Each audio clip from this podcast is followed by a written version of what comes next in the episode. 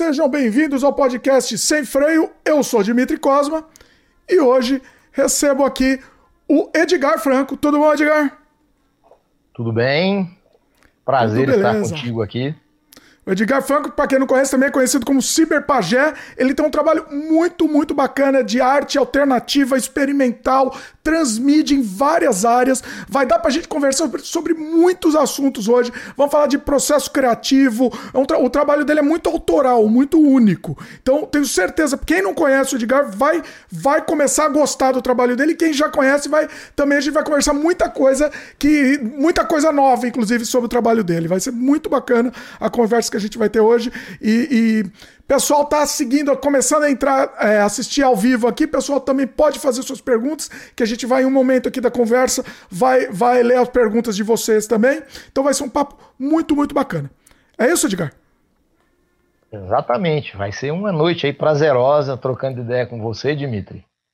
É um prazer, né? O seu podcast é um podcast aí conhecido, respeitado, mais de 200 vezes que ele já aconteceu, entrevistando pessoa das mais diversas áreas da cultura brasileira. E é uma honra enorme poder trocar imagina. ideia contigo nessa noite.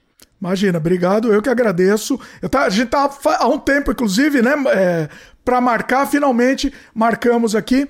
É, pois é, tá 214 edições aqui do podcast Sem Freio, estamos e estamos continuando remando contra a maré. A gente quer trazer aqui, a gente sempre fala que a gente traz aqui o que a gente acha que as pessoas precisam conhecer, não o que as pessoas querem conhecer, que as pessoas já conhecem e querem conhecer. A gente quer trazer coisa diferente, assuntos legais que, que, que são importantes para as pessoas conhecerem. Essa é a nossa ideia aqui, né?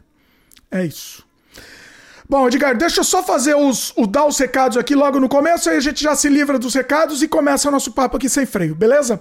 Pessoal que tá começando agora, que tá chegando agora, já começa dando like aqui, se inscreve no canal, clica no sininho, papo chato de YouTube, que a gente sempre precisa falar, é importante, né? O YouTube, tem, o algoritmo precisa entender que vocês gostam do conteúdo que a gente faz para continuar recomendando. O algoritmo é, tá, tá, cada vez mais inimigo nosso. O, o, algoritmo, ele odeia a gente. Então a gente tem, tem que todo mundo fazer seu trabalho aí aí ajudar a gente para continuar, para continuar, pra gente continuar na, na estrada aí, né? Continuar trazendo coisa bacana para vocês.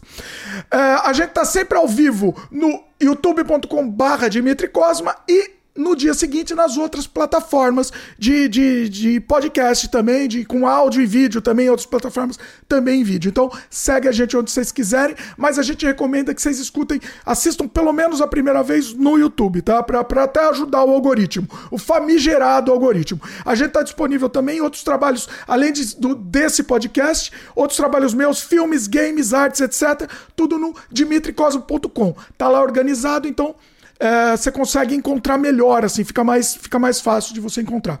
E um recado importantíssimo aqui: se você gosta do trabalho que a gente faz, quer que a gente continue fazendo, considere a possibilidade de se tornar membro aqui do canal. A gente tem um monte de conteúdo exclusivo aqui para os membros, centenas de horas, meus curtas-metragens fechados que só podem estar disponíveis para os membros. A gente tem um monte de make-off, horas e mais horas de make-off. É, tem curso lá, tem um monte de coisa bacana tá disponível imediatamente assim que você se tornar membro. Então, ajuda a gente, pessoal, ajuda a gente. A gente sempre pede. O pessoal tem gente que, que assim, ah, não, é, outras pessoas vão fazer. Beleza, se, se todo mundo pensar assim, se outras pessoas vão fazer, ninguém faz. Então, é, é, é fica difícil, fica inviável. No YouTube, infelizmente, a gente não consegue ganhar nada com o YouTube em si. Por quê? Porque a gente gosta de trazer coisas alternativas aqui, né? E o YouTube só gosta da mesma coisa, sempre. Então, assim, Pensa nessa possibilidade. Você gosta do nosso conteúdo? Clica lá em Seja Membro, dá uma olhada no conteúdo e principalmente você vai ajudar a gente a continuar produzindo conteúdo independente aqui sem se preocupar com audiência, se preocupando com qualidade. Esse é, é o nosso foco principal sempre. Último recado, depois eu vou, eu vou soltar para os recados do Edgar também. O nosso game Surrealidade edição definitiva está disponível na Steam. O nosso game de 1999, Cult, que virou Cult e o pessoal redescobriu. Agora está disponível na Steam com um monte de conteúdo extra. Deixa eu mostrar aqui o cartaz aqui pro pessoal com um monte de conteúdo extra. Considere essa possibilidade, dá uma olhada lá que vocês vão gostar. Quem já jogou o jogo vai ter, vai ter mais algumas horas de conteúdo extra, inclusive, além do jogo. Com um monte também de adicional, um monte de melhorias. Então, considere a possibilidade, o link está aqui embaixo. Feitos todos os jabás, Vou mandar pro, Edgar agora o jabás dele também, onde o pessoal pode te encontrar, onde o pessoal pode encontrar seu trabalho. Eu sei que você lançou um box agora, né? Lançou um box com suas, suas músicas agora também. Então fica à vontade, manda todos os jabás aí pro pessoal. Manda ver. Olha, minha produção, ela está condensada lá no meu blog, A Arte do Ciberpagé Edgar Franco, Blogspot. Só vocês procurarem a Arte do Ciberpagé, vocês vão entrar no blog, é um blog que ele é atualizado semanalmente, com todas as minhas realizações nas múltiplas mídias, meu trabalho como pesquisador, investigador de arte, meu trabalho como artista transmídia, como musicista, como quadrinista, como é, animador, entre todas as outras áreas aí de minha produção. E nas redes sociais, né, Ciberpagé, tanto no Instagram como, como no Facebook, vocês vão me encontrar também. E também tem o canal do YouTube Edgar Franco Ciberpagé, onde estão minhas animações, trechos de apresentações performáticas da minha banda Posthuman Tantra. E você falou, essa semana saiu o lançamento novo do Posthuman Tantra, que é a minha banda performática, que existe já há 18 anos, e é justamente uma box que ela homenageia esse aniversário de 18 anos do Posthuman Tantra, foi lançada por um selo underground lá de Santos, que é a Caos Records, um selo muito importante brasileiro na área de noise industrial, e esse lançamento ele traz desde uma, um tributo com 14 bandas do Brasil e do exterior recriando as músicas do meu primeiro álbum, que é o Pissing Nanorobots. O primeiro álbum, Pissing Nanorobots, uma versão original com um bônus, mas também um, uma versão nova, remasterizada pelo meu amigo Alan Flexa, e também um álbum novo, que é o Piscin Nano Robots Again. Olha aí, eu vou deixar os links aqui. Também eu vou deixar os links aqui embaixo também. Tá o link, inclusive, do canal também do Edgar. Tá aqui embaixo também. Eu tô ouvindo um chiado aqui, Edgar. Você. Não, saiu aqui, era a Alexa que escutou falando álbum. Eita, olha o Black Mirror aqui, né? tem, tem, tudo a ver com essa arte, inclusive, essa coisa é, do. do é. o... tô falando álbum. Mas é isso então, tá? Depois vai ficar aí para vocês, quem tiver interesse. É só para concluir, é um álbum completo novo chamado Piscinando Robots Again, que eu resgato a sonoridade bruta e de crítica, porque também tem a questão conceitual que a gente vai falar muito aqui hoje, né? Que é, é toda uma criação de uma ambientação sonora para o universo ficcional da minha Aurora pós-urbana. Mas aí a gente vai falar sobre isso mais detalhadamente durante o papo.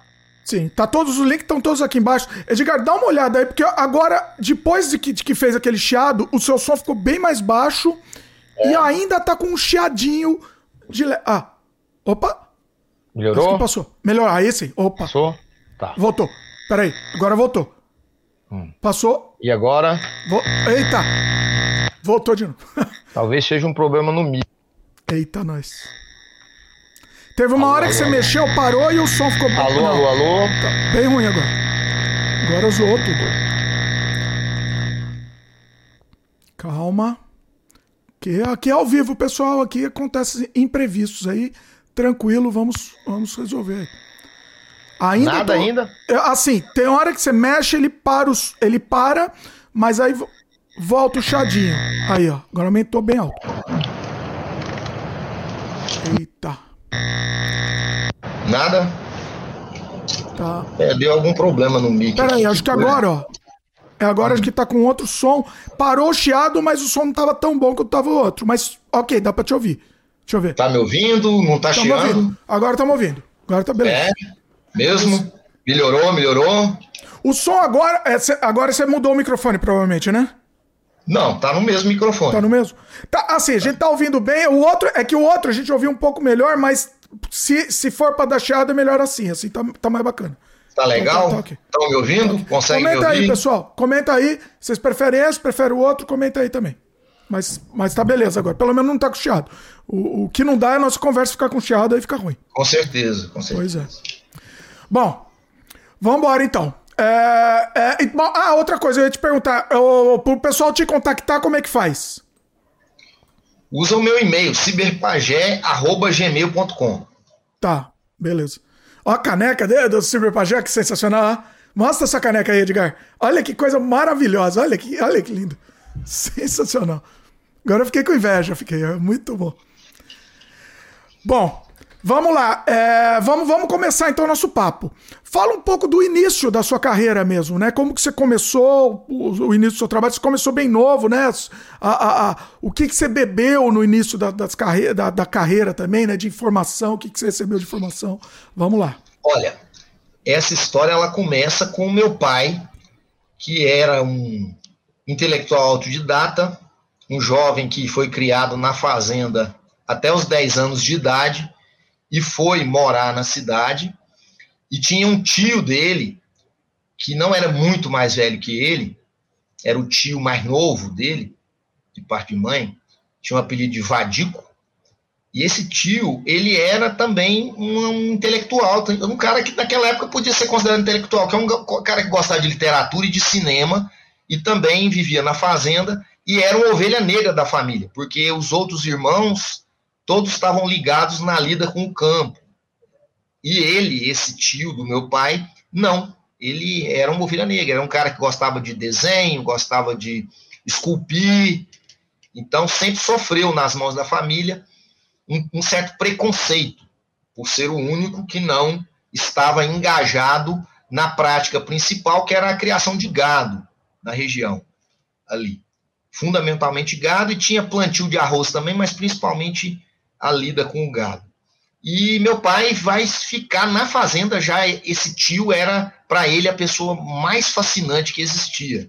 E esse tio que vai mostrar para ele história em quadrinhos quando ele era criança. Meu pai foi, foi alfabetizado em um chiqueiro, ele lembra, porque ele foi alfabetizado por uma professora e essa professora dava aula na sala de casa. Ela arrumou um namorado e esse e quando ela arrumou um namorado, ela limpou um chiqueiro velho que tinha na, na casa dela para levar os alunos para lá, porque a sala agora era só para o namorado. Então ele brincava que ele foi alfabetizado em um chiqueiro. Mas foi, né? E, literalmente, pai, né? Literalmente. Literalmente. E ele, então, ele, ele começou né, a criar uma fascinação por esse tio e começou a conhecer essas coisas. E meu pai foi conhecer o cinema quando ele foi morar na cidade. Esse tio ia muito para a cidade, falava para ele de cinema, ele não entendia muito bem o que, que era. E tem uma anedota muito interessante do meu pai, quando ele foi ao cinema a primeira vez, quando ele chegou na cidade, ele pediu para o meu avô dinheiro para ele ir no cinema, meu avô deu dinheiro para ele, eram quatro irmãos, ele era o mais velho, era escadinha. Meu avô deu grana para eles irem ao cinema. Meu pai queria saber o que era cinema que o Vadico vivia falando para ele, que era o tio que ele adorava. E aí ele foi no cinema. Ele ficou tão impressionado com aquele negócio de cinema, que ele conta que quando terminou a sessão, ele ficou assim era um mistério, queria entender o que, que era aquilo, de onde vinham aquelas imagens. E ele chegou para os irmãos mais novos, falou assim: ó, pode ir para casa. Você não vai para casa, não, Dimas? Não, pode ir, vão para casa, depois eu vou. Ele rodeou o quarteirão para ir atrás do cinema. Quando ele olhou, era um terreno baldio. Ele pulou o muro e foi lá na parede, porque ele ficou chocado. Ele achava que tinha alguma coisa ali, né? Não entendia a projeção, não entendia nada daquilo. Né? E aquilo ficou na cabeça dele. E daí em diante, então, se tornou um cinéfilo, né? um fanático por aquela coisa do que o cinema era, essa magia mesmo do cinema. E lendo o quadrinho, incentivado pelo tio, o pai, meu, meu avô era muito rígido, não, não né, não, não financiava nada para os filhos, cortava cabelo, rapava o cabelo uma vez no ano, só tinha botina, era tudo muito difícil. E meu pai vai começar a esculpir, aprendeu com esse tio, esculpir revolvinho de madeira e, e outras coisas para vender para os meninos, para ganhar grana para comprar gibi para ir na matinê no cinema. E aí meu pai vai também se tornar meio que uma ovelha negra, porque ele vai se desviando, né? Meu, vai ser muito perseguido pelo meu avô, que era um homem também do campo. Meu avô era boiadeiro que levava os bois de Minas, do Triângulo Mineiro para Barretos, as boiadas. E quando chegaram os caminhões, ele ficou desempregado. Ele foi uma vítima da tecnologia, vamos dizer assim. Olha. Uma vítima da tecnologia. É. É. os caminhões chegaram e muitos desempregaram. E aí ele ficou desempregado e não sabia fazer outra coisa, fez isso a vida inteira, resolveu ir para a cidade. E foi para a cidade montou um bar na cidade. E aí é, foi essa época que meu pai foi para a cidade. Mas só concluindo essa história do meu pai, meu pai continua a ligação com esse meu tio, vai começar a se apaixonar cada vez mais por quadrinhos, cinema e depois literatura, também vai começar a ler. E, e tem outra coisa trágica também, ali por volta de 1952, meu pai estava com uns 12 anos, ele já tinha uma coleção de cerca de 100 gibis que ele guardava numa caixa debaixo da cama. E tem uma irmã do meu avô que morava em Belo Horizonte. Essa irmã veio visitar o meu avô e ela falou para meu avô que menino que lia quadrinho podia se perverter. Era ah. aquela o eco, o eco do Verta, né, que chegou no Brasil. Dos Estados Unidos, né? O, é, é, o, o eco do, do Verta lá, né, que é a Sedução dos Inocentes, que escreveu o livro, o psicólogo norte-americano, acabando com os quadrinhos. Isso de alguma forma ela ficou sabendo e falou pro meu avô. Meu avô pegou a caixa de coleção de quadrinhos que o meu pai, com 12 anos, comprou através ah. daquele dinheiro que ele vendia as esculturas que ele fazia e jogou na cisterna. Ah, nossa. É, então tem assim histórias muito loucas da relação da cultura com o meu pai. E o tio do meu pai, que era a única pessoa na família nessa época que incentivava o meu pai nas questões culturais, os outros todos, é, não, ninguém achava que aquilo tudo era bobagem, cinema e quadrinho e literatura, isso era bobagem. E esse tio vai, vai, olha que louco, ele também era muito perseguido pela família, vai estar morando na cidade já, e vai entrar no alcoolismo e vai morrer de cirrose aos 33 anos. Nossa. Meu pai, ele é uma história que eu conto, porque essa história eu acho que ela é bonita e é triste ao mesmo tempo, porque meu pai se sentiu perdido no mundo Caramba. quando o Vadico morreu, e ele era tão ligado ao Vadico, era aquele cara que sobrou de amigo do Vadico, era o meu pai, que ele foi, naquela época, não tinha esses serviços funerários, e meu pai, acho que ele não tinha, tinha por volta de 18 anos, 19 por aí, ele foi é, convocado para lavar o cadáver do meu tio e vestir antes de colocar. Eita, Edgar, peraí, pausa. De novo, problemas aqui no som. Nesse momento. Tá aqui. saindo? Voltou o chiado. Diz como é que fica o som assim. Fica bom? Melhora? Ou não? Eu tô. É que assim eu escuto um. um, um não é bem o chiado. Vai lá, deixa eu ver de novo. Fala. Ah, acho que voltou. Alô, um, dois, um, dois. Bom, vai lá. Hã? Vai como é daí. É tá. Tá, agora não, tá porque bom. daqui, aqui eu tirei o microfone, ou seja, deu algum problema no meu microfone, que é um microfone bom, eu sempre uso ele. Deu algum problema que eu não sei do que se trata, talvez seja até pilha, porque esses microfones têm um negócio de uma ah, pilha. Ah, né? pode ser, pode ser. Pode ser que seja pilha, então... Você tá com o microfone da... da do, da lapela aqui, ó, viu? Lapela.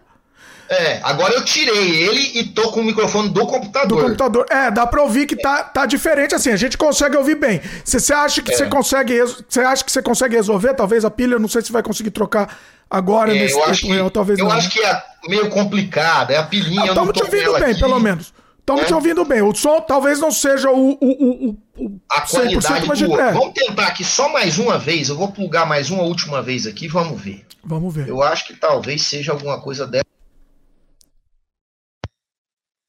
Fala aí. Tá vendo? É um chiadão. Tá um chiado alô, forte. Alô, um, dois, um, dois, alô. Não, tá muito Não? chiado. Muito chiado. É. Vou tirar ele aqui da. Isso tem a ver. Mas eu acho que aconteceu alguma coisa aí. É, você vê que o som. A captação. Alô, fica... alô, alô, alô. Tá chiando, tá ruim. Tá um chiadinho, tá um chiadinho. Não, não tá tão ruim, mas. Deixa eu ver, fala aí. Alô, um, dois, um, dois, alô. Olha, até que agora estamos ouvindo um pouco melhor, hein? Tá agora melhor. Eu tirei ele aqui, deixei ele aqui em cima, aí eu não vou tocar nele, vai ficar assim. Se ficar assim, tá bom? Estão me ouvindo bem? Deixa eu, deixa eu aumentar bem para ver se eu escuto o chiado. Um, dois, um, dois. Bem de fundinho, tem um chadinho ainda, mas. É, comenta aí, pessoal. Vocês preferem esse ou preferem o outro? É, Comenta aí. Eu tô, escuto, eu tô escutando um chiadinho bem baixinho. Alô, é um, dois, um, sou... dois, um, dois, um, dois. Um, dois, é, me ouvem? Tá um. Tá um bem suave, um chiadinho de fundo. Aí agora ficou alto. Agora ficou. Não sei o que você faz aí, tem uma hora que ele fica bem alto. Aí, ó. Aí fica bem alto. Aí, ó. Aí estourou, chadão. Agora virou já bagunçou tudo. Zoou tudo aí? Zoou tudo. Nada, agora, nada, nada. Agora pior totalmente. Aí. Acabou então? Não. Nada. Opa. Nada. Vamos naquele esquema mesmo, vai? Eu acho que vai ficar melhor. Apesar de ficar um pouco de eco, acho que o outro esquema tava melhor. Pelo menos não tava com chiado. Porque o pessoal Aqui- ouve, conver- ouve conversa com chiado. Então é nesse aqui agora. Vamos nesse aí. Deixa eu só arrumar Tá o bom. volume.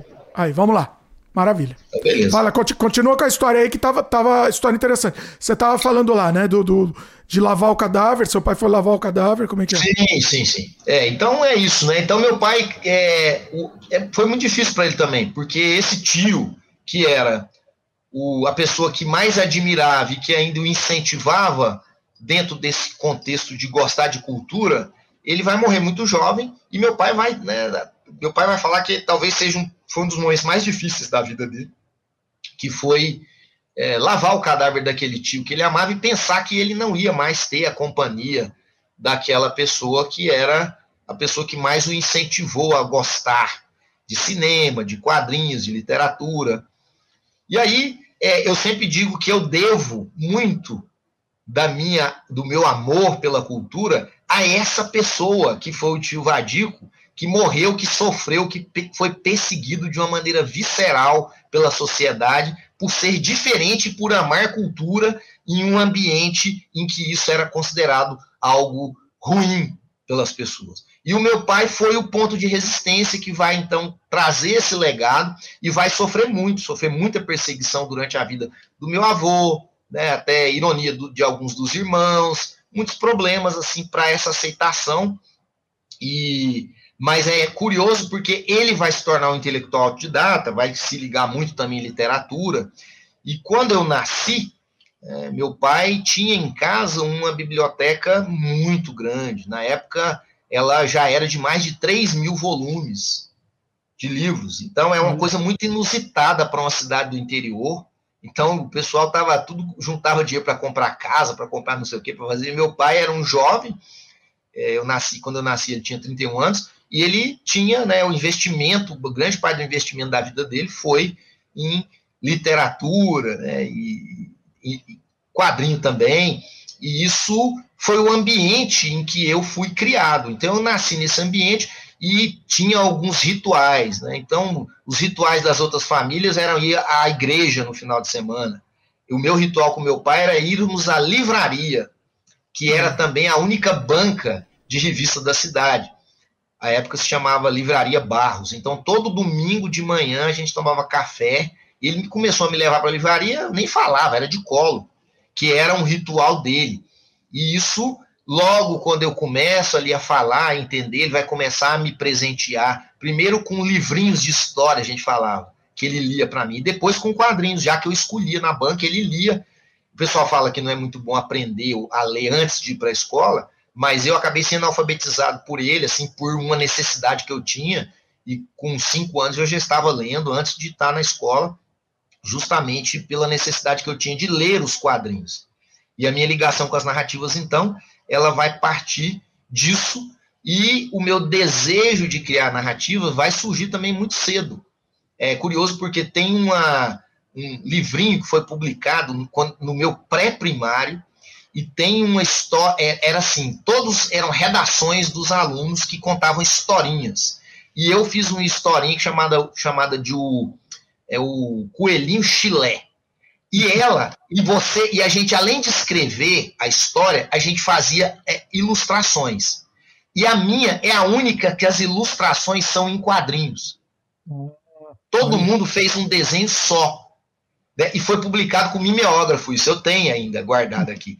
E eu tenho a minha, eu fiz, são quatro quadrinhos do que acontece com o Chilé, com o coelhinho na história. Então, essa questão da narrativa, ela estava comigo aos seis anos de idade. Então, para falar de carreira, eu falo assim: eu tenho que voltar lá. Com seis anos de idade, eu já estava escrevendo.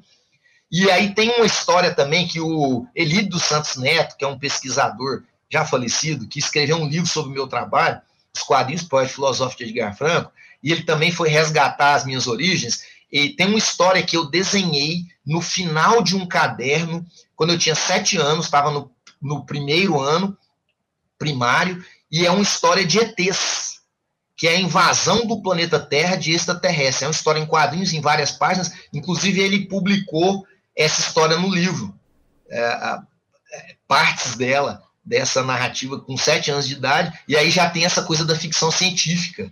Aos sete anos já era ficção científica, eu narrando invasão de. E o final é trágico, é, é curioso, porque no final eles destroem os brasileiros, não é os terráqueos, não. Eu escrevo, destruímos os brasileiros. Né? Especificamente foi, foi para o é, Brasil. Eu não vou os terráqueos, não, vou os brasileiros. Então é muito, muito curioso, mas é, é, essa história que eu falo muito para os meus alunos também, falo, gente, guarde, né? É, guarde as coisas que você faz, porque isso vai te contar muito de você no futuro. Então, esse cara que gosta de ficção científica, de fantasia, de não sei o quê, de, desse tipo de narrativa, estava lá aos sete anos de idade, né? Toda essa construção. Mas o começo do meu trabalho mesmo como artista foi quando eu publiquei a minha primeira história em quadrinhos no fanzinho, eu tinha 12 anos de idade, muito precoce também, começo dos anos 80, descobri esse universo dos fanzines na, nas revistas Mestre do Terror e Calafrio, Comecei a escrever, fui entender o que, que era. gostava muito de horror. O horror me marcou muito também desde muito cedo. Tem também uma história legal, porque essa conexão com o sombrio, com o horror, ela começa aos, aos de 4 para 5 anos de idade. Meu pai foi trabalhar em São Paulo. Nós moramos em São Paulo durante um ano, em Pinheiros. E, e aí, uma certa noite, é, eu estava com meu pai na sala assistindo TV e, e, passou a propaganda de um filme que ia passar a noite, né? Que era o trailer do filme que ia passar a noite na Globo. E era o filme é, Um Fantasma da Ópera, da Hammer. Não, é, ah. não era é, musical, é um fantasma da ópera que a Hammer, a produtora Hammer, fez. E eu virei pro meu pai com. Não tinha nem cinco anos. Falei, pai, eu queria ver esse filme, eu posso? Ele achou aquilo curioso, falou assim: pode, eu vou ver com você. E eu assisti o filme com ele e eu fiquei, segundo ele, né, ele conta a história, vidrado. Fiquei vidrado, assim, achei aquilo uma coisa maravilhosa. Não me assustei, mas fiquei achando aquilo fascinante. Eu já tinha um quarto, era o filho único nessa época, minha irmã não tinha nascido, eu tinha um quarto só para mim na casa. Depois de ver o filme, ele conta, ele ficou pensando, o que, que vai ser? Ele vai ficar com medo e tal. Ele me levou pro quarto, me colocou na cama, apagou as luzes, saiu, não falei nada. Dormi, tá? E depois troquei ideias com ele no outro dia sobre o filme. Aquilo ficou na minha cabeça. E daí para diante, essa paixão pelo horror ela só vai se ampliar. E quando eu vou fazer a transição dos quadrinhos infantis, eu não faço uma transição para os quadrinhos de super-heróis.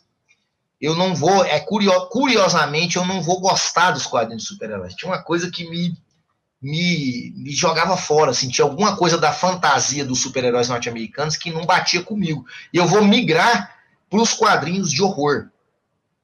E vai ser uma época que o Brasil vai estar tá produzindo muito quadrinho de horror. Que vai ser ali fim da década de 70, começo dos anos 80.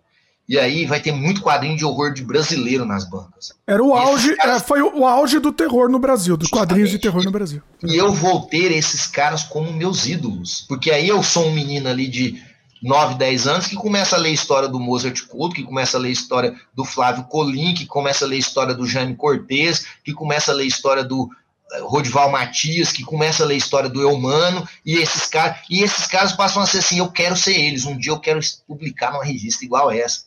Né? Eles eram as nossas celebridades, né? Eram as celebridades da gente. Inclusive, era celebridade para mim, esses e, caras. Inclusive, dá um spoiler aqui, daqui a pouco a gente vai entrar nesse assunto, mas você tem uma história sua feita pelo Mozart Couto, que é Deus na Terra aqui, pra quem não sabe. Vai chegar lá. Vamos chegar lá. chegar lá. Só, só um spoiler aqui adiantando a coisa, mas daqui a pouco a gente entra. Vamos chegar lá. E esses pois é. caras, é. então, eram os meus ídolos ali. Curiosamente, a maior parte dos meus amigos que gostavam de quadrinhos nessa época, nessa fase, vão gostar de super-heróis.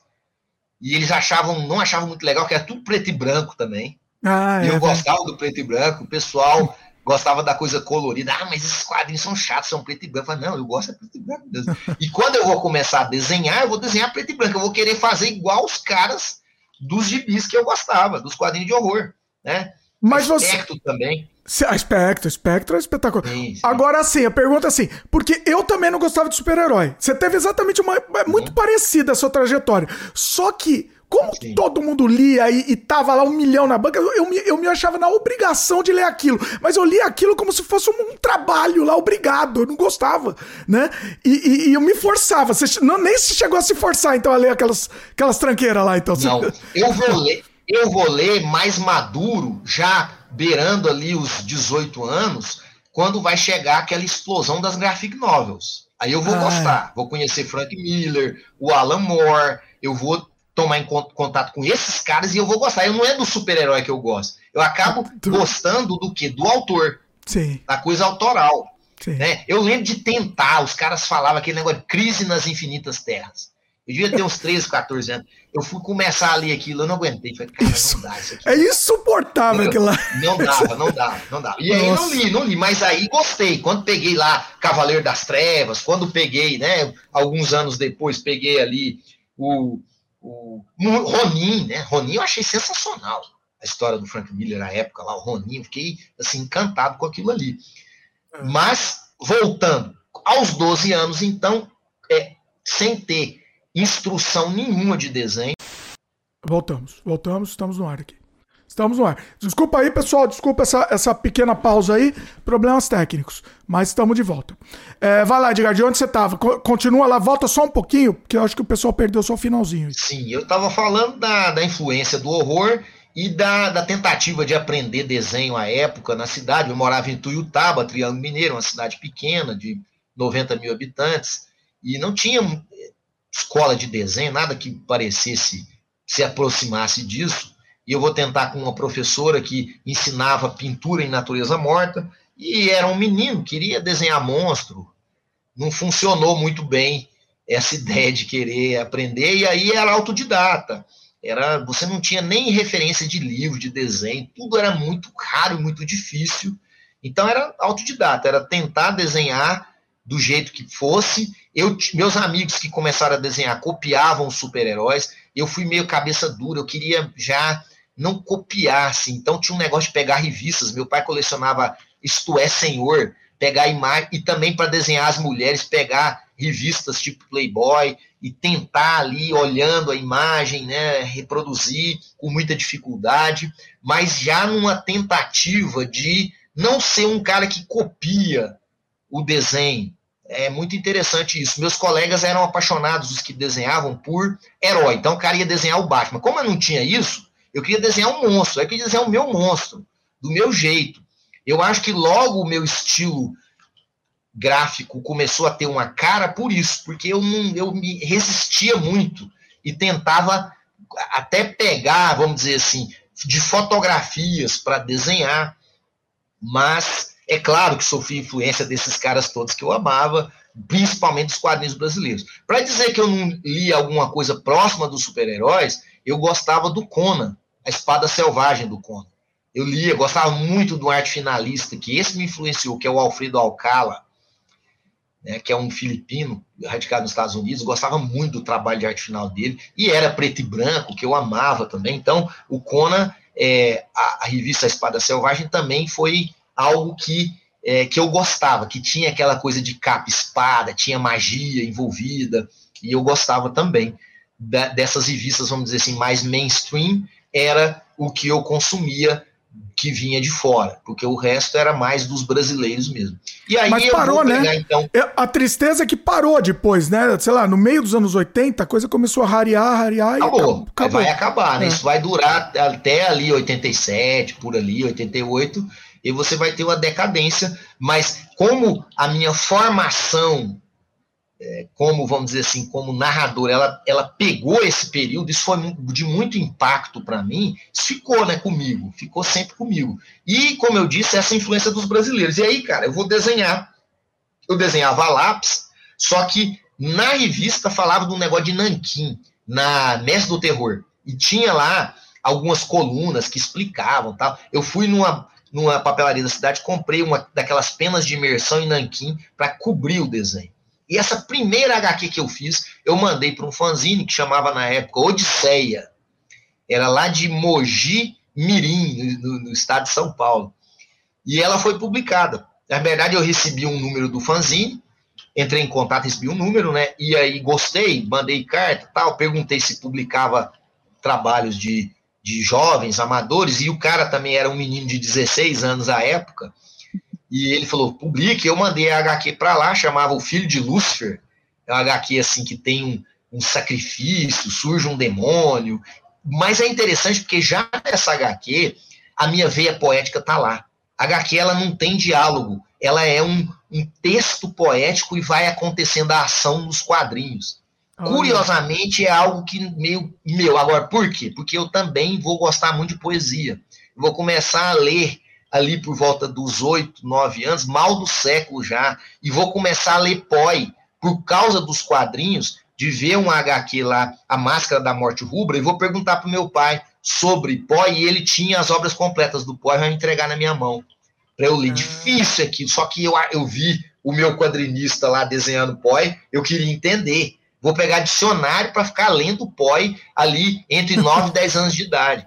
E, até, e hoje, é até hoje a gente continua difícil ainda, né? Ler, até hoje, é, mas você vê, mas você é. vê um menino de 9 anos encarando o POI, né? Sim. Naquelas, ainda é uma tradução que não é das traduções fáceis do POI, meu pai tinha, que é um negócio lá da década de 60. Cara. Então, assim, pedrada total. Só que eu era cabeça dura. E fui e tal, e aquilo foi, aquilo foi abrindo outros portais e fui me conectando com a poesia também. Então já escrevia poesia nos cadernos, já escrevia poesia para as primeiras namoradinhas ali, as meninas que admirava. E curiosamente, quando começa a fazer quadrinho, a poesia já vai contaminar a minha produção quadrinística. Ela já vai aparecer. Essa primeira história para mim está claro. O texto é poético, né? é uma, um HQ que é, é, ela tem ação, mas não é tanta ação como um menino da minha idade de 12 anos faz HQ, que é pura ação, ela já tem algo de reflexivo, e aí mando para esse fanzine e a HQ é publicada. Cara, eu acho que é uma das sensações mais maravilhosas que eu tive na minha vida, aos 12 anos de idade, receber pelo correio na minha casa o fanzine xerocado com a minha primeira HQ publicada. Aquilo, cara, foi um negócio tão. Porque eu tive aquela sensação, né, desses mestres que eu amava, de que, pô, é possível que é a questão do fanzine. Como o fanzine é um veículo maravilhoso, de possibilidades maravilhosas, que não é só um veículo para amador, no caso era um amador, é um veículo também para aqueles que não encontram respaldo no meio comercial, mas também para os amadores, ele é um veículo para todos. E aí foi esse caminho no fanzine que vai começar a demarcar o meu território. E aí foi isso, né? Foi muito bom, porque eu era um eu era um menino que gostava muito de narrativa, mas eu tinha uma verve meio visceral, eu era muito colérico na escola, eu era muito briguento, é, é, eu tinha uma mania da, daqueles meninos que faziam loucuras na rua, eu era sempre o mais pirado, mais louco, então eu, eram umas histórias meio loucas, assim, é, os meus amigos gostavam de, de bater campainha, aí eu comecei com a onda de arrebentar relógio de água, Eita. Que é um é negócio hiper radical. Punk mesmo, tá, negócio os caras, punk. Iam bater, é. os caras iam bater campainha, eu corria e chutava o relógio d'água e estourava. E aquilo, quer dizer, dando prejuízo para as pessoas, umas coisas meio, é. né, assim. É uma energia, né? Precisava canalizar energia, aquela energia de alguma forma. Ali, violenta, é. visceral. E Sim. gostava, que é uma coisa que na época eu gostava muito de armas. Então, eu vou começar a fazer meus próprios nunchakos. Eu gostava de faca eu tinha umas coisas assim, meio dessa dessa coleta da adolescência. Aí teve uma outra coisa que eu fiz também que era meio insana, que eu comecei a colecionar chumbo. Aí eu saía à noite, menino de 10, 11 anos, e ia nos relógios e tirava o chumbo e depois comecei a tirar dos balanceamentos dos carros. Olha. E depois chegava em casa e derretia e fazia umas. Então, assim, sabe? Aquela coisa do. Eu, hoje eu entendo isso como um processo alquímico, como um processo até de autoconhecimento. Uhum. Mas aí a arte, cara, ela chega nesse momento aí da minha pré-adolescência, que eu tinha essa verve meio visceral, de uma maneira incrível, porque tudo isso muda. Quando eu começo a fazer os quadrinhos ali, começo a me envolver com a produção quadrinística, começo também a me envolver com os fanzines, a enviar o meu trabalho, a ter uma resposta crítica. Imagina o que é um menino de 12 anos ter uma resposta crítica pelo trabalho. E já tive. Essa primeira HQ que eu fiz tinha sessão de carta no Odisseia, no terceiro número tinha gente comentando. Olha. Então olha. já tem uma noção de que as coisas que eu faço, elas não são boas, elas precisam melhorar, tem coisas, sabe? Então, isso é, era um incentivo e é uma, algo que mudou a minha perspectiva de vida e eu comecei a focar muito naquilo. Então, assim, era escola e era fazer quadrinhos. essa verve minha, a, da, desse gosto, vamos dizer assim, mais físico, né, até violento, de brigar, brigava muito na escola também, saía na porrada, isso vai começar a ficar num segundo plano e eu passo a ser o, o menino que desenha na, na, na sala, na escola. Ah, é o cara que desenha, o cara que desenha. E aí vou fazer camiseta para as turmas, e vou começar com aquelas coisas, e vou me entender no mundo como o menino que desenha, o cara das narrativas, e vou nunca parei com os fanzines. Aí a coisa vai, né? Começo a publicar nos fanzines e começo de uma maneira muito naif a fazer o que eu acreditava. Porque é como aquilo era uma autoexpressão, eu queria me expressar, logo ali por volta de 16 anos, já começou a ter crítica nos fanzines, falou assim, isso que o Edgar faz não é quadrinho, isso é poesia ilustrada. Isso é poema que ele faz desenho. Já essas críticas começaram, eu tinha 16 anos. Ou seja, eu já estava explorando limites da linguagem. Aquilo que eu fazia já incomodava gente do meio, porque já achava que não era uma coisa muito legal. E isso antes de conhecer o quadrinho europeu, que eu vou ter contato quando vão começar a publicar aquelas revistas Animal nas sim, bancas. Sim. E eu vou comprar, e aí, cara, aí vai ser uma explosão da minha cabeça. Né? Que aí eu pirei. Aí, aí pirei. é. Aí que você se encontrou, né? Também, Moebius. A gente percebe. também. É. E os quadrinistas europeus, cara. Aquilo ali foi assim. O que é isso? E eu entendi que o que eu estava fazendo, que eu estava fazendo já não era quadrinho de horror mais. É. Já era um negócio meio que não era horror, não era fantasia, era um negócio pseudo-filosófico e com poesia. O que, que é isso? E eu vou encontrar um certo eco ali quando eu vou conhecer, mas eu já fazia isso antes de conhecer. É. Eu já fazia alguma coisa ali na, nessa pegada antes de conhecer. Mas aí quando eu conheci, eu falei, cara, é isso aqui, né? O meu caminho é por aqui, o que eu estou fazendo, então, tem um respaldo, tem um valor, e sempre cabeça dura, sempre acreditando naquilo que eu fazia. Até com um pouco de, que eu digo que quando você é jovem, um pouco de petulância é positivo. Sim. Eu, quando era muito jovem, assim, nessa fase aí, quando eu cheguei aos 17, 18 anos, eu achava que eu era o maior desenhista do mundo. Era um bundão. Não precisa aprender mais, não precisa aprender mais nada, é, já sou é, perfeito. Era um bundão, não desenhava porra nenhuma, mas eu achava, e eu sinto que isso foi positivo para mim, porque ah. me dava uma autoconfiança naquele momento que ela era importante. Olha. Ela era importante. Eu lembro que quando fui fazer, por exemplo, prova de de eu, eu, sou arquiteto, né? Me formei em arquitetura na UNB. Quando eu fui fazer, tinha prova específica. E o pessoal fazia cursinho para fazer prova específica, aquela coisa. Falava, eu não preciso. Eu sou foda. E fiz a prova específica e tirei 10 na prova específica. Passei, assim, sem estudar aquilo e tal. Mas eu era pretencioso nesse sentido. E eu entendo que isso era idiota, mas que foi bom para mim. Ajudou. É, naquele momento foi bom. Aquele hum. momento foi bom foi importante. Para mim, ó, os gatos estão brigando aqui. Eita!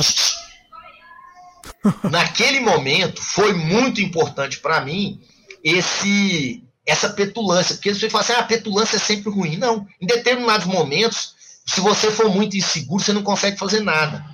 E eu tinha uma certa segurança e uma certa petulância e também já lidava muito bem com crítica. Os fanzines me ajudaram muito, muito nisso. Porque era porretada sempre. Você então, isso que eu Os caras mandavam carta para você, cara, você faz um HQ de seis páginas. Eu hum. tenho guardado cartas de dez páginas de pessoas analisando. Como Olha. o conteúdo era pouco à época, as pessoas valorizavam o conteúdo. Eu escrevia ah. cartas também analisando HQs de colegas que tinham quatro, cinco páginas, que eu escrevia 10 páginas para comentar, para falar, para, ou seja, era uma outra forma de se lidar com o conteúdo. Como você tinha um conteúdo que ele era escasso, isso era muito positivo para a gente, porque o, o, a gente tinha uma sensação de que a gente tinha leitores ali assíduos. Você vê, hoje eu publico álbuns por editoras, não sei o quê, e às vezes você não tem a resposta que eu tinha com uma história em quadrinhos em um fanzine, lá na década de 80 e começo dos anos 90.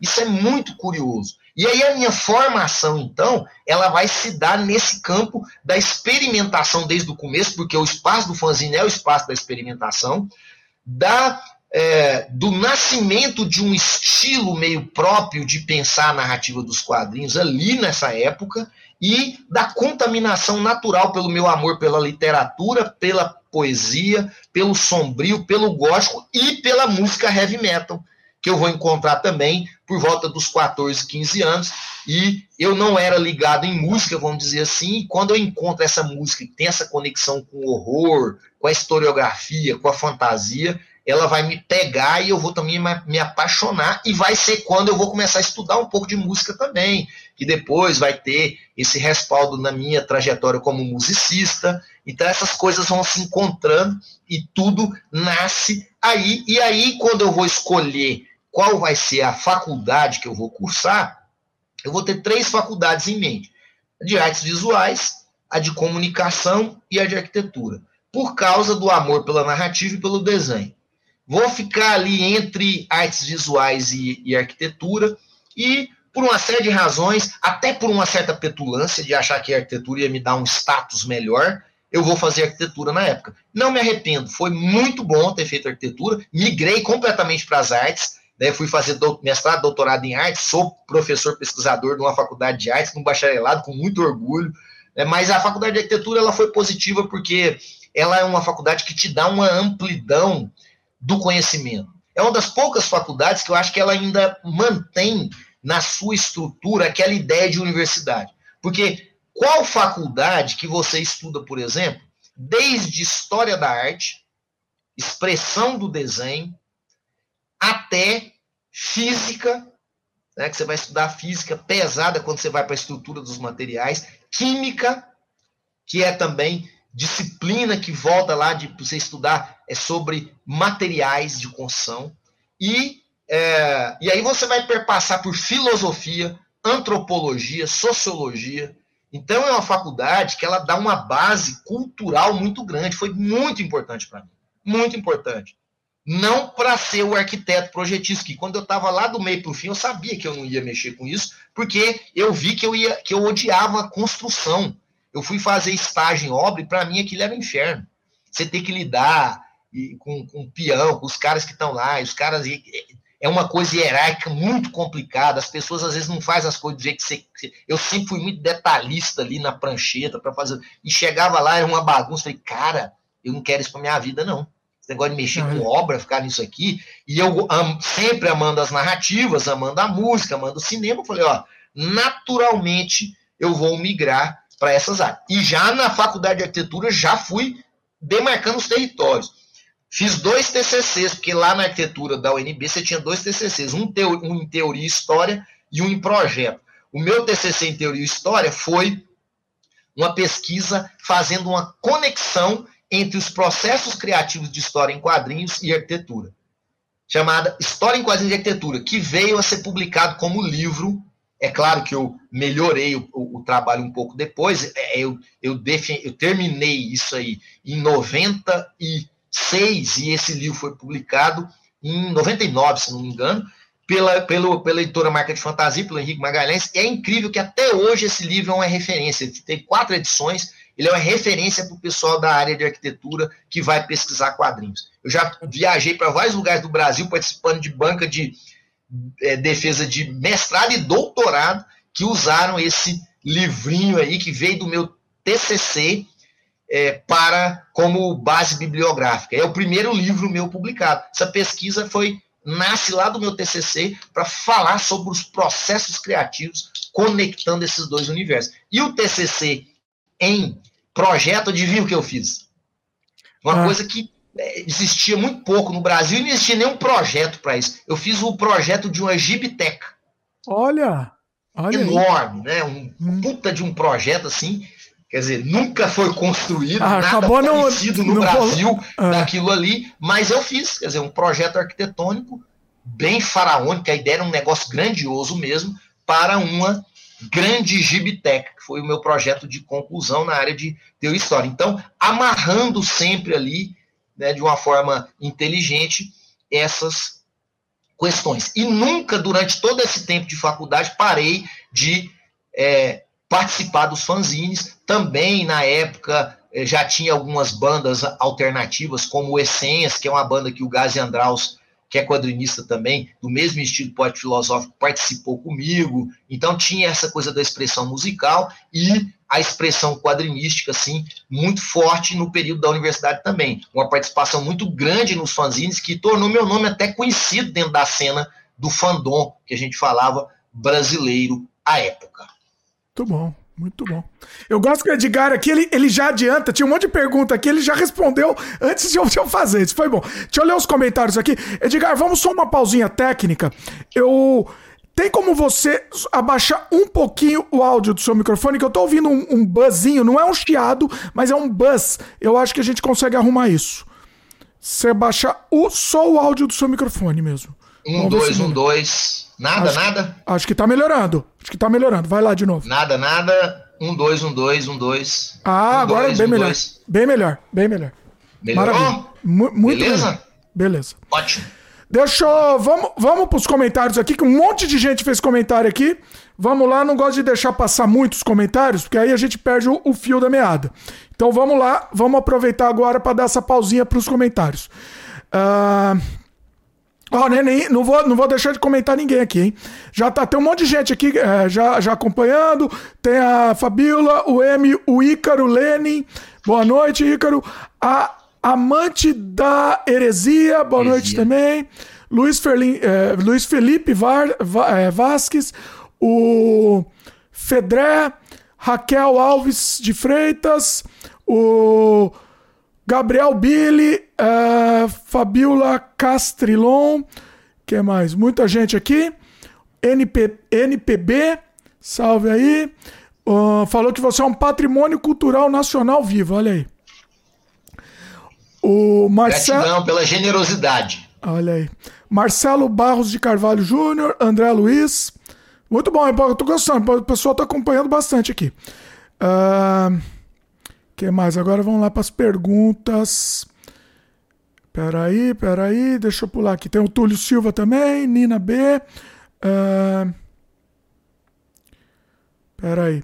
Luiz Felipe comentou Ota sendo editor, não sei é, é referente aqui, acho que é quando a gente tá falando do Espectro, talvez, da Espectro, não sei se talvez seja isso. Esse é o problema de deixar os comentários para depois, que aí o, o papo correu aqui, mas eu acho que foi isso.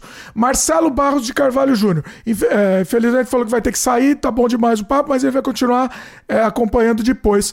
Ele falou que foi uma época que começaram a publicar troços fodas como graphic novels e minisséries em formato americano, coisa meio inédita é, no Brasil até então. É aquela época que começaram os graphic novels, é, eu acho que deu uma, uma revigorada, né? O Luiz Felipe comentou Cavaleiro das Trevas, Electa Assassina, Watchmen. A Nina, B, a Nina B comentou: Meus pais não me deixavam, deixavam ler quadrinhos, tinha que ser na clandestinidade. Olha aí. Ah, a Sara Gaspar falou: muito bom conhecer um pouco mais sobre a história do Edgar.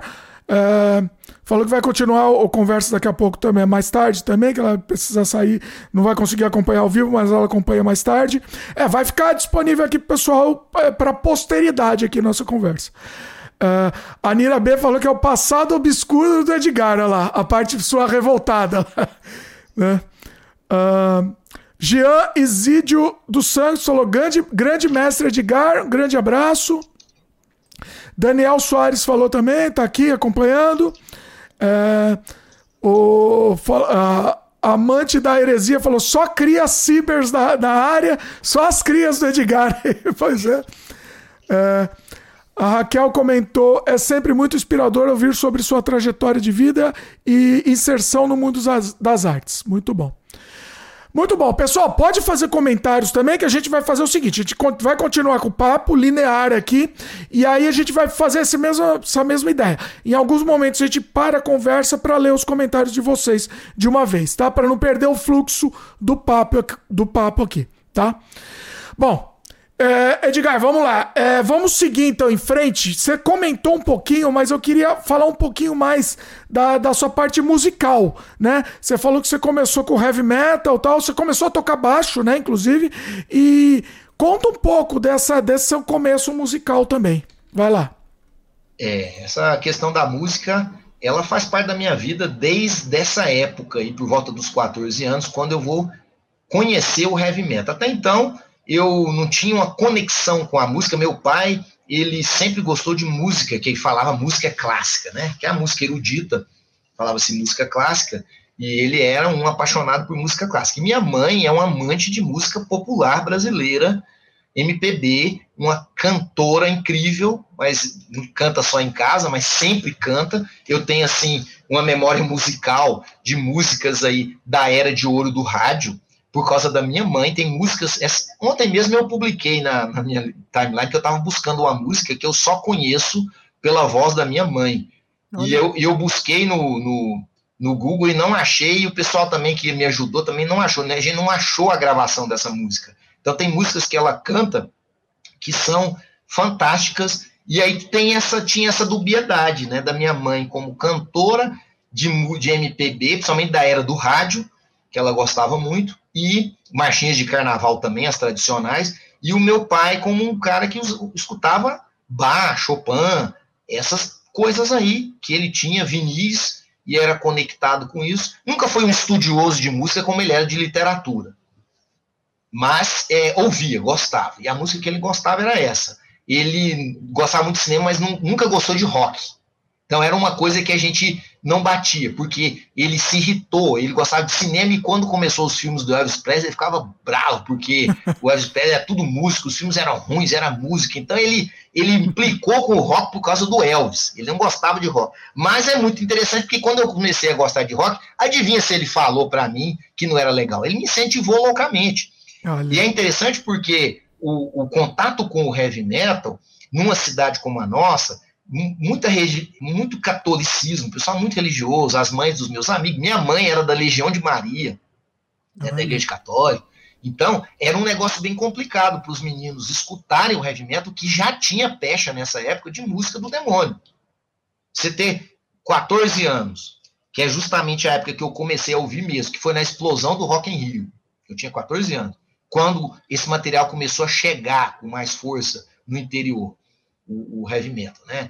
E, e aquilo, né, as capas dos caras, eu amava as capas dos discos. E aí, né, é, é, quando um dos primeiros discos que eu ouvi que me deixou alucinado foi o Bark at the Moon, do Ozzy, que eu sempre amei a figura do lobisomem, é o meu totem, né, mítico lobo, lobisomem, e aí me aparece o Ozzy lá, uivando para a lua, latindo para a lua. Maravilhosa, então, né? Aquela capa, ali, aquela capa é linda. Ali, é, a capa, o clipe um também, maravilhoso. Né? E a música, e aí eu senti também o impacto musical. Eu lembro, cara, que quando eu escutei, né, tava um pouquinho mais velho, o, e aí, cara, eu falei, cara, isso é sensacional demais. Quando eu escutei que era assim, um amigo nosso que era tinha grana, era de, filho de um advogado famoso na cidade e gostava de metal, foi para os Estados Unidos fazer uma viagem, olha só que loucura. E ele trouxe, cara, o Ride the Lightning do Metallica na viagem.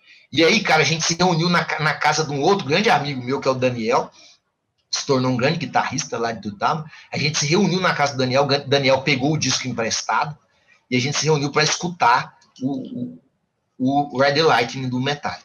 Cara, aí quando colocou para tocar, que é a primeira faixa, que é Fire, Fire Fire. Cara, gente, isso é. Aquilo me ajudou na coisa da fúria também, né? Da minha fúria juvenil, porque aquilo ah. entrou em mim, assim, de uma maneira tão potente. Aquela música, ela tinha uma energia, né? Tribal, ritual, que é tudo que eu buscava, assim. Então, foi um complemento. E dali em diante, então, a minha conexão com o universo da música e fundamentalmente do heavy metal, que era uma coisa estranha, muito estranha para aquele universo onde eu trafegava. Né? Então, até ali a gente tinha o rock nacional, que a gente abominava, por sinal, né? que era muito ligado, que é um tipo de rock que eu nunca gostei, que é o, vamos dizer assim, romântico. Esse negócio de romantismo nunca me pegou essa ideia. Músicas de amor, assim. É. é. Hoje eu entendo como romantismo é uma coisa de idiotas para idiotas. É, eu gosto do Edgar. Edgar, você tá muito. Deixa, deixa só um parênteses, você tá muito contido aqui. Pode. O que, eu, eu gosto dos seus aforismos, que você solta umas. Eu te acompanho no Facebook, você solta umas pérolas geniais. Manda ver aqui, viu? Não tem freio aqui, não. Vai lá, manda ver. Justamente, então é o que eu tô falando. Então, é, romantismo é uma coisa de idiota. E eu nunca gostei de ah. música rock e heavy metal que é que trabalha esse tipo de contexto. É aquela coisa do cara apaixonado e que a mulher deixou ele, né? E todo o glam rock, ele caminha por aí, né? Então, Guns N' Roses e, e, e, sabe, assim, até respeito musicalmente. Tem faixas que eu acho até interessantes, né? Twisted Sister, essas bandas, Twisted Sister nem tanto, né? Mas é o, o Motley Crue, né? Aquela turma ali que, tem, que trabalhava muito girls, girls, girls, aquelas músicas, né, de objetificação da mulher, né? Então, é sexo, drogas e rock and roll. Cara, isso aí nunca me interessou no contexto da música. Eu muito raso, né? reflexões... né? Muito raso a coisa. É. é. Eu entendo, porque é feito por jovens, e jovens estão dentro desse contexto, mas aquilo não me interessava. Então, o que me interessava no rock, no heavy metal e na música eram outras temáticas. Quando começava a entrar nessas coisas aí, eu pulava fora. Eu achava isso não me interessava. Eu queria que falasse era de terror, que refletisse sobre morte, sobre guerra, sobre dor, né? sobre até sobre suicídio, sobre esses temas mais pesados, depressão. Mas negócio da namoradinha me deixou, tô sofrendo, entendeu? Ou se não, vamos pro baladão comer as menininhas. Cara, isso aí nunca me pegou, isso aí nunca me interessou. Então tem isso também, tem, sempre teve essa divisão para mim e que acabou me dividindo até na, na época na cidade. É, a, tinha a, a, até uma cidade com pouquíssimos metaleiros, que a gente falava na época, a gente vai ter subdivisões, as pessoas vão começar a brigar entre si. Eu sempre fui muito pacífico, nunca nesse sentido de briga ideológica, não. Eu brigava por outras coisas, mas nessa época eu já não estava brigando mais. Nessa época do rock, eu já não era briguento mais e eu era tranquilo, eu entendi os dois grupos, apesar de gostar do grupo chamar de radical que era o pessoal que gostava do death metal, do thrash metal, do black metal, né? Eu adorava as cruzes invertidas. Era sensacional aquilo ali, entendeu? Porque essa abominação do que a igreja representava, meu pai sempre foi um místico também como eu, só que totalmente adogmático. Abominava a igreja. E aí teve eu, eu fazia parte do grupo de jovens da igreja levado por minha mãe, sempre muito católica, respeito ela profundamente, e minha mamãe me levava para essas reuniões.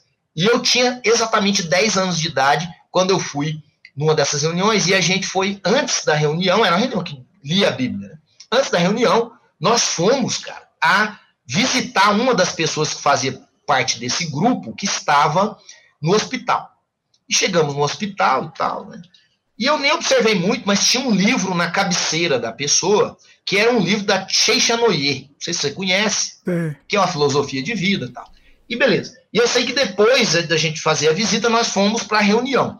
E o coordenador do grupo, que era um senhor, ele, é, antes de começar, ele pediu a palavra lá para falar sobre a visita. Vocês viram aquela coisa horrível na cabeceira da cama? Aquela Eita. coisa demoníaca? Não sei o quê. Cara, aquilo foi como um balde de água fria na minha cabeça. E eu cheguei pro meu pai e falei, pai, você acredita nisso? Ele falou, cara, é por isso que eu. Meu pai falou, por isso, Edgar, que eu abomino esses negócios. Dali em diante, cara, isso aí, ó, derreteu para mim.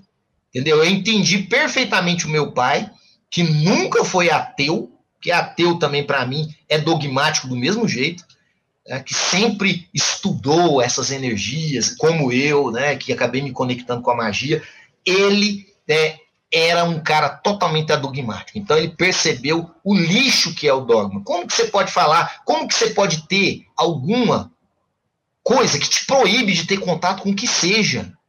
Cara, são histórias abomináveis isso aí. Essa coisa de me chamar de satanista até hoje. A melhor, a melhor empregada é, do lar que a gente tinha aqui, quando a gente mudou para essa casa que eu moro, ela era evangélica. Ela ficou cinco anos com a gente. No último ano que ela ficou aqui, um certo dia, foram dois acontecimentos. Primeiro, ela viu um livro na cabeceira da minha cama chamado A História do Satanismo. Eita, aí já, ferrou, né? nesse sentido, ah, né?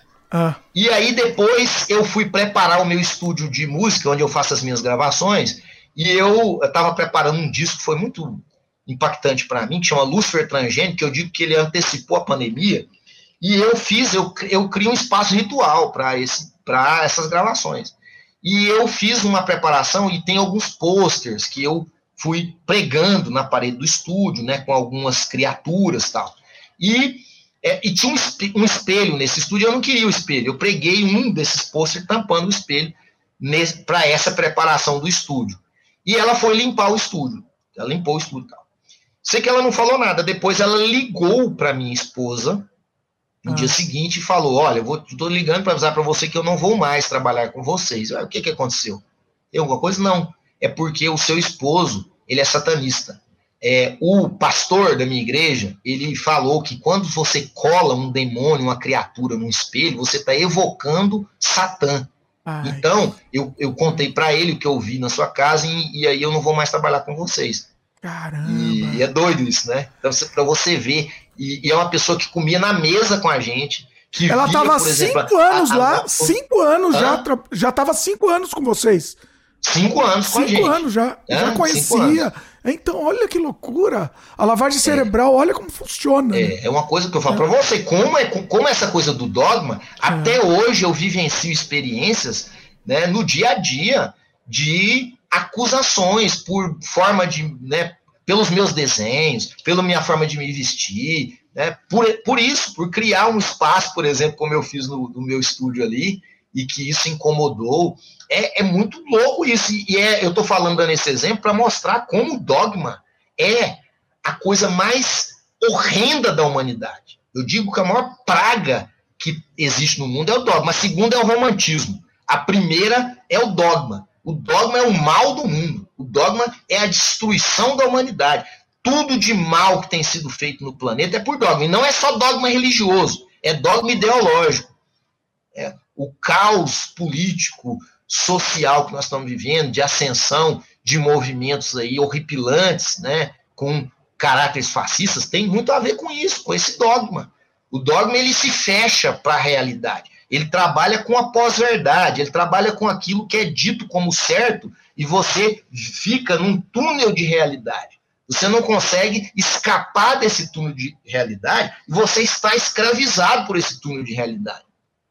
Então, assim, veja que bobagem, os dez mandamentos bíblicos, um negócio que foi escrito por Moisés há quatro mil anos atrás. A humanidade, o ser humano está em constante evolução, não só orgânica, biológica, mas também como cultura. Como que você vai pegar dez pseudoleis geradas há quatro mil anos atrás e vai dizer que essas pseudoleis aí que elas são baseadas em princípio moral, elas não têm nenhuma conexão, por exemplo, cósmica, com a cosmicidade, ou com é, uma ideia mais complexa da física, da biologia. Tem nada, nem do ocultismo. Elas são leis, preceitos de ordem moral que estruturam. E aí você tem que ficar preso a, esse, a, a essa égide dessas coisas. Sem contar o grau de contradições que existem nesses livros sagrados.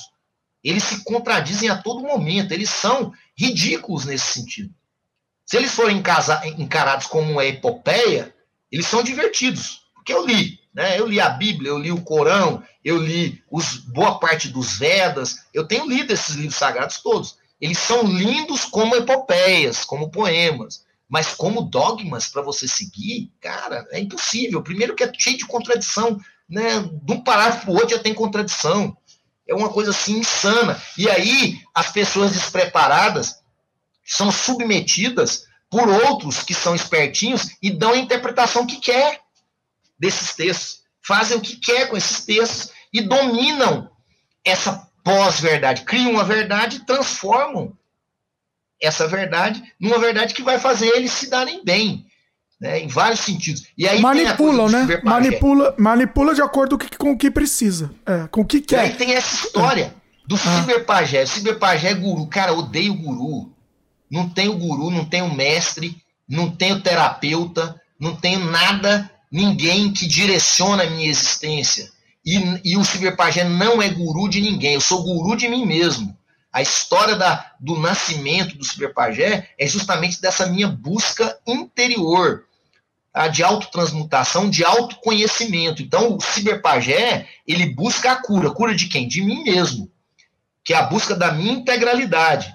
A integralidade no sentido de entender quem eu sou, para conseguir transmutar aquilo que realmente eu acho necessário transmutar e me deleitar com aquilo que eu amo, não o que os outros esperam de mim. Porque um dos grandes problemas da humanidade, talvez o maior, né, depois do dogma, ali lado a lado com o romantismo, é justamente essa nossa obsessão em sermos aceitos, na validação alheia, a necessidade que nós temos de serem validados pelo outro. Nós só acreditamos em algo que nós somos se nós formos validados. Ah, então eu só acho que eu sou bom porque eu ganhei o prêmio, ou porque fulano falou que eu sou bom, ou porque meu pai passou a me admirar por isso. A gente e aí a gente vai construindo uma mentira. Porque nos tornamos dependentes da validação alheia. Isso aí é muito sofrimento. Então é algo que também eu persigo na minha filosofia como artista, como mago, desde o princípio, desde quando eu entendi que se eu for é, me deixar levar pela validação dos outros, cara, a minha vida vai ser uma merda, um lixo. Agora, nós vivemos em sociedade, nós estamos em contato com o outro, e a grande maravilha da vida é a relação com o outro. Mas a gente precisa entender: você não tem que ser o que o outro quer.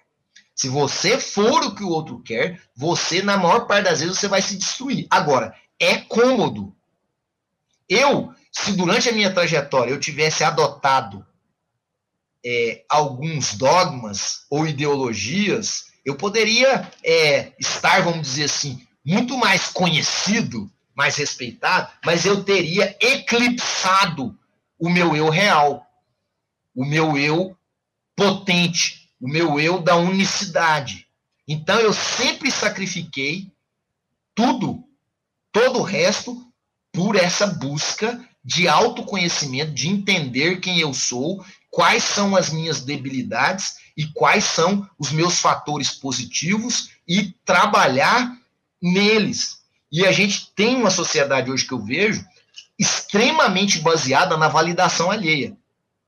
Sim. As redes sociais, elas amplificaram isso de um jeito inacreditável, que é a obsessão pelo like. Ou seja, eu só é, vou sentir que é algo que eu fiz é positivo se eu tiver ali a aceitação dos outros. E mesmo uma pessoa balizada como eu, eu digo que todo dia está refletindo sobre isso e está agindo magicamente contra isso, ainda se pega às vezes contando Sim.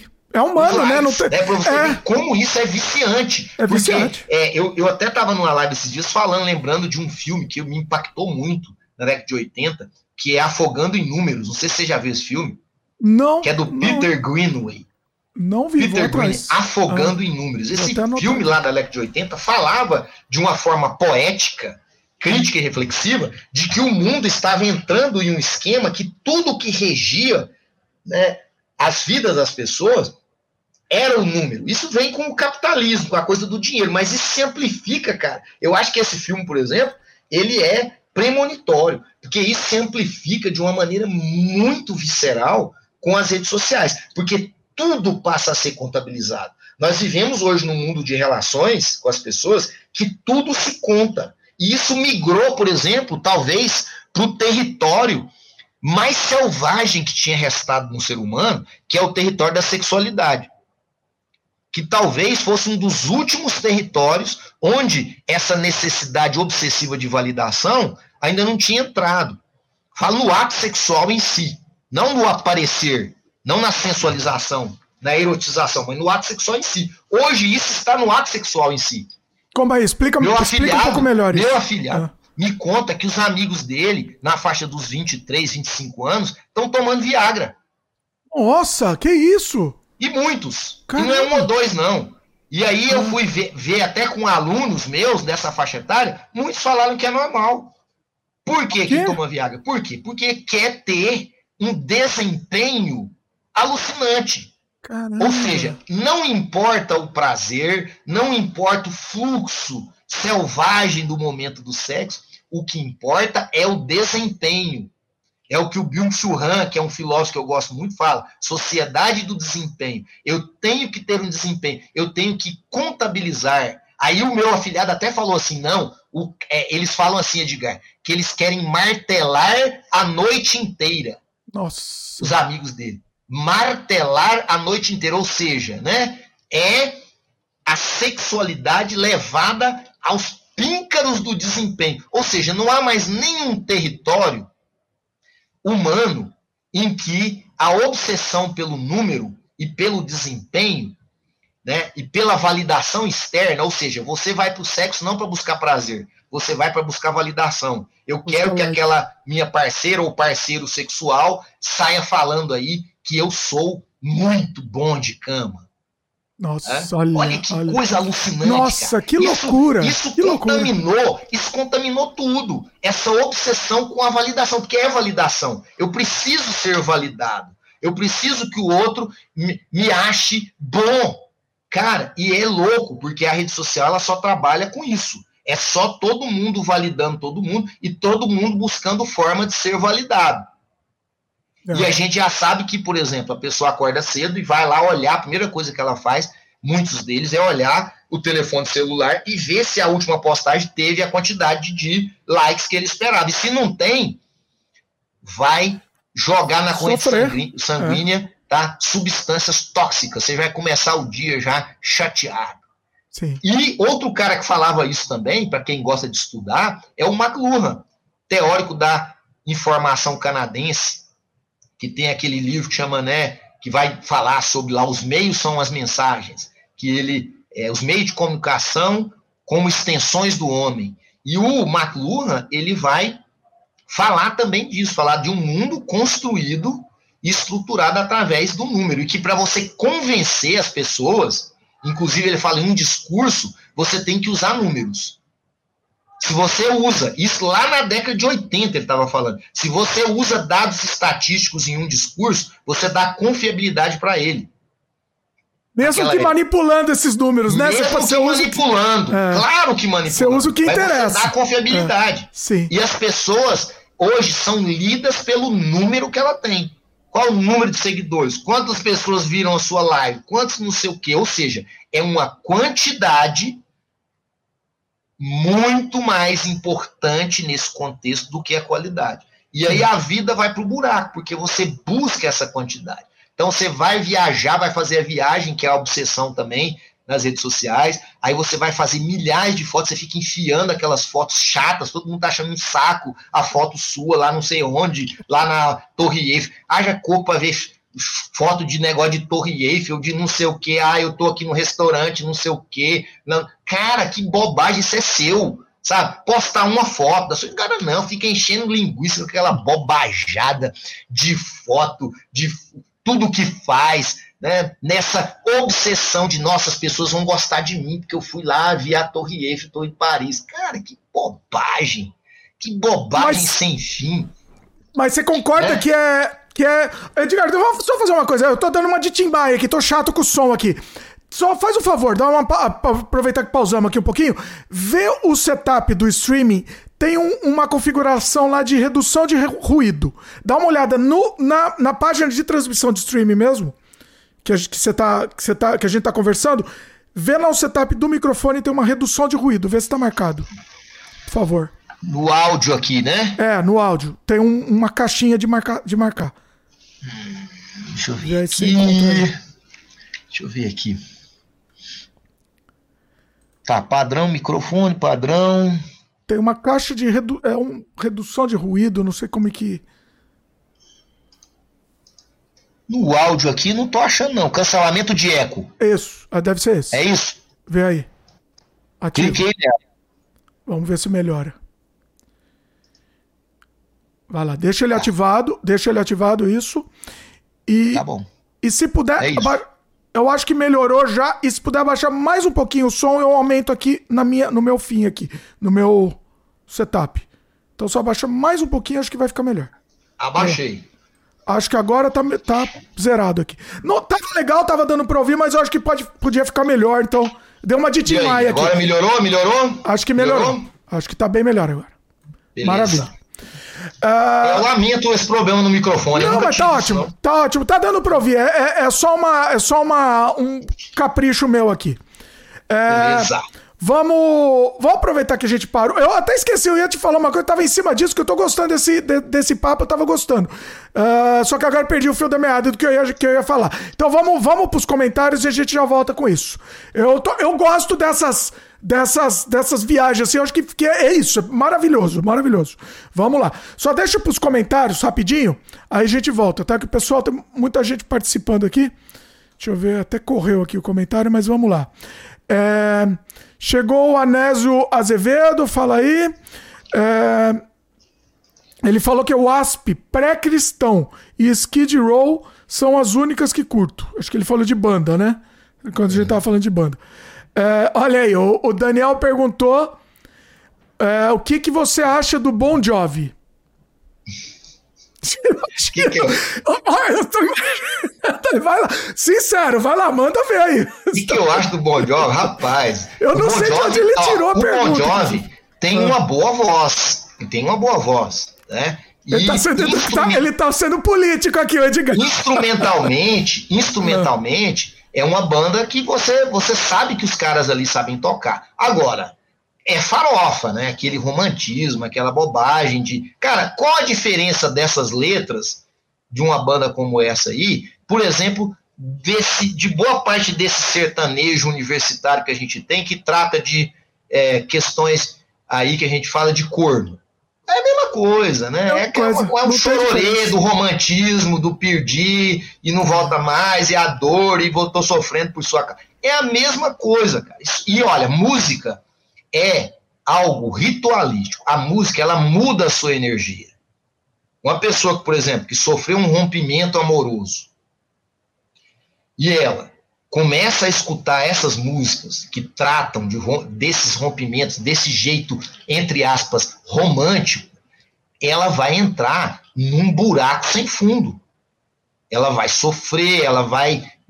Pode entrar num processo depressivo. A música, ela trabalha frequências interiores. Então, eu sempre busquei músicas que elas trabalham as frequências interiores que me interessam. Então, essa questão da música que ela trata desse é, piegas romantismo, e aí não tem nada a ver com amor, né, depois a gente pode falar sobre isso, mas esse romantismo que é essa coisa idiota da paixonite, que é justamente a chamada paixão que é uma doença. Hoje até a ciência mostra que o estado de apaixonamento é um estado doentio, gravíssimo, em que a pessoa ela está, por isso que vem paixão, que vem de paixão, que vem de passividade. Ela está totalmente passiva e entregue ao objeto da sua paixão. E ela vai sofrer descargas hormonais, muitas vezes horripilantes, vai sofrer síndrome de dependência, que rememora síndromes de quem usa drogas pesadas. Então, é, essa sensação, ela é doentia. E, por exemplo, na história do ocultismo da magia, a gente vai ver sempre os grandes magos, como Elifas Levi, né, trabalhando que isso como uma doença. É, é curioso agora porque até recentemente uma antropóloga de Oxford acabou de escrever um livro falando, criticando absurdamente o amor romântico e mostrando que ele é algo que surgiu nos últimos três séculos. É algo muito novo e que, na verdade, foi muito bem aproveitado pela mídia, pelo mundo do hipercapital e que há um interesse muito grande em pregar essa sensação doentia de apaixonamento como uma forma legítima de verdadeiro amor. E as pessoas ficam buscando essa descarga hormonal doentia, autodestrutiva, porque há uma publicidade midiática que vem desde o cinema norte-americano, passando pelas novelas, passando por toda forma de narrativa e que nos entrega essa história da paixonite grave como algo positivo, essa história da dependência do outro como algo positivo, como algo que nós devemos perseguir. Então, eu, tudo que eu tenho para falar sobre o Bon Jovi é isso. Bon Jovi é um lixo porque o que ele prega como experiência de vida positiva, para mim, é algo que é doentio. Então, ah, mas você gosta de uma música que discute o suicídio? Muito mais. Né? A questão do suicídio, por exemplo, ela é uma questão filosófica, para mim, densa e profunda, e que ela merece ser discutida. Agora, o problema dessas bandas que trabalham, e não é só do rock, mas todos os gêneros que trabalham a paixonite, é justamente que elas, em certa medida, elevam essa, esse sentimento, essa sensação, como algo positivo, algo importante, algo que você tem que buscar na sua existência. E para mim é justamente o contrário. Então, é, por exemplo, tem aí o depressivo black metal, que fala de sensações, de suicídio, de inexistência. Para mim, é uma música que tem muito mais sentido de conhecer, de entender, do que o glam rock, com as suas músicas de paixonite aguda ou de objetificação da mulher também, que quando não é uma coisa é outra, né? Os, esse sertanejo é a mesma coisa. Quando não é estou morrendo de paixão, ela nunca mais vai, vai voltar para mim, eu não sei o que faço da minha vida, é tô comendo todas, eu sou fodão, viva a foda, viva o, o, o a bebida e a curtição. Né? Curtição. Duas coisas horripilantes. Vejam, meus queridos, eu não sou um moralista. Faça o que tu queres, pois é tudo da lei. Muito longe de mim ser moralista. Se você ama estar apaixonado, esteja apaixonado. Arque com as consequências do que é estar apaixonado. Eu acho que Mas, o que você tá, é, o problema maior é a, Desculpa te interromper. É, o problema maior que você tá querendo dizer, deixa eu ver se eu entendi. É essa pobreza de conteúdo, né? Você criar um conteúdo que só fala disso, é muito raso, né? Não é uma coisa. Entendeu? Por que, que você tem que consumir esse conteúdo raso? Vamos tentar um pouco mais. Uh, uh. E, e, assim, mesmo se. Eu até vou, vou tentar até ser mais político aqui. Até se você consumir, pelo menos consuma outras coisas também, pelo menos, né? Não vai só nisso, pelo menos, né? É, eu, eu penso assim depende muito do momento, né? Também. Porque, como também. eu disse, é. a música ela é uma condutora de frequências. Sim. Então, se você está vivendo um momento justamente de um término de um relacionamento e você vai se embrenhar nessas músicas, eu não aconselho. Não, Agora, é, se, pior, faz, é. se é uma coisa que você está ouvindo no seu dial ali, no seu rádio, na cidade, que aquilo está passando, beleza, né? Tá, tá, não, quer dizer, sem moralismos, faça o que tu queres, ouça o que é. você quiser ouvir. O que eu estou falando aqui é um posicionamento meu do que das consequências. Todas as ações nossas, elas têm consequências. Né? Mesmo usar, quer dizer, a mesma coisa vale para o depressivo black metal. Se eu sou um cara que estou com tendências suicidas, já achando tudo ruim, e eu vou colocar depressivo black metal, possivelmente eu vou dar um cabo à minha vida. Sim. Não é o, o, o momento certo para você escutar essa música também. Então, Sim. essa coisa da frequência musical, ela tem uma condução, as pessoas não têm noção disso. Elas acham que isso aí é, é uma ficção, é uma fantasia. Não. Música define o seu estado de espírito. Eu mudo o meu estado de espírito magicamente com música.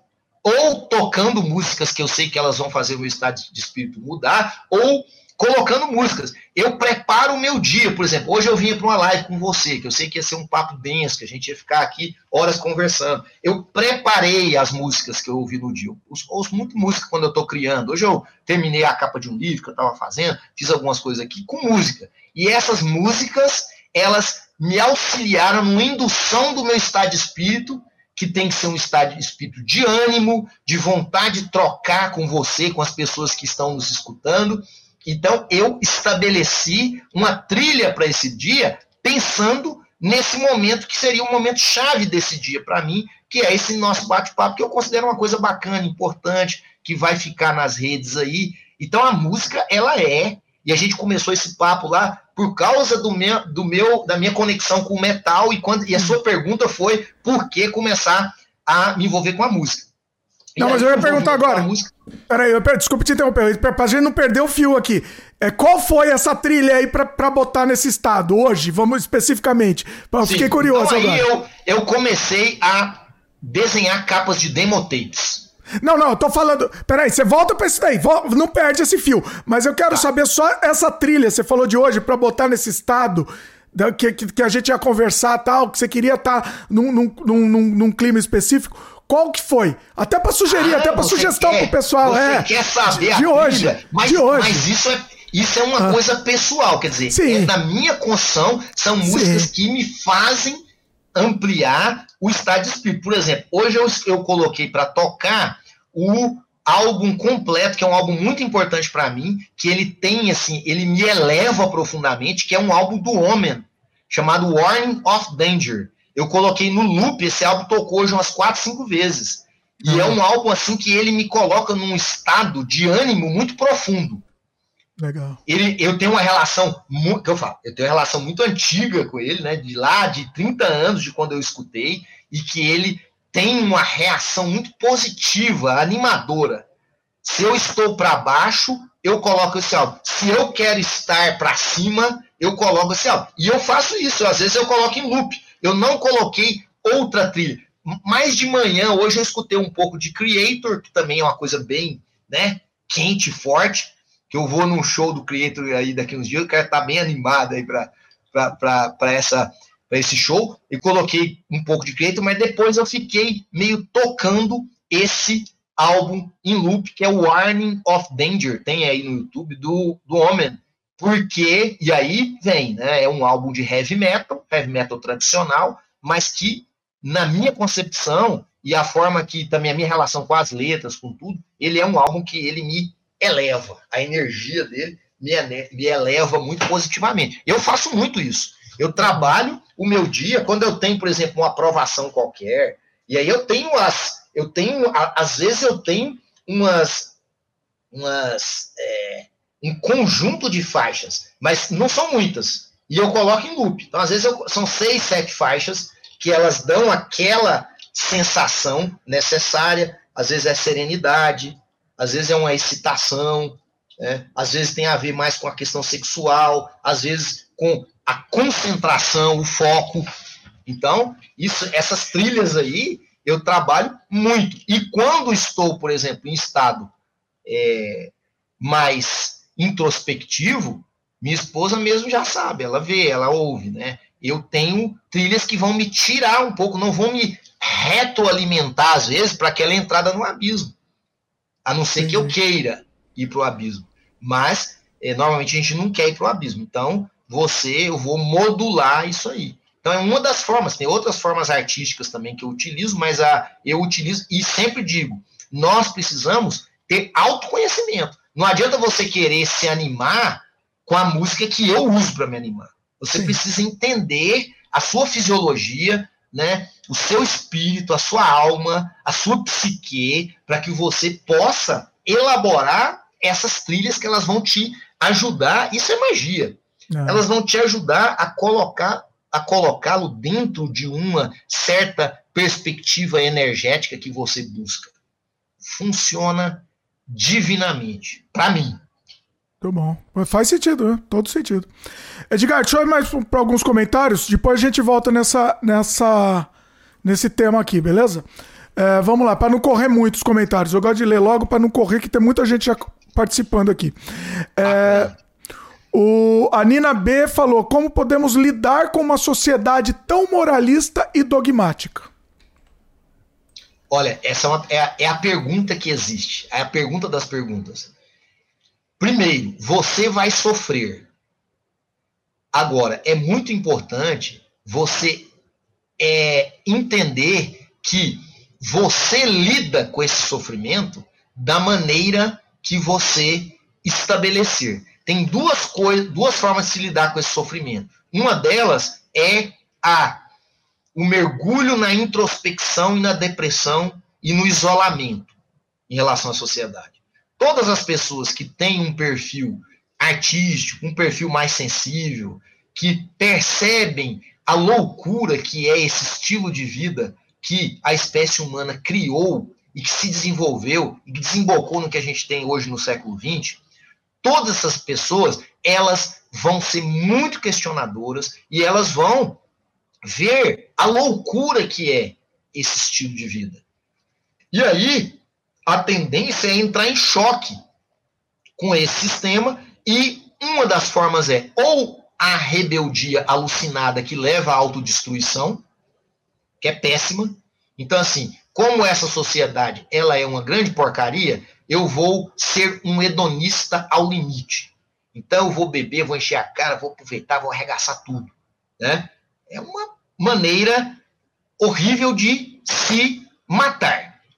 Um outro caminho, eu, eu prefiro a terceira via. As duas vias extremistas é a via do isolamento e da depressão.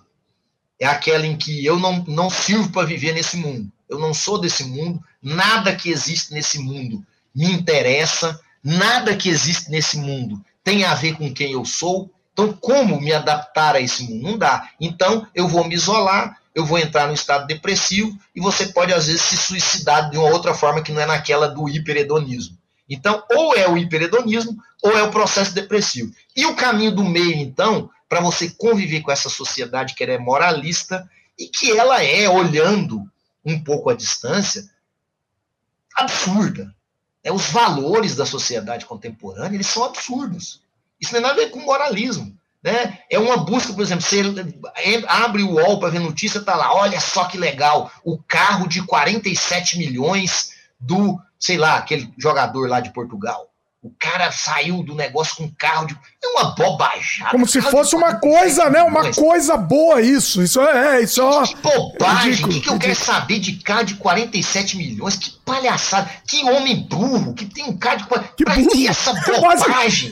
o que, que isso aí vai fazer na sua vida, na sua existência? É que, como ser humano é uma criatura idiota. E aí aquela matéria é a que mais vai ser visualizada. Ah, o carro, ele não sei o que, é especial. Ele... Cara, que bobagem, que bando de besteira. Sabe, que Exatamente. coisa. Sabe, então é um mundo de futilidade. E são essas futilidades que ganham o espaço e que são valoradas. Então, são os valores desse mundo em que a gente caminha. É que as pessoas dão valor, que elas consideram importante.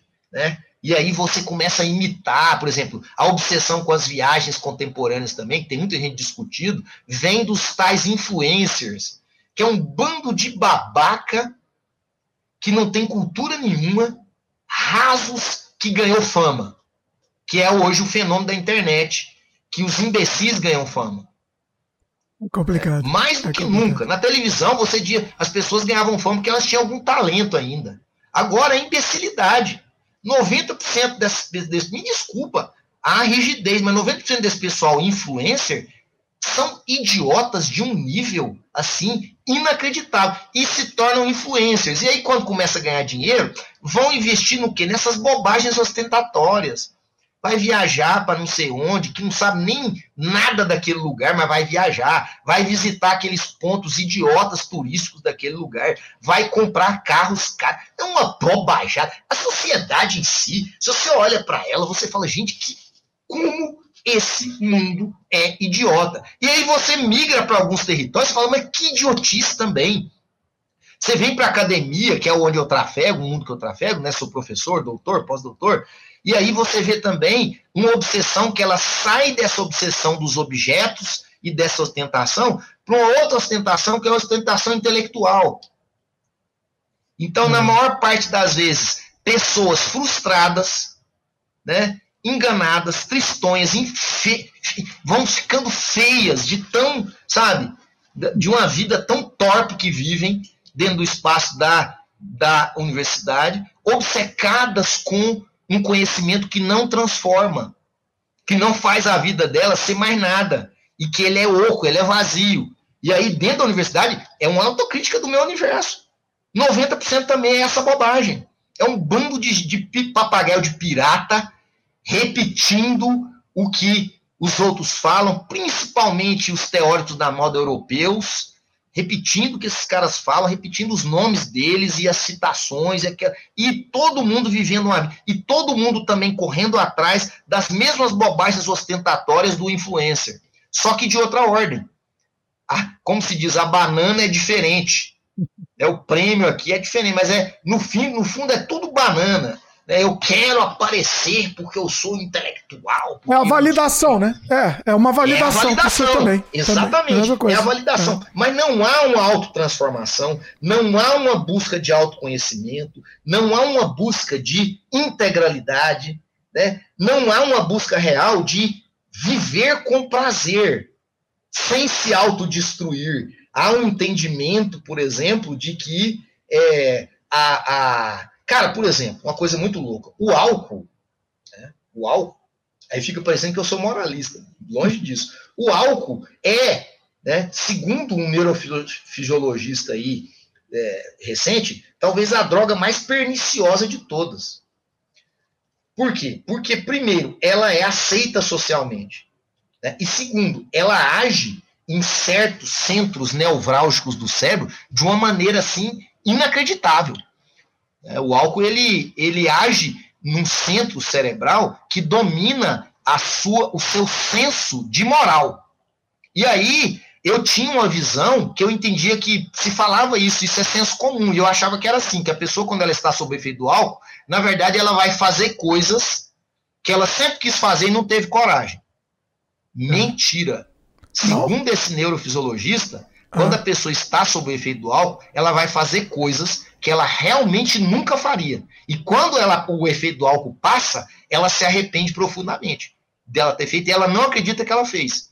Por mas, exemplo, hoje, mas ela queria países, fazer. Mas ela queria fazer aquilo. Ela nunca não faria queria, Ela não queria, porque é, a, o álcool tra, tra, ele, ele vai mexer nesse centro tá, dessa automoral representativa. Ela não queria. Por isso que tem países hoje que, por exemplo, a mulher que se ela fizer sexo com um homem e depois do sexo ela disser que ela foi, no outro dia ela disser que ela foi estuprada porque ela estava sob efeito do álcool, é, o cara vai ser processado e vai perder na justiça. Isso tem em muitos países. Por quê? Porque e é verdade. Eu não entendi isso. É verdade. Eu falava, nossa, mas é, é isso vale para o homem também. O cara vai fazer você, homem e mulher, para qualquer um. A mulher e o homem. Quando você está sob o efeito do álcool, você faz coisas que você não faria, não estão no seu self. Olha que doido. Há, uma, há um deslocamento nesse centro, tá? Que é. Mas isso para todo mundo? Fulcral. Fulcral. Isso é para todo, pra todo mundo? É assim? Para todo mundo, para todo Olha. mundo. Depois eu não lembro o nome, depois eu te passo o neurofisiologista. Eu vou querer ler, porque tá, assim. Que tá pesquisando isso eu, aí. Eu, é eu vou ser sincero. Se você é ah. claro que vai depender da dose, né? Se você tomar só um golinho ali, não vai acontecer. Não, mas mesmo mas... assim, quando eu encho a cara, eu vou, vou, vou minha, minha história pessoal, quando eu encho a cara, eu não faço nada que, que eu não. mas é possível que você faça. Dependendo da circunstância, a, a possibilidade ela se ampliou aí maximamente. Essa que é a loucura do álcool. Que é, você vê, a legislação de alguns países leva isso em conta hoje. Uma mulher sob efeito de álcool que ela teve uma relação sexual com um homem, se no outro dia ela acordar e falar, eu não queria, mas eu fiz, ela pode processar o cara na justiça e ele vai perder em muitos países, porque é, ele não poderia ter se relacionado com ela porque ela estava sob efeito de álcool. É justamente esse fator que é levado em conta. Ou seja, não. É, e aí, cara, como que você vai se embriagar com uma substância dessa? Como você vai confiar num negócio desse? Só que é um negócio que está disseminado como lazer, né? E todas as pessoas, isso aí, de todas as classes sociais, ostentam do álcool. Então, é um prazer inominável que eu não consigo entender postar fotos com álcool na mão. É, é bonito isso, é né? bonito isso. É. Abjeta, é. mas todo mundo tem que postar foto com álcool na mão. Cara, que coisa boba, que coisa tola. A indústria que é mais. É pra mostrar que você tá bem, Brasil, né? Você é. a, a, imagem que você passa é que você tá bem, ó. Estou bem aqui, é, estou tomando. Porque a imagem que é. Agora, é uma substância que ela também ela é depressora do sistema nervoso central e que ela vai te, te colocar num estado de torpor, tá? Meu pai era alcoólatra. Né? E eu conheço muito bem o que é isso. Ela vai te colocar num estado de torpor e vai te fazer aceitar tudo que está com muito mais facilidade está acontecendo à sua volta. Então, por isso que tem esse torpor do final de semana. Né? Eu aguento a semana para no final de semana eu tomar um pouco de álcool e entrar nesse torpor para eu aguentar mais uma semana. É, entendeu? Me anestesiar. Então, esse, né? é. é. esse é anestesiar, isso mesmo. Sim. Sabe? E aí, e é curioso porque está em todas as classes sociais. Então é desde o cara lá, né, simples, pobre, tomando a sua cervejinha em lata vagabunda, e ali ostentando, até aquele pseudo é, amante de vinhos. Então estou aqui com vinho, não sei o quê. Sabe? Uma. E aí eu sei que eu estou ofendendo muita gente. Não me engane. Você não é amante de vinho, você não é amante de cerveja artesanal, você não é amante de porra nenhuma, não me engana, cara. Você gosta do torpor que é esse torpor. negócio faz em você, é, é o torpor que isso te dá. Não engana ninguém, não. E aí entra nesse irmão. Posso, vou, ó, eu, eu, por exemplo, não vou mentir, eu tomo, mas eu sempre deixo claro, eu não gosto nem do gosto. O meu negócio é, é o torpor, eu já se deixo é claro. É o, meu, o meu negócio meu é o efeito. falava a mesma coisa. Meu pai tomava cachaça, falava, é a coisa mais horrível que tem. Então por que, o senhor toma? Quando eu tomava, né? Ele teve muitos, muitos hum. períodos da vida que ele foi abstêmio. Hum. Os períodos melhores da vida dele. Os problemas que ele teve na vida foi quando ele bebeu, problemas graves. E hum. ele falava, cara, eu bebo pelo efeito, nunca pelo, pelo efeito pelo sabor. Pelo mas, mas, assim, gente, sem então, ser moralista, peraí, hein? Não, entendi. Não sou moralista, entendi. mais uma vez. Faça o que tu queres, pois é tudo da lei. A gente só está falando aqui dessas obsessões contemporâneas e como a mídia ela nos controla. Como a mídia faz eu entender que a paixão é a sensação que eu tenho que ter, se eu não estou apaixonado tem alguma coisa errada. Como a mídia faz me dizer que eu tenho que tomar a minha bebida alcoólica de vez em quando, que isso é diversão, isso é agradável com os amigos, isso vai me deixar num estado mais alegre. Como há né, mitos construídos em todas as instâncias para que eu consuma, por exemplo. Qual é a Ambev, é a empresa que mais lucra no Brasil? Né? Você já pensou você fazer campanha contra o álcool? É impossível. Possível. São bilhões. O maior bilionário brasileiro, aquele cara que apareceu e agora por causa daquela negócio das americanas lá, é dono da Bev. É vendendo álcool para todo mundo. Agora, o que, que o álcool faz de positivo nesse mundo? Só lixo. Eu tive várias pessoas na família, começar do Vadico. Agora, um grande primo meu, que eu amava, morreu tem quatro meses de é, é alcoólatra, estava saindo de um bar bêbado, caiu, bateu a cabeça, foi para o hospital, ficou internado, né, em coma durante mais de um mês e morreu por causa do álcool. Assim, eu nunca vi esse negócio é, trazer coisa boa de jeito nenhum. Agora, não tem nada não. Tomem à vontade, Sim. tomem, tomem, você entendeu? Não, não tô nem aí, eu tô só. Isso aqui são exemplos dessa construção social de como nós é, acreditamos, na verdade, numa verdade que ela nos é imposta. Outro exemplo simples aqui. Existe uma paixão por carro.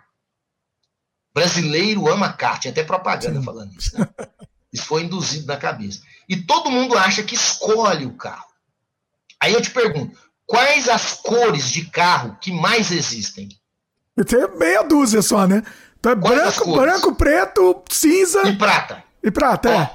90% dos carros são branco, preto e prata. Sim. Aí você pergunta pro cara qual a cor que você quer do seu carro. Aí eu gosto é, é, é preto, é, é, prata ou branco. Escolhi, ah, foi eu que escolhi. Eu não gosto. Eu é. gosto de preto, prata e branco. São essas as únicas cores que eu gosto. Ah, tá bom. É. Aí, se você voltar na década de 60 e 70 e 80, os carros, por exemplo, produzidos no Brasil, eles tinham todas as cores. Você tinha carro azul claro, você tinha Brasília verde, Brasília azul, Brasília vermelha, Brasília alaranjada. Você andava na rua, vê foto dos anos 60 e 70, foto colorida, você vai se assustar. Tudo era colorido, os carros eram todos coloridos.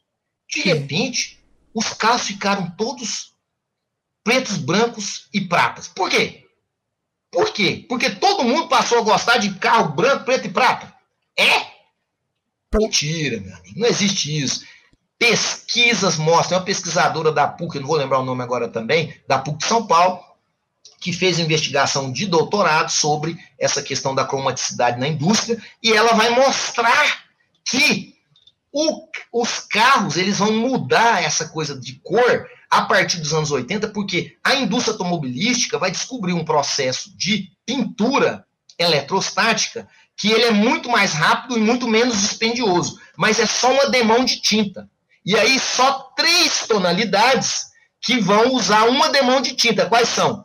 Branco, prata e preto. Qualquer ah. outra cor, tanto se chegar na concessionária e falar, eu quero um carro vermelho, o cara vai falar para você assim: olha, a gente tem aqui para você levar agora o branco, o prato e o preto. Você quer vermelho? Tem que mandar pedir na fábrica, vai ficar tanto a mais, é mais caro. Ah. Vai ficar tanto a mais, você vai ter que esperar um mês. Aí todo mundo compra o quê? Branco, prato e preto e diz que é. Que é ele que gosta. Gosta nada, rapaz. Foi imposto pela indústria. E a coisa é tão sacana que a indústria, como o carro, ele é o objeto de consumo mais desejado do mundo, isso, como a indústria estabeleceu que as cores boas eram preto, prata e branco, isso migrou para todos os objetos da casa, os eletroeletrônicos. Ah. Quando eu era menino, a televisão da minha casa era amadeirada. O fogão da minha mãe era vermelho, minha avó tinha um fogão é, azul, a geladeira azul, é, tinha até geladeira verde, uma tia minha, a geladeira era verde. Todos os objetos de casa tinham cores. O que, que hum. aconteceu com isso? Acabou. Computador, celular, ó, tudo que está aqui, teclado, todos os objetos eletroeletrônicos, branco, preto e prata. Não tem outra coisa. Se você quiser comprar, é vintage, é caro, é o cão chupando manga. Não tem. Ou seja, Olha. tudo imitou a indústria automobilística. As casas se tornaram pretas, brancas e cinzas, porque os objetos foram imitar o carro, que é o objeto de maior desejo no consumo do mundo ocidental. Então, eu estou contando essas coisas para falar como nós somos construídos por um sistema, mas nós acreditamos que nós tomamos nossas decisões. Eu tomo minha decisão, eu escolhi o meu carro, eu escolhi a cor desse computador, eu escolhi nada. Computador aqui que, tá, que eu estou usando, prata e preto. Escolhi hum. nada, era só isso que tinha. Se eu quisesse azul, não existe mais, porque foi estabelecido pela indústria. Acabou. Tem que ser assim, tem que copiar a tonalidade dos carros, que é a tonalidade predominante. E eu ainda acredito que eu tomo decisões. Então, todo esse sistema, e aí a pergunta dela fala: como viver no mundo com tanta moralidade? Você tem que se autoconhecer, você tem que entender a estrutura complexa desse mundo, e aí é o que eu falo, você tem que criar a sua realidade. O que, que é criar a sua realidade? É desenvolver os seus próprios valores e viver a partir desses valores. Eu, quando me tornei ciberpagé, eu criei os meus 10 mandamentos, tá? que são as 10 chaves da transmutação. Eu estabeleci os valores que eu ia querer buscar a partir da minha transmutação em ciberpagé aos 40 anos. Foi uma ação mágica em que eu usei processo artístico e eu defini lá em HQ Forismos as 10 Eita, deu um problema aqui no Edgar, travou. Aí voltou. Opa, voltou, voltou. Vai lá. Você estava falando as 10. Que, ah. valo, as 10 chaves da transmutação valores que eu vou perseguir a partir daquele momento. Inclusive, algumas até perderam sentido para mim, porque a vida vai mudando, você vai revalorando aquilo que tem interesse para você. Mas eu fui criar. Então, qual é a minha dica para você viver nessa sociedade? Primeiro, autoconhecimento. Segundo, não se eclipsar, não passar a fazer o que os outros esperam de você. Porque senão você também vai morrer. E e aí ter essa coragem de enfrentar esse sistema de uma maneira lúdica, em certo sentido. Eu sempre fui um enfrentador do sistema. Como? Eu uso a arte para enfrentar o sistema. Mas eu tenho certos limites. Ah, você não é um cara 100%. Claro, eu tenho certo. Eu sou, vocês terem ideia, eu sou funcionário público. Olha. É? E aí eu tenho o lado positivo e negativo de ser funcionário público. Sim. Eu tenho regras. Eu tenho uma universidade onde eu trabalho, onde eu sou funcionário público, que eu tenho regras a seguir. Sim. Eu tenho limites que eu preciso seguir. Por exemplo, eu posso me rebelar contra o sistema, mas eu tenho uma aula que eu tenho que dar em tal horário, em tal dia. Se eu passar a não dar essa aula, eu vou ser despedido, eu vou ser mandado embora. Sim. Então, é. essa aula eu vou dar. Agora, o que eu vou dizer nessa aula, ninguém me controla. Né? Aí eu posso arcar com as consequências que eu vou dizer, mas eu posso dizer. Eu posso ter um pensamento livre. A Universidade Pública Brasileira, isso é uma das coisas maravilhosas dela. Eu posso dizer o que eu penso, eu posso ir para uma linha de pensamento. Nunca tive em raríssimas exceções, né, tem uma história que posso contar depois, o meu, o meu pensamento cerceado. É possível ser um livre pensador dentro do espaço da universidade. Vai pagar o preço? Vai. Qual é o preço? É caro? Você, muitos grupos vão te rejeitar. Você está preparado para ser rejeitado? Só que é o seguinte: mais adiante, o preço da rejeição é o prêmio da sua individuação, do seu amor por quem você é. É caro? É, porque você vai ter que rejeitar durante sua trajetória, durante muito tempo, os grupos. Se você entra num grupo, tudo é mais fácil. Eu já fui chamado para tudo.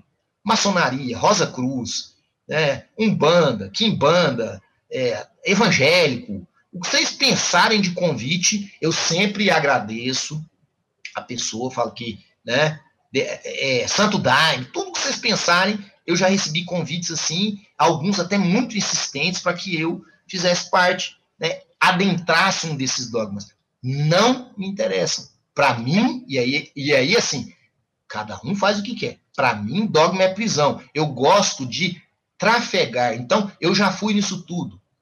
Eu já fui em, em congresso de ufologia, congresso de semiótica, tá? Sessão de descarrego, sessão espírita, Olha. É, é, terreiros, vários terreiros, né?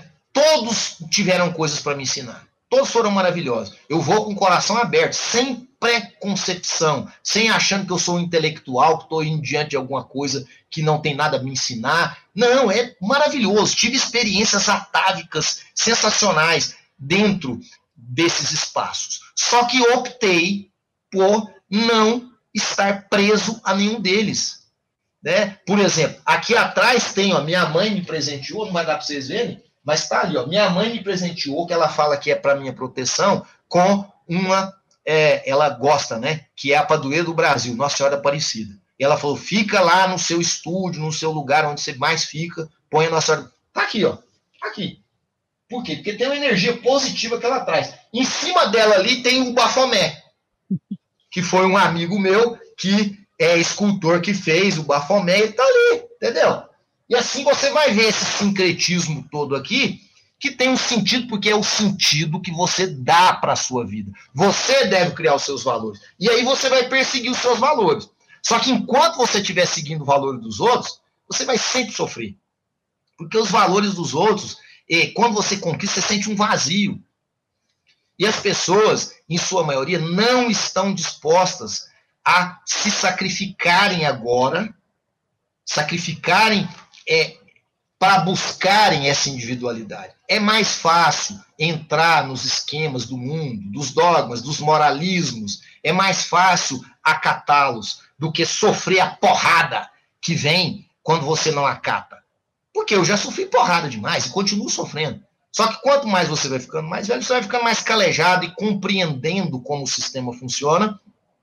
E você vai aprendendo de forma sagaz também a navegar nesse sistema. Nesse sentido, hoje eu sou uma pessoa muito realizada profissionalmente na academia, porque eu tenho meu grupo de pesquisa, que é o Cria Ciber, que tem ali Cria Cibers, vários dos meus ah, incríveis integrantes do grupo estão aí acompanhando, são pessoas que também todos são outsiders, mas que conseguiram encontrar um espaço dentro da universidade para pensar fora da caixa, para criticar o mundo, a sociedade, os valores vigentes nesse planeta né? De uma forma também que a vida tem que ser divertida.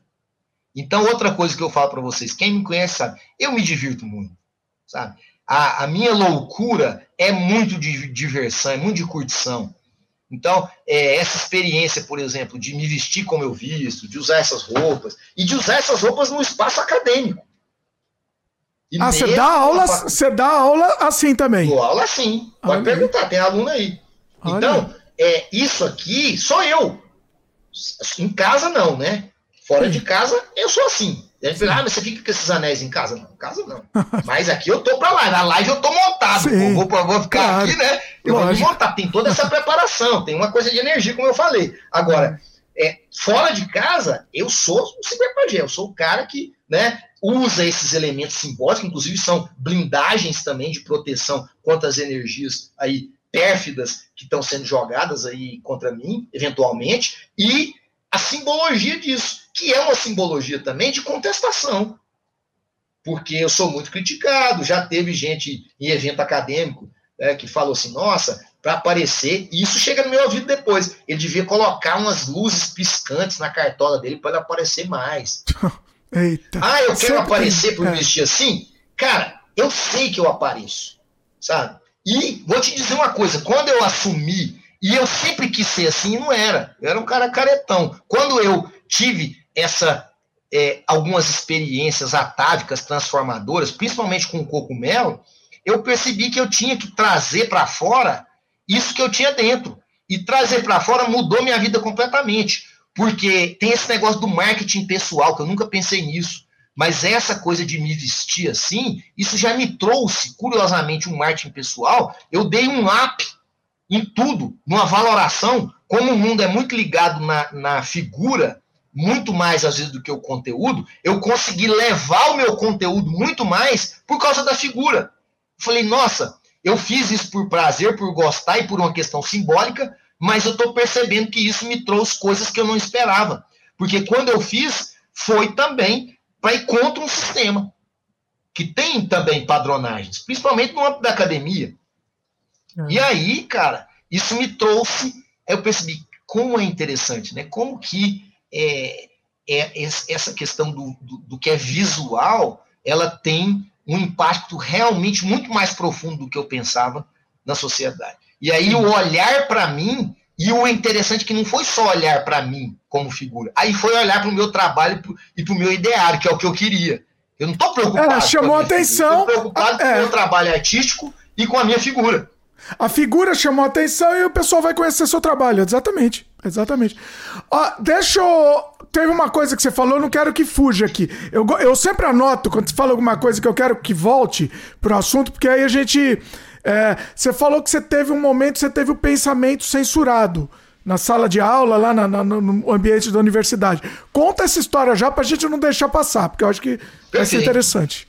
É, na verdade, eu sempre tive censuras que elas são de uma ordem mais implícita de querer definir né, alguns caminhos que eu vou trilhar, mas aconteceu quando eu comecei com as minhas experiências com, com enteógenos, as chamadas, os chamados, é, o pessoal chama às vezes de drogas de poder, ou ah, de é, alguns chamam também de psicodélicos, eu gosto de chamar de enteógenos, que, que é um termo que a raiz dele é comunicação com Deus, é a voz de Deus.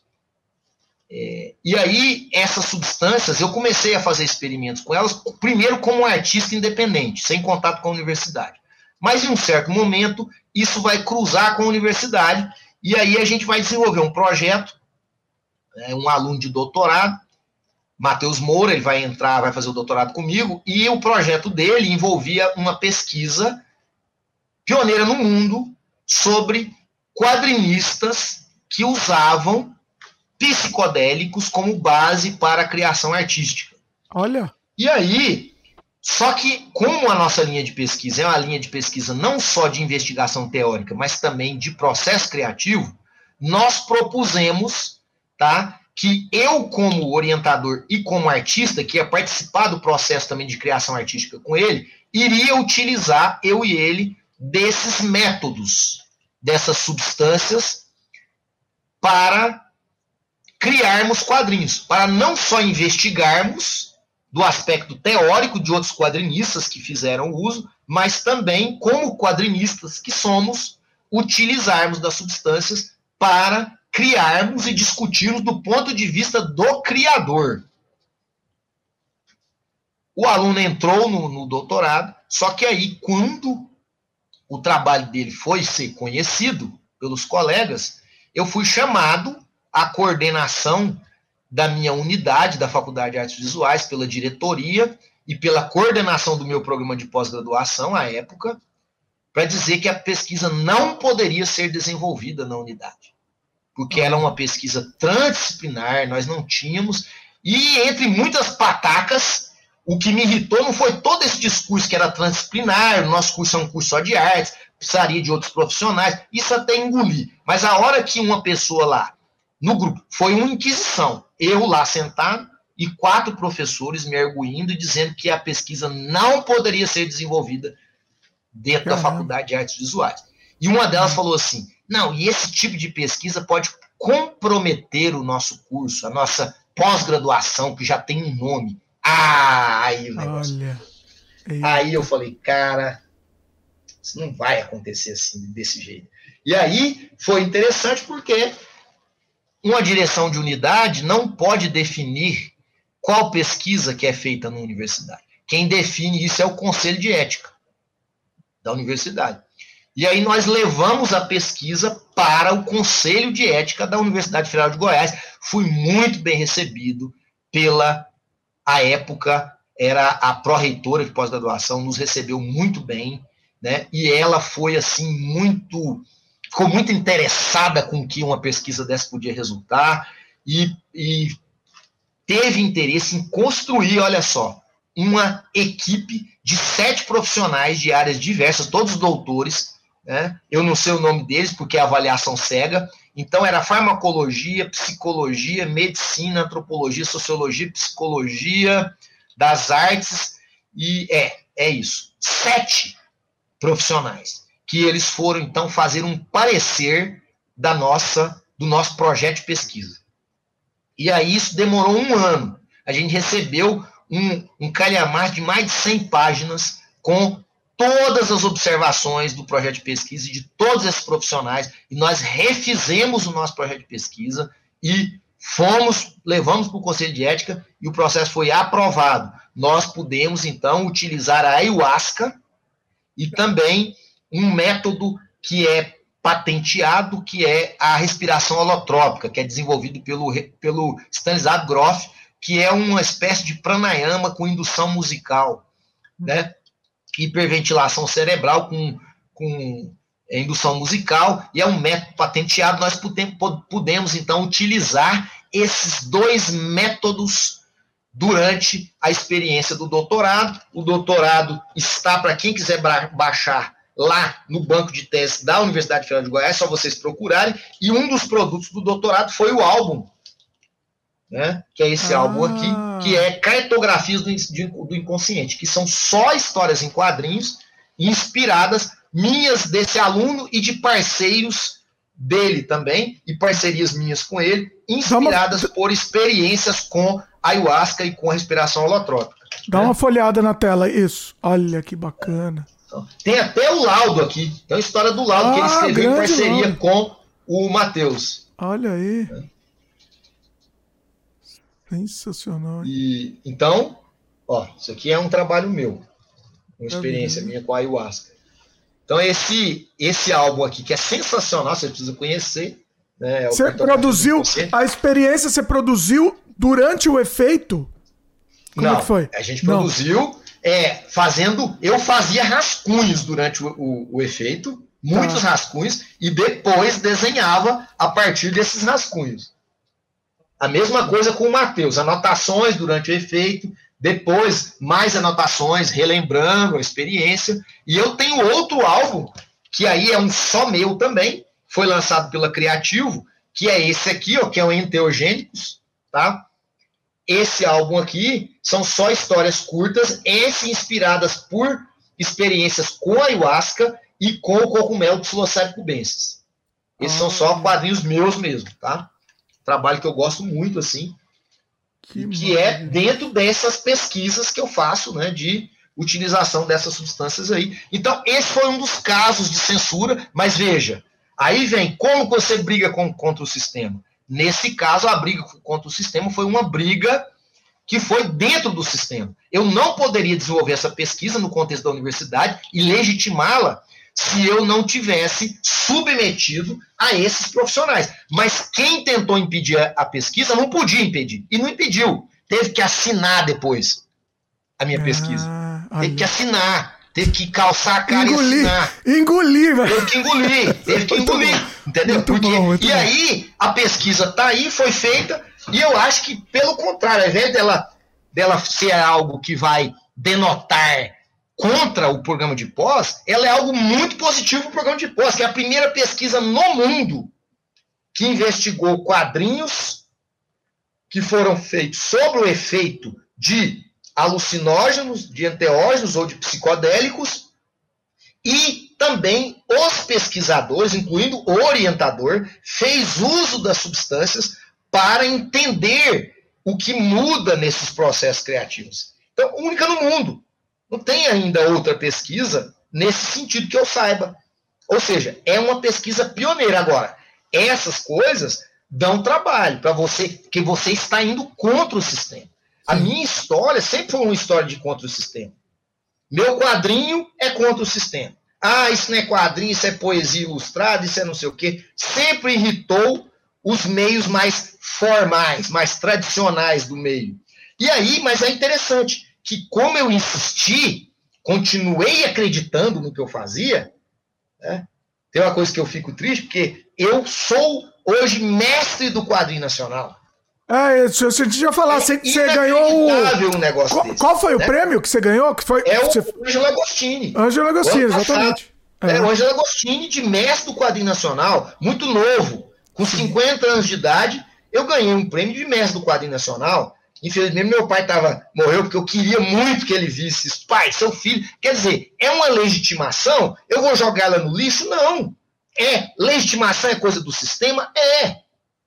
Tem muita Mas, gente é. que ganha isso. Tem muita gente que ganha isso que eu acho que ganha e que não vale nada. Não vale, que é uma bobagem. O cara tá dentro do sistema. Mas tem alguns que ganham essa coisa que eu falo, porra, o cara... e eu me considero, modéstia à parte, um desses caras, porque é um cara que desde lá de trás tá quebrando com isso. Tá tentando fazer o que acredita, tá dando murro em ponta de faca, sempre ali, saindo dos padrões, nunca entrei no esquema comercial e de repente meus pares aos 50 anos de idade, me reconhecem e me dão esse prêmio, que para mim é uma honraria maravilhosa. Só tenho a agradecer toda a comissão lá do, do Ângelo Agostini, totalmente inesperado. Sinceramente, nunca, nunca pensei que iam me dar esse prêmio. Então, falei, pô, quer dizer, né? Vale, que, que louco. Então, de repente, o louco também, ele tem gente que enxerga o valor nisso.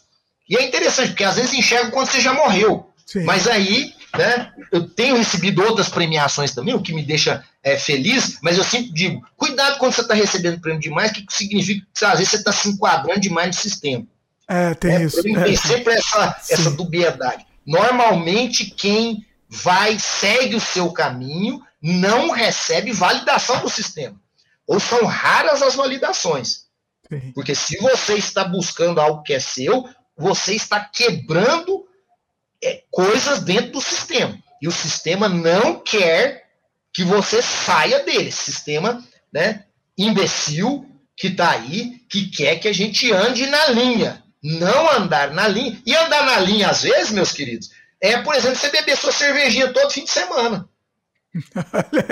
Isso é andar na linha. É o, tá? que, o que acha que está sendo contraventor. ah, estou é aqui. Andar contra... na linha, cara. É, você tá Basta seguindo. não beber sua cervejinha no é. final de semana, que aí você vai estar tá começando a sair da linha. Estou dando um exemplo. Tá? Mas a gente é muito engambelado por como esse sistema funciona. Pela comoção do sistema.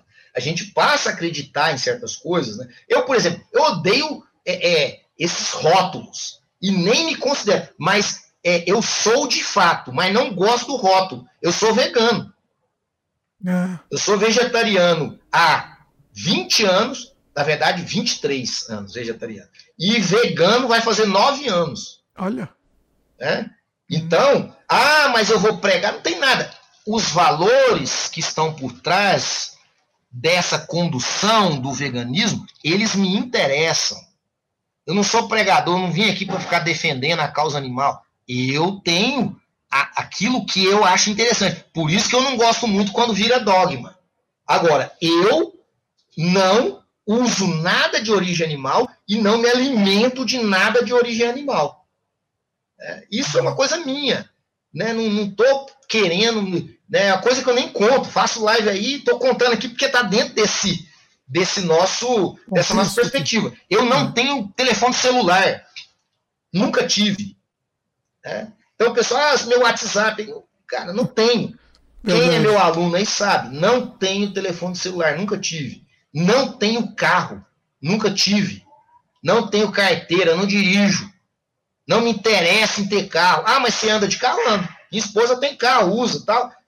Precisa, eu ando de carro. Claro. Mas eu não tenho. Se eu tivesse, era uma a mais. Para poluir, para ostentar. Aí ah, a gente tem um carro aqui. Único carro que está aqui, a gente sempre teve, foi só um até hoje. É um Gol 1999. Tá? Melhor coisa que tem. Você manda revisar, é baratinho. A gente vai viajar para minha cidade, que a minha esposa dirige na estrada, que fica a quatro horas daqui, do Taba, né? A gente vai viajar para lá. Vai lá, paga a revisão, 300, 400 reais, coisa linda. Carro tá bonitinho, funciona, vai bem, entendeu? Não tem esse negócio de ostentar, que é a maior ostentação do mundo ocidental. Não falei lá do rapaz que tem um carro de 47 milhões Sim. De, de reais. Quer dizer, a maior ostentação do mundo ocidental é carro. Eu vejo meus colegas professores, né, os intelectuais, trocando de carro todo ano, porque também sente essa pressão. Tem que mostrar que tem um bom salário. E aí vende a mãe, mas entra naqueles carrões de 200 mil, aquela bobagem, para mostrar para todo mundo, para chegar e ter, você entendeu? Para vir, vir do trabalho para casa, da casa para o trabalho, lá de vez em quando faz uma viagemzinha com aquele carro, uma obsessão por esse bem. É o bem que se mais é lido na sociedade. Então, ter um carro é uma coisa. E aí, quando um cara fala para você que ele não tem carro, que ele não quer ter, que ele não vai ter, que ele não vai entrar nesse esquema, não vou. Ah, ah, né? Se é homem como eu, as conversas das rodinhas, não, tem que trocar, senão perde valor. O carro deu três anos, você tem que vender. O sistema te ensinou essa bobagem, deu três anos, você tem que passar para frente, tem que entrar numa outra dívida violenta, de pagar mais não sei quantos meses daquele novo carro ali, para não mudar nada na sua vida. Nada. É a mesma coisa. Só para seus amigos ver que você conseguiu comprar um carro mais novo. Que bobagem que é a vida dos caras. Aí você vê um doido que não tem celular, que não tem carro, que tem uma casa que fica perto do trabalho para ele ir de a pé e volta de a pé, entendeu? Que não, que não bebe, que é metido, que, que não, é, não come carne, não sei? Ah, mas que usa cogumelo. Ah, mas como é que você usa cogumelo? Isso aí é doideira. Isso aí é coisa de. Isso é coisa de drogado. Cogumelo. Ué, é. você já ouviu falar de alguém viciado em cogumelo? Pois é, então, essa porra, não tem. Vai tem, né? É, nunca ouviu, nunca vai ouvir. Até porque o que o cogumelo ele causa, se você não tiver uma preparação psicológica, espiritual, você não vai querer mexer com aquilo nunca mais. Tá cheio de gente aí que tomou cogumelo uma vez falando, não quero isso nunca mais. Porque você não está com preparo espiritual, psicológico, psíquico para enfrentar uma experiência dessa que vai mexer com seus valores. Então, isso me interessa. Agora, o álcool, a cocaína, a maconha, é, a carne, essas porcarias não tem. Álcool, isso aí, cara, eu tô correndo isso aí. Aqui. O que isso ah. vai me trazer, não vai me trazer nada para minha busca, como eu falei, da minha integralidade. Tudo isso aí vai trazer é, bloqueios, né, ou anestesiamentos ou excitações que vão me colocar num estado que, para mim, é fora daquilo que eu busco. Então agora deixa eu fazer um papel de advogado do diabo aqui. É... Você quer dar uma pausa ainda antes da, da, de, de, entrar nisso? Quer, quer fazer um intervalinho rapidinho? O que, que você prefere? Você que manda. Vamos lá, vamos no banheiro, né? Vamos no banheiro, então. Então vamos fazer o vamos seguinte, lá. pessoal. Daqui a pouco, então, depois do, do, do intervalo, vou só dar um cliffhanger aqui pro pessoal ficar esperando. O pessoal já ficar, já ficar é, instigado aí pra saber. Vamos entrar nesse lance do cogumelo. E você falou tal, ah, tal, é maconha, tal, essas coisas, eu não, não gosto. Mas não tá um pouco relacionado, por exemplo, a maconha não é uma coisa psicodélica também que relacionada não. com Calma, não responde, não responde, aguenta tá. aí. Segura aí, segura aí. Tá não tá relacionada também, então o Edgar vai responder isso depois que a gente voltar do intervalo. Vamos rapidinho lá pro banheiro. Vocês aproveitam, vão pro banheiro também, a gente já volta. Bora lá. Até já.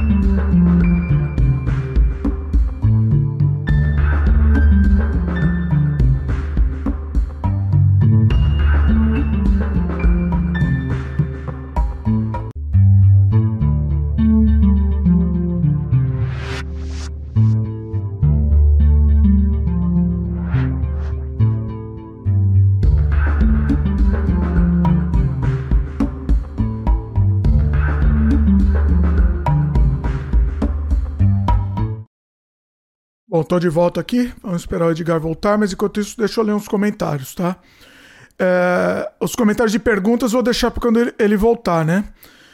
Vamos, vamos lá aqui. Uh, tem o Anésio Azevedo falando que o contraditório é necessário. Bom, vou esperar ele voltar, melhor para ele ler também, porque de repente ele quer comentar alguns, né? Mas já tá chegando o pessoal, deixa eu comentar o nome do pessoal que chegou. Chegou o Fredé, CF, uh, que mais? Ó, Cheguei. Já voltou? Ah, peraí que eu tô sem o fone. Aguenta aí. Voltei. Pronto. Maravilha. É, vamos vamos para a polêmica aqui, para essa questão. É, só repetindo aqui, tá? Para quem, pra quem perdeu aí. O, o, você comentou, né, que tem experiência com cogumelo e tal, aí você falou que maconha, é, bebida alcoólica, enfim, é, as, as outras substâncias que, que, que aí você não, não te interessam. E aí eu provoquei aqui, minha pergunta aqui para provocar foi isso. A maconha também não é uma coisa é, é, psico, psico, não é psicotrópica que se fala, né? Acho que é também. É, então, Mas enfim. não psicodélica. Psicodélica Olha, também. Primeiro, não também, psicodélica. Não? não? psicodélica não. Não, de, de espécie alguma.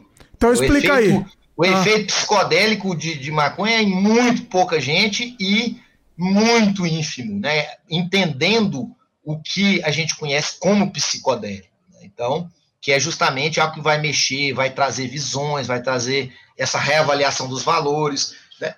Ó, deixar mais claro mais uma vez, pelo amor de Deus, está parecendo que é uma conversa moralista, gente. Não, eu tenho, tá. amigos, é. eu tenho amigos incríveis que gostam muito de. Estão aí na live, que gostam muito de beber, que gostam de. O né, Edgar está entregando. Entregou o pessoal.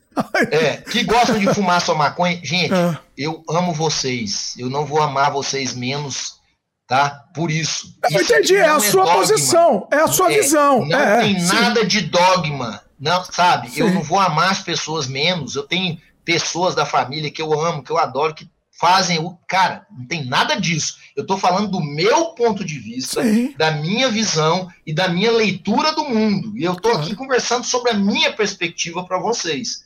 Sim. E aí, agora, como avaliação mesmo aí, é, farmacológica, a maconha ela não é um psicodélico, ela está muito longe de ser um psicodélico. Né? Ela é uma substância que ela causa um certo torpor, né? uma, um estado de serenidade, e ela é positiva para muita gente, muita gente, esse estado faz bem para essas pessoas, assim como o álcool, que é esse estado também né, de relaxamento que faz bem para essas pessoas. Elas sentem bem com essas substâncias.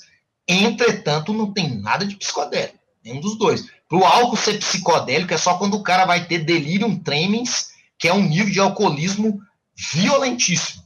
Ah. Né? Horripilante. O cara já está com cirrose, está todo arrebentado ali, que é o chamado delírios tremens. Então não tem, essas substâncias elas não têm. Elas são substâncias que elas são depressoras ou excitatórias do sistema nervoso central. Ou ela vai causar um, um, estado depressivo, sereno, vai te deixar mais tranquilo, ou ela vai te causar excitação, como a cocaína, por exemplo. Vai te deixar mais doido, mais, mais com vontade de transar, com vontade de fazer tudo, arrebentando, sem sono. Elas, elas fazem isso. Tá? Não há um estado, por exemplo, de autorreflexão profunda que pode depois gerar, tanto que os psicodélicos reais, inclusive o cogumelo, voltaram a ser estudados tá, pelos neurofisiologistas e tem estudos sendo desenvolvidos no mundo inteiro. E, nos, e os Estados Unidos voltou a estudar também, até a Unicamp aqui está estudando, os efeitos terapêuticos. Inclusive para pessoas que usam essas outras drogas crack, cocaína, são viciados, deixarem essas drogas. Porque os, as drogas né, chamadas de psicodélicas, eu gosto mais de enteogênicas, elas levam a esta, estados de autopercepção, de autoavaliação, de repensar os seus valores enquanto ser humano. Nenhuma dessas outras substâncias faz isso. As poucas vezes que eu experimentei, todas as outras substâncias, nenhuma fez sentido para mim por isso. Elas não fazem, elas fazem bobagens. Né? Elas fazem sensações que não me interessam. Agora, os. E não são só as substâncias. Você tem métodos, como eu falei, como a respiração holotrópica, que te leva a um estado também de Enoque, que é estado não ordinário de consciência. Essas outras substâncias, elas te levam a estados ordinários de consciência, só que depressivo ou excitatório. Enquanto a substância que é enteogênica, ela vai te levar para essa introspecção, para essa autorreflexão. E aí você vai ter pessoas que vão conectar isso com religiosidade, né? Vai falar que falou com a deidade, ou que falou com totem. Isso tem muito, né? Vai ter muitas formas de você interpretar. Para mim, não importa a forma que você interpreta. Importa que, em grande parte dos casos em que essas substâncias elas são usadas com consciência, né? Em um espaço assim reservado, não de forma recreativa, elas fazem muito bem. Elas fazem muito bem para a psique das pessoas. As pessoas saem renovadas dessas experiências. Eu tenho, conheço inúmeras pessoas que modificaram suas vidas. Né? Falo mais uma vez: quem me vê falando isso pensa, nossa, Edgar toma cogumelo todo dia. Não. Uma vez por ano e olha lá. Porque o impacto dessas experiências para mim é tão profundo, eu preciso de tanto tempo para pensar sobre o significado dela para mim, para me reconstruir internamente, que eu jamais usaria esse tipo de substância como algo recreativo. Por isso que elas não são recreativas. Não são. Ninguém fica tomando cogumelo aí no fim de semana. Toma uma vez, depois, ah, não sabe. Não é. A droga recreativa é a excitatória ou a depressiva do sistema nervoso central. Então, mais uma vez, meus queridos, né, tem pessoas queridas, não pensem que eu estou de maneira nenhuma aqui querendo refrear qualquer coisa que a pessoa queira usar, que ela gosta, o álcool, não, de jeito nenhum, não, não faz parte de mim e eu não vou gostar menos, até porque eu odeio dogma. Eu não vou gostar menos de você porque você, você come carne ou porque você toma álcool, porque você. Não existe isso na minha pessoa. Quem me conhece sabe disso. Só que a nossa conversa aqui é uma conversa que eu estou falando da minha percepção da realidade, como eu vejo o mundo, e, por exemplo, como eu faço a leitura dessas substâncias e das induções que são feitas né, a respeito delas. É incrível como o cigarro conseguiu receber campanhas que fizeram com que o uso do cigarro caísse de uma maneira exorbitante. Isso foi excelente. O que, se, que se conseguiu, as campanhas conseguiu. Só que a indústria do álcool, quando ela percebeu o que estava acontecendo com o cigarro, ela foi esperta e ela inventou aquela frase safada. Beba, é, com, beba moderação. com moderação. É. E Sim. aí ela foi tirando, né? E o poder é muito grande, o lobby é muito grande, ainda não se conseguiu entrar nesse território, é muito dinheiro envolvido. Mas não se engane, né? Ó, é, estatísticas, né, para falar que número convém todo mundo, mas eu vi recentemente aí que é, um terço dos acidentes de trânsito com fatal, com vítimas fatais no Brasil, que é muita coisa, é mais de 60 mil, ou seja, mais de 20 mil mortes no Brasil por acidente de trânsito são por pessoas embriagadas. Então, assim, se, né, e isso nunca se fala. Essas coisas nunca se diz, porque há um interesse financeiro em manter essa glamourização da bebida. Então, assim, eu, como alguém que vê toda essa merda, cara, eu não vou fazer uso disso, entendeu? Eu não vou. Mas eu vou julgar o outro porque tá fazendo de jeito nenhum, cara. Né? Nem vou julgar, nem vou gostar menos ou mais de ninguém por isso. Agora, eu faço o meu julgamento, vejo, vejo como as coisas acontecem e não alimento. Não alimento. Né? Eu sei que eu não vai significar muita coisa para o universo do, das coisas, mas para mim me deixa mais tranquilo. Assim como eu não tenho carro, me deixa mais tranquilo. Não alimentar essa indústria egóica e de ostentação, de troca de carro, de ter carro para mostrar para os outros. Não, eu não alimento essas coisas. São questões muito pessoais. E aqui nós estamos tendo um papo que eu estou mostrando de onde que vem essas raízes da minha percepção desses valores que são construídos na sociedade e que nós os adotamos sem nenhuma reflexão. Pois é, pois é. Eu acho que tá claro, é interessante, mas é interessante repetir mesmo, porque tem, tem pessoal que acaba recebendo enviesado, por isso é legal você, você explicar isso, acho que tá claro aí. Vamos para alguns comentários? É... Peraí, deixa eu só organizar aqui. Uh, quando você tava falando da. Eu vou voltar aqui para cima da conversa, tá? Porque eu, gosto de, eu não gosto de deixar ninguém sem resposta aqui. Você tava falando do lance da os Dez Mandamentos e tal, né? Aí o pessoal comentou, né? Dogma, o André Luiz, dogmas são prisões para a mente e o corpo. Aí o Luiz Felipe Vasques comentou, né? Dos Dez Mandamentos, ele falou: quatro das, das dez parecem derivados das 43 do código de Mat, do, de Maat, é assim que fala? Egípcio. É, bem, Moisés rima com Ramsés, não é à toa. Pois é. Com certeza. Olha. Com certeza. Ah, acho que você já respondeu um pouco, né? Mas a, a Nina B, eu tô querendo na ordem aqui, deixa eu ver se o pessoal comentou sobre esse tema. Eu vou fazer o seguinte, daqui a pouco eu subo de pode novo. Pode tranquilo, pode ir na ordem, pode É que eu fico, me, me, dá desespero, que é muito comentário aqui, me dá desespero. Não, vai na ordem, vai vamos na ordem. ordem. É que você comentou, é que o pessoal comentou sobre esse tema, mas vamos lá, vai, vamos na ordem. É... Peraí. Não, vai, esse tema, só para fechar, né? A Nina B comentou aqui: tem mesmo uma diferença gritante entre o cogumelo e a cannabis. O, pro, o processo que o cogumelo promove é impagável. Uh, vamos lá. Nina, você sabe das coisas, você experienciou, você sabe. Olha aí. O, além do cogumelo, tem. É, que mais? É, que mais assim que, que, que funcionaria no seu, no seu conceito? Lembrando aqui, tá? A gente precisa fazer disclaimer aqui para não dar problema, inclusive com o YouTube também. Não estamos fazendo apologia a nada, estamos. É uma questão de, de experiência, de relatando experiências aqui. Então é, é, é importante Olha, a gente falar isso. Mas vai lá. As substâncias que são vegetais, que são da natureza, ou fungos, no caso do cogumelo né? Nada que seja é, é, sintético, porque tudo que é sintético e é ilegal, você não sabe a origem, você não sabe o que vai estar naquilo ali, é perigosíssimo. Então, por exemplo, LSD, tá cheio de LSD que não tem nada de LSD, é anfetamina, é êxtase, e de LSD tem muito pouco. Então, assim, nada que seja sintético. Então, o que as experiências que eu já me propus, né? É o, o ayahuasca, o cocumelo, que são da nossa cultura.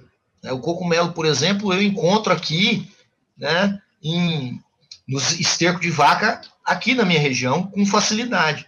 Então, é uma, um, vamos dizer assim, um enteógeno que ele existe na América Latina inteira, e que ele não foi cooptado também por uma cultura, porque aí a gente tem a ayahuasca, a ayahuasca é indígena e agora está sendo, inclusive, né, meio roubada pelo povo das cidades aí, que está roubando a fórmula e tem toda uma questão aí cultural, antropológica, bem complicada na ayahuasca. Então, assim, a ayahuasca eu fiz uso algumas vezes, mas nem é uma substância que eu faço muito uso justamente por isso, porque tem essa complexidade, tem muita gente ganhando dinheiro, que eu acho de uma forma assim inescrupulosa, vendendo é, um xamanismo babaca, mas de burguês, que eu vejo demais, que é, ai, xamã, vamos para a roda xamânica. E aí te cobra 500 reais para você tomar duas doses de ayahuasca. São Paulo aí tá cheio disso. Tá cheio de gente aí que eu conheço que é da classe média alta, conhecidos meus, tudo, nunca tinha experimentado ayahuasca, foi lá no, no ritual da roda xamânica, pagou 500 reais, tomou duas doses de ayahuasca. Então, tudo se comercializa.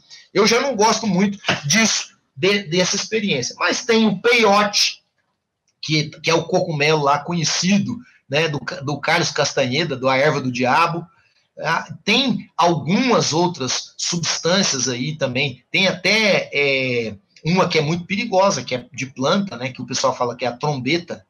Essa, os efeitos dela são meio perniciosos, é uma que eu nunca tive coragem de é, utilizar, justamente porque ela é, realmente não é indicada assim para uso, ou seja, é, um, é meio uma coisa que tem gente que usa aí, mas não é indicado nem pela psicologia. Então, e agora, tem outros métodos, né? Eu tenho estudado e trabalhado com um método pessoal dentro do meu universo mágico da Aurora Pós-Humana, que é um universo artístico e mágico, eu tenho desenvolvido um processo que eu chamo de ritual de presença.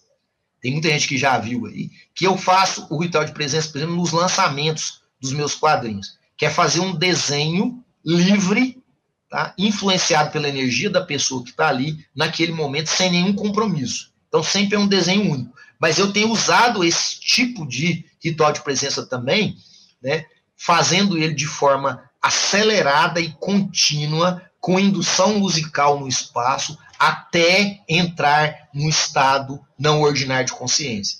É um exercício que eu tenho realizado já tem algum tempo, já tem aí uns dois anos que eu tenho feito testes, e eu já consegui, em alguns momentos, chegar em algo muito próximo à respiração holotrópica, que é essa técnica que eu falei. Né, e ter visões e ter experiências realmente atávicas, assim, profundas, usando um método que vem lá da escrita automática, dos surrealistas, e um pouco da magia do Austin Osman Spare, que é um artista inglês que criou um sistema chamado Zoskia Cultus, e que é todo baseado também no pensamento e no processo criativo artístico. Então, tem alguns artistas aí, magos, que eu bebo deles para construção dessas tecnologias. A minha ideia é chegar numa tecnologia minha, né, como artista, para que eu ascenda a esses estados não ordinários sem a necessidade de substâncias.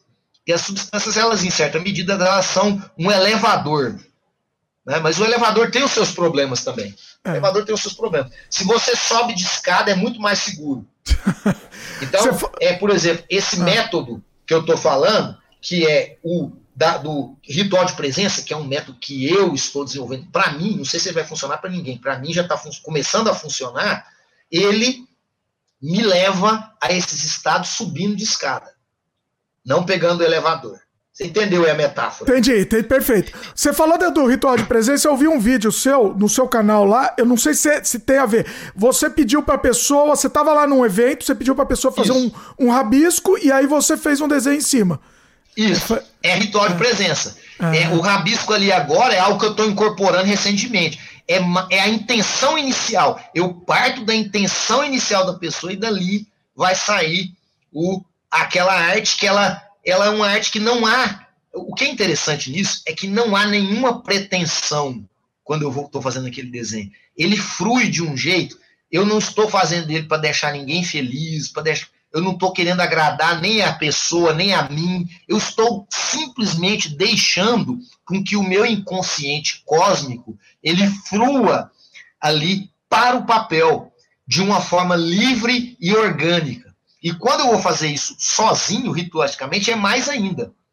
Aí há uma, algo que é fundamental para o exercício quando eu o realizo, é justamente tirar toda e qualquer validação é só o prazer profundo de desenhar, de sentir que alguma imagem vem de algum lugar que eu não sei onde é e ela está ali nascendo no papel, sem nenhum julgamento. É como uma criança desenhando, sem nenhum julgamento, sem nenhuma preocupação com julgamento e sem nenhum objetivo.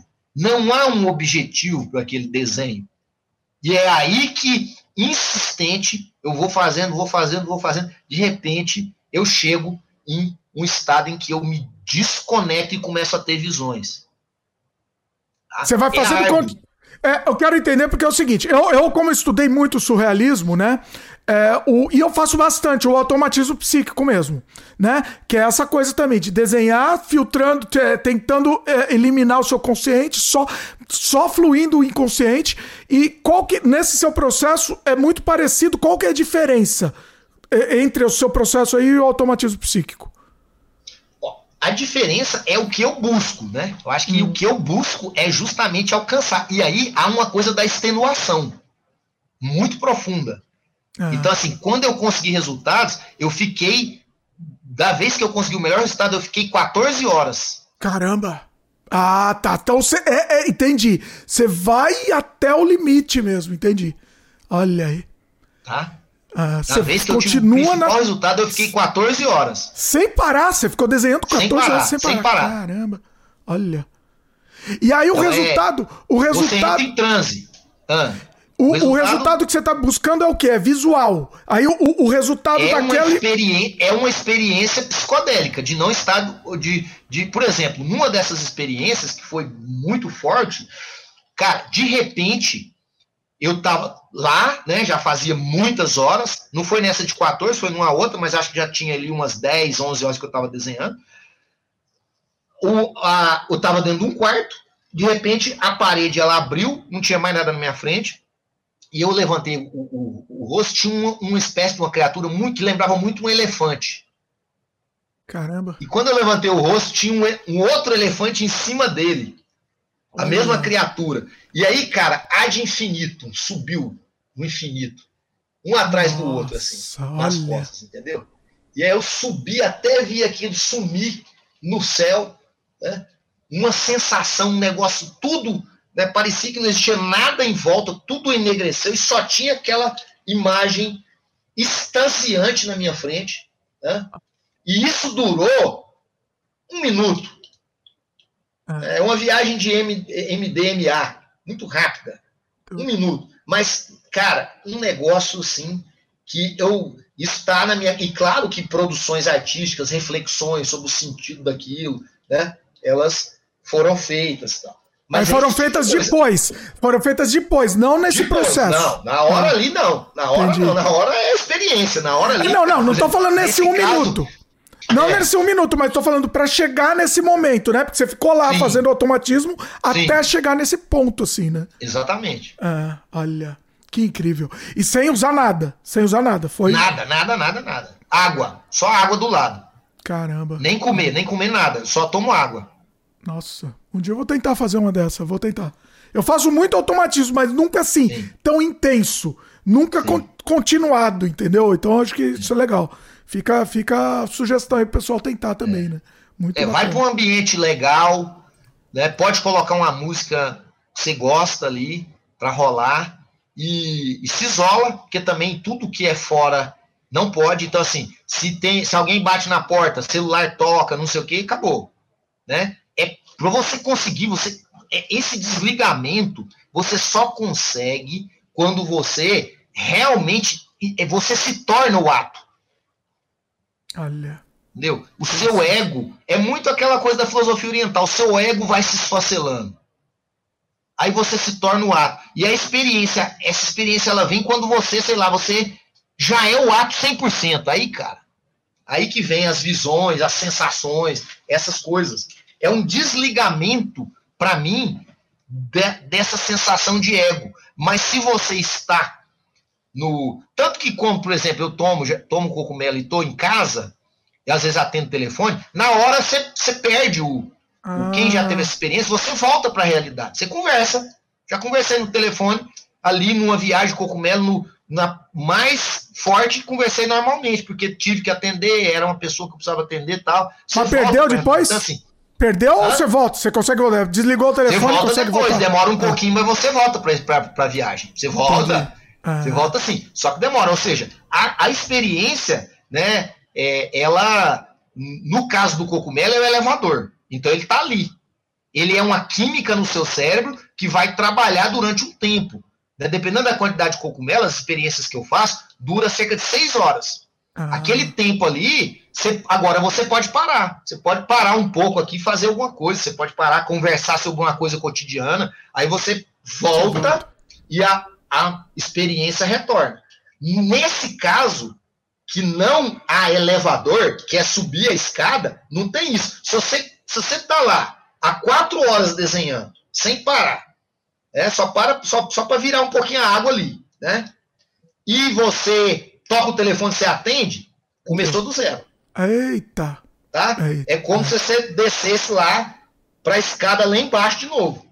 É. Você vai ter que começar de novo. Ou seja, é necessário o isolamento total, porque a sua mente vai ficar conversando com você. Né? Na verdade, o desligamento é fazer a sua mente entrar num estado de tão conexão com o ato que você se torna o ato. Por isso que demora. É como um processo meditativo, só que é uma meditação ativa. Para alcançar, nesse caso, né, essa busca transcendente. É uma meditação complexa ativa que um artista, você como artista, você pode fazer isso, só que é necessário concentração absoluta, ou seja, desligamento completo, senão não vai adiantar. Você fala, nossa, Edgar, fiquei desenhando 10 horas, não aconteceu nada. Ah, mas o telefone tocou, o cachorro miou, bater na porta, eu respondi, não sei o quê. Zerou tudo, é. Aí é melhor você tomar o cogumelo. Entendi. Porque o cogumelo, como ele é elevador, você já está lá em cima. Você não vai voltar no zero. Entendi. Só que, como eu falei, só que os elevadores têm seus problemas também. É.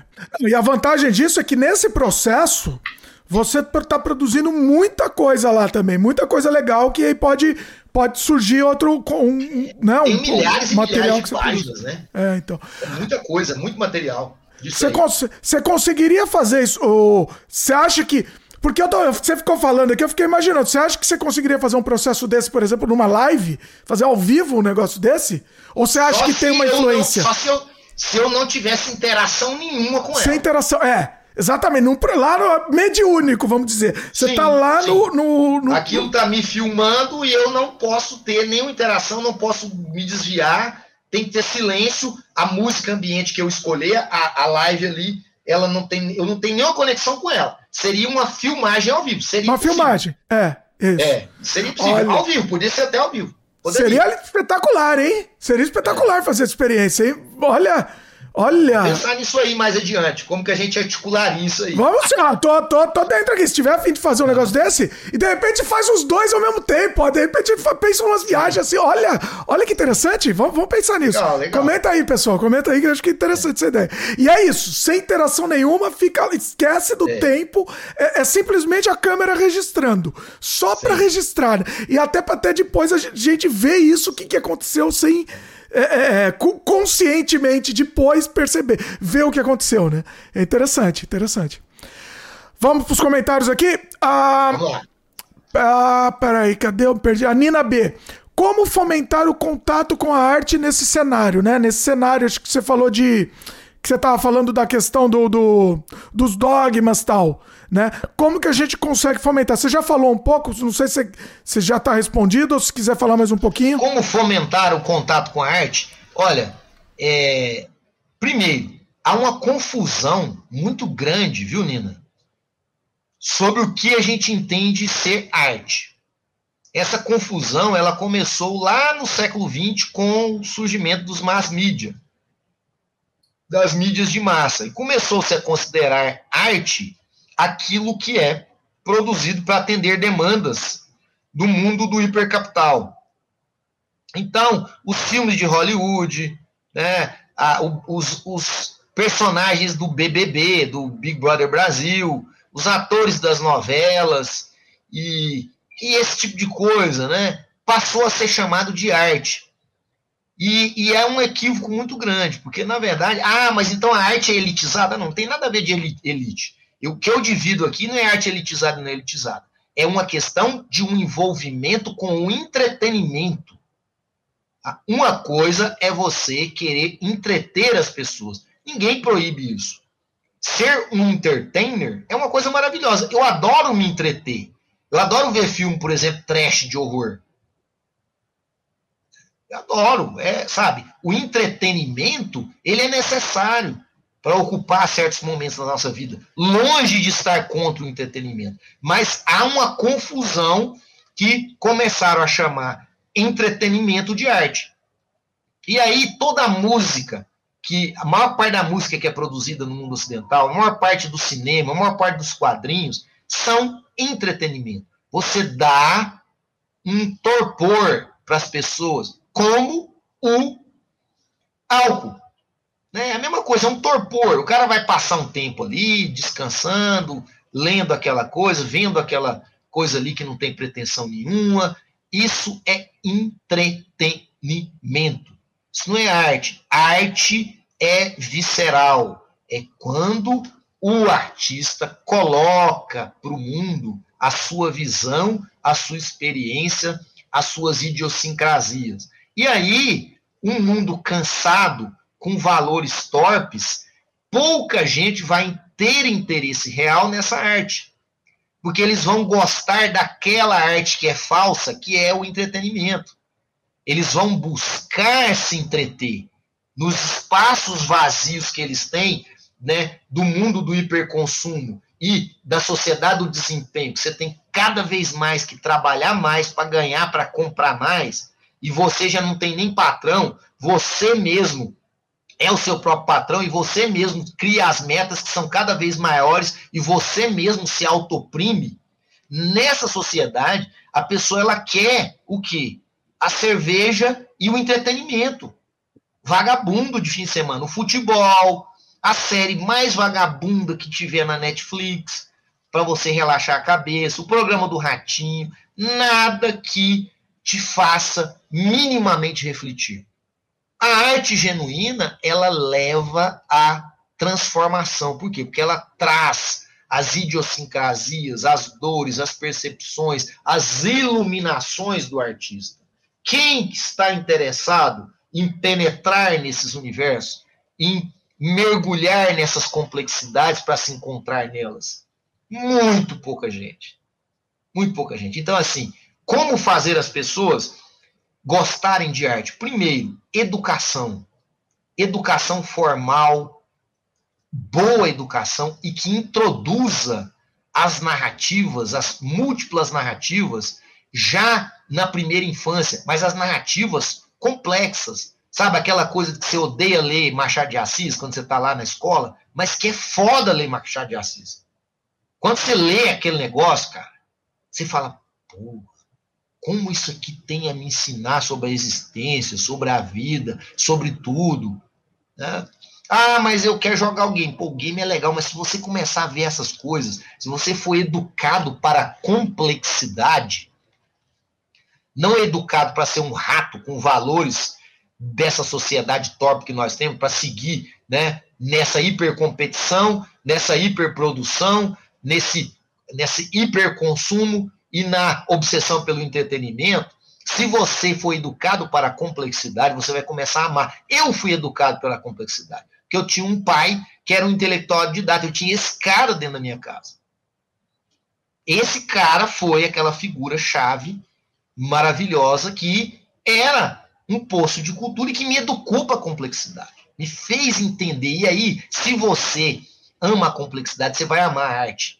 Porque a arte é o território da subjetividade. E não há algo mais complexo do, do, que a subjetividade. Não dá algo mais lindo, algo que possa nos ensinar de forma mais profunda do que a arte. Ela é linda, mas ela exige um amor pela complexidade. Como que você vai querer que alguém veja um quadrinho meu, escute uma música minha, por exemplo, né? Alguém que me, né, vou fazer uma, uma crítica aqui, mas assim, alguém que é, por exemplo, é, um monoteísta radical, que acredita em dez mandamentos, né, que acredita que só tem céu e inferno, nem purgatório não existe, não há algo aí intermediário, é extremismo. Como que alguém que vive numa cosmogonia tão fechada, tão travada como essa, como essa cosmogonia aí binária, travadíssima, como que essa pessoa vai navegar na complexidade do meu mundo? Desse mundo que tem tantas subjetividades, tantas coisas, né? tantas intelectualidades às vezes também. Como que essa pessoa vai ter o interesse em penetrar nisso se a cosmogonia que ela navega ela é tão simplória? E se a gente pegar o povo brasileiro hoje, né, a gente vai ter aí uma grande parte desse povo que a gente tem que amar as pessoas. Eu amo as pessoas simples também, né? Porque eu entendo que elas não conseguiram acessar isso. E aí elas vivem dentro de um universo que ele é muito simplório. Né? Tem uma tia que eu adoro ela dentro da sua simplicidade, que ela é uma religiosa radical que acredita nessas coisas, né? E que não lança, não consegue lançar um olhar para a complexidade. Inclusive é anti-vacina, né? Umas coisas assim, Eita. a gente morrendo de medo dela morrer, 78 hum. anos, não tomou vacina, umas coisas alucinadas. Eu amo minha tia, porque ela é uma pessoa que tem uma afetuosidade, uma afetividade, um carinho, que tem um lado humano maravilhoso. Agora, ela não entende arte, ela nunca vai entender arte. Ela não tem sensibilidade para entrar na complexidade. No máximo que ela consegue é ver o programa do Silvio Santos, entreter-se. Não há um nível de complexidade na alma necessário para que você penetre nessas complexidades. Então, assim, como fazer é isso aí vem de um interesse dos poderosos. E não há interesse dos poderosos em cultivar a complexidade na primeira infância. O interesse é formatar para esses valores mercadológicos que estão aí, aceitar tudo que está aí mesmo. Você acha que essa complexidade pode ser ensinada? Ou você precisa. Claro, ela é ensinada. sempre pode ser ensinada, para qualquer pessoa. Sempre pode ser ensinada. ela deve ser ensinada. É, se você ensina, pode ser um menino que vem de qualquer lugar. Se ele é educado para essa complexidade, para essa sensibilidade, ele vai entender. Não existe é, preconceito nenhum em qualquer ambiente agora. Precisa se educar para a complexidade. Se você não estabelece é, esses critérios. E educação, meus queridos, tem um lado de rigor. Sabe? Tem um negócio assim, a criança pode fazer tudo. Não, não é assim não. Sabe? Meu pai, em certos momentos, ele me impingiu algumas coisas, por exemplo, que eu não queria ler. Não, essa que eu quero que você lê, você tem que ler, não tô afim de ler. E eu li e falei, porra, pai. Que, e eu ia sentar com ele, e a hora que ele me falava, muitas coisas aconteceram assim. Lá na minha juventude. Lê isso, né? Não tô afim, não quero isso, não. Tal. Lê, lê, lê, por favor, lê, lê. Insistia. E aí, mês, eu, cara, aquilo, teve coisas que ele fez isso comigo que mudou minha vida completamente. Então, há de ter disciplina. Não se educa sem disciplina. Esse negócio de menino pode fazer o que quer, pode é, mexer com as coisas que quer, pode jogar todo o tempo, pode. Cara, vai dar merda. Você não constrói, você não constrói entendimento da complexidade sem rigor.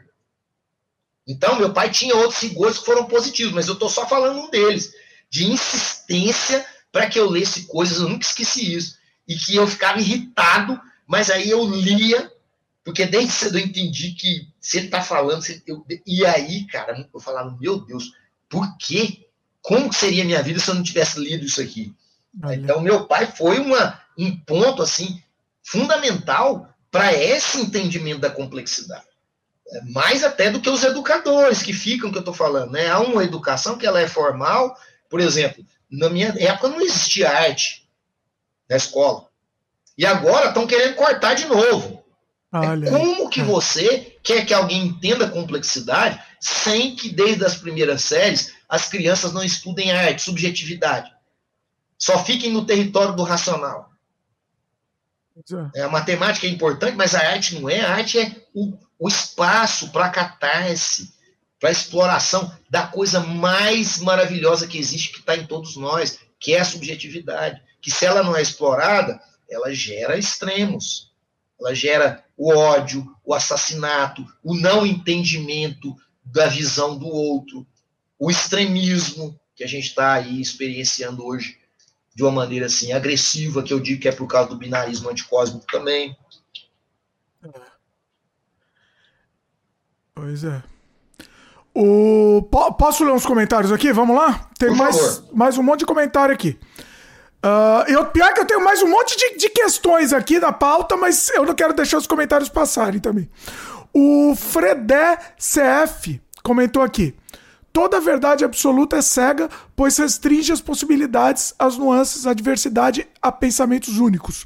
O maniqueísmo, o binarismo, o totalitarismo, entre outros ismos, estão nesse, estão nesse lixo. Aí o Anésio. Perfeito, Fredé! Olha aí. O Anésio respondeu: o contraditório é necessário. Uh, e a Nina complementou: a performance é tudo nessa sociedade, é assustador. É, naquele momento estava falando da de parecer, né? Que a gente tem que se parecer. Chamam isso de ser funcional. Ela falou aqui. Uh, vamos lá. O Fredé comentou. As redes anti, ele pôs entre paredes, antissociais, potencializaram a ideia torpe da competitividade, elevando o quanti, quantitativo sobre o qualitativo. O ter sobre o ter sobre o ser, o eu sobre o nós, narcisismo e egoísmo exacerbado, o fim dos, do Eros. O André comentou. Se você quiser interromper e fazer um comentário, fica à é, vontade. É, isso é legal. Só que é o seguinte: agora não é nem mais o ter e o ser. Agora o que importa é mostrar.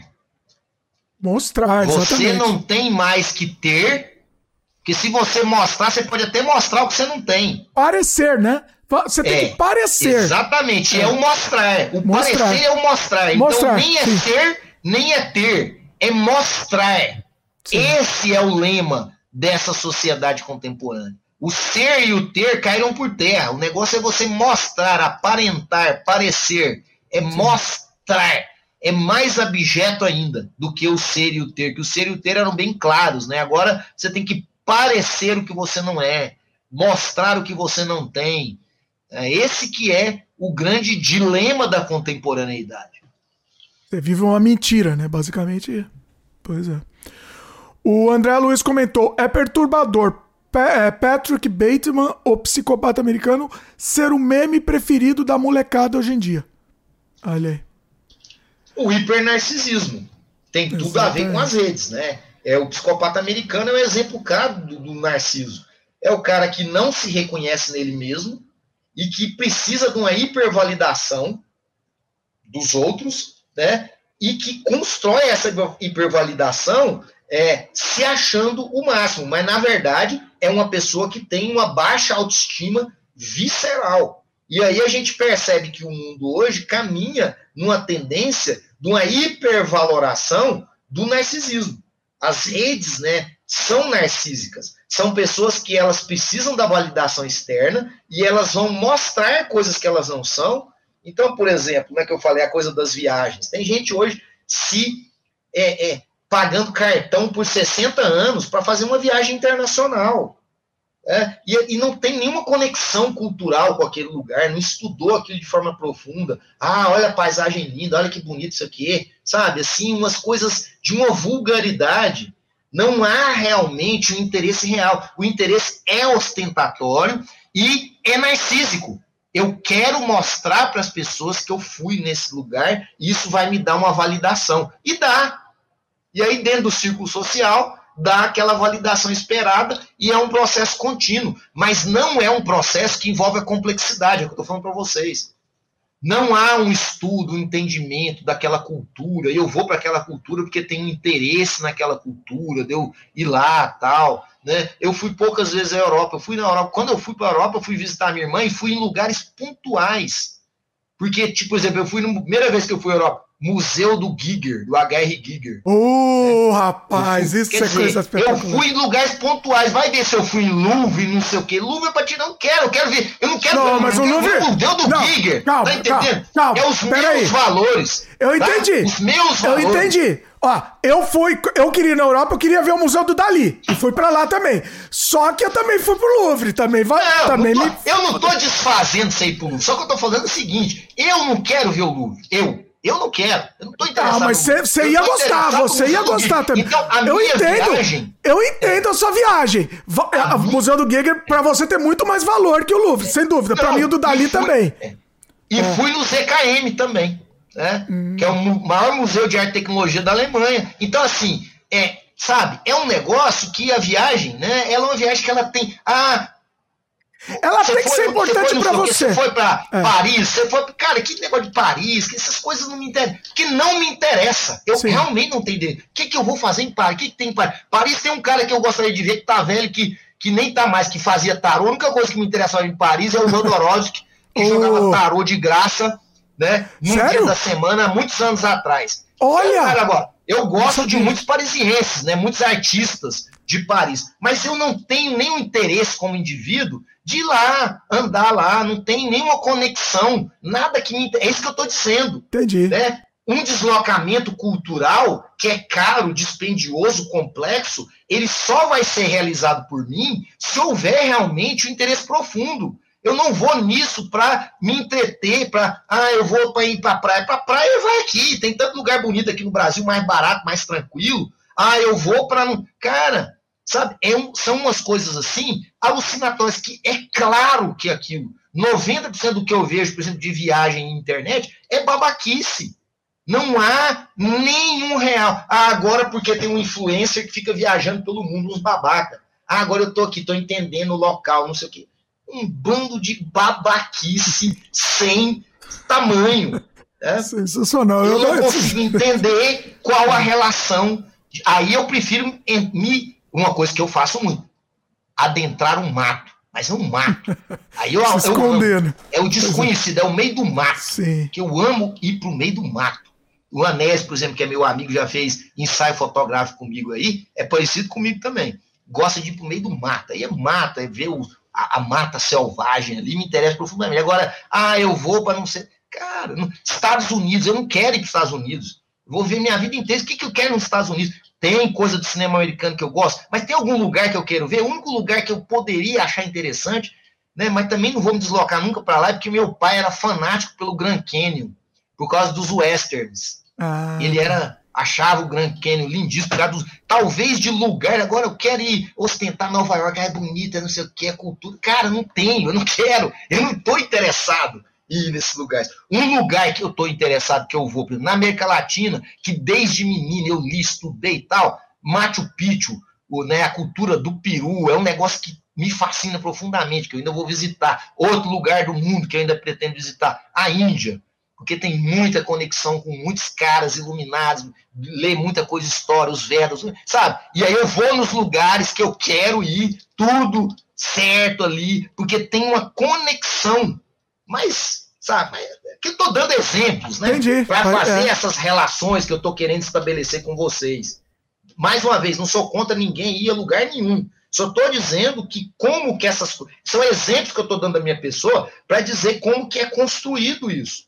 Olhem as viagens das pessoas na, na, internet e vejam se não é babaquice. A gente se sente se na é obrigação, né? É, é, a gente se sente na obrigação, a gente não é obrigado a nada. Ah, não, tenho que ir tal lugar. Você não tem que nada, você não tem. Não vou. Não tem, é. pois é. Não vou. A não ser que me mude muito a minha visão de mundo, por exemplo, a gente tá sempre mudando, mas assim, Estados Unidos é um lugar que eu nunca vou na minha vida. Não quero, não sabe, sabe?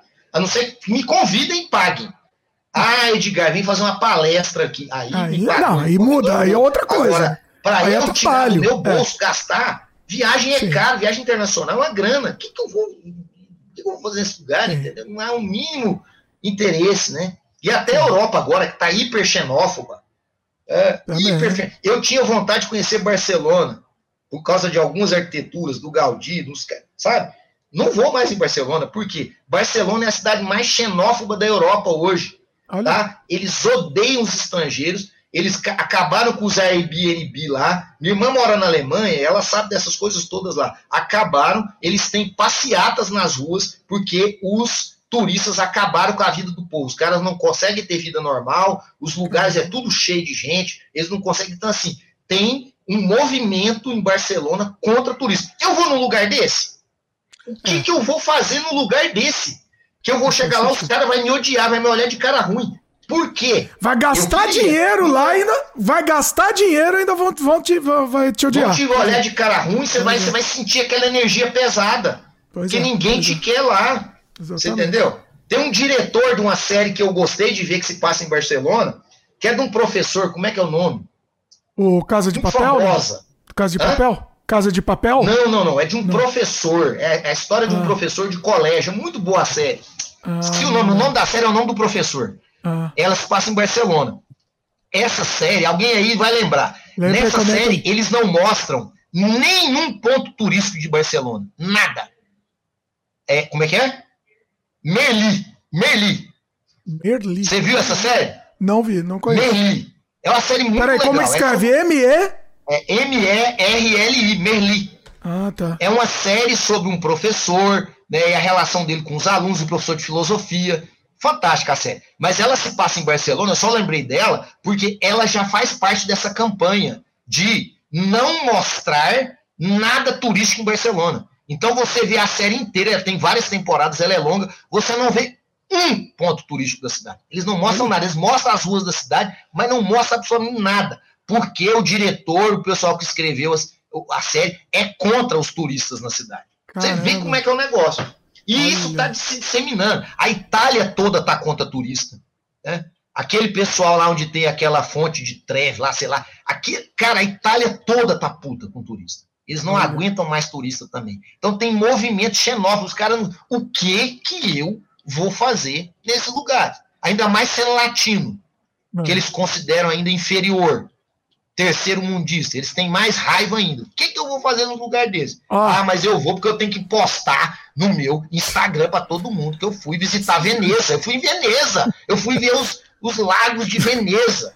Sabe? É isso aí, cara. Só pra, ser, só pra corroborar com a sua teoria e pra você nunca, nunca mais querer ir mesmo, eu nunca fui na vida tão maltratado quanto fui na Itália.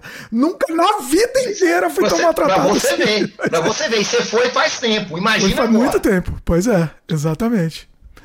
É, é complicado. Vamos para os comentários aqui. O Fre é, Fredé comentou: música é magia.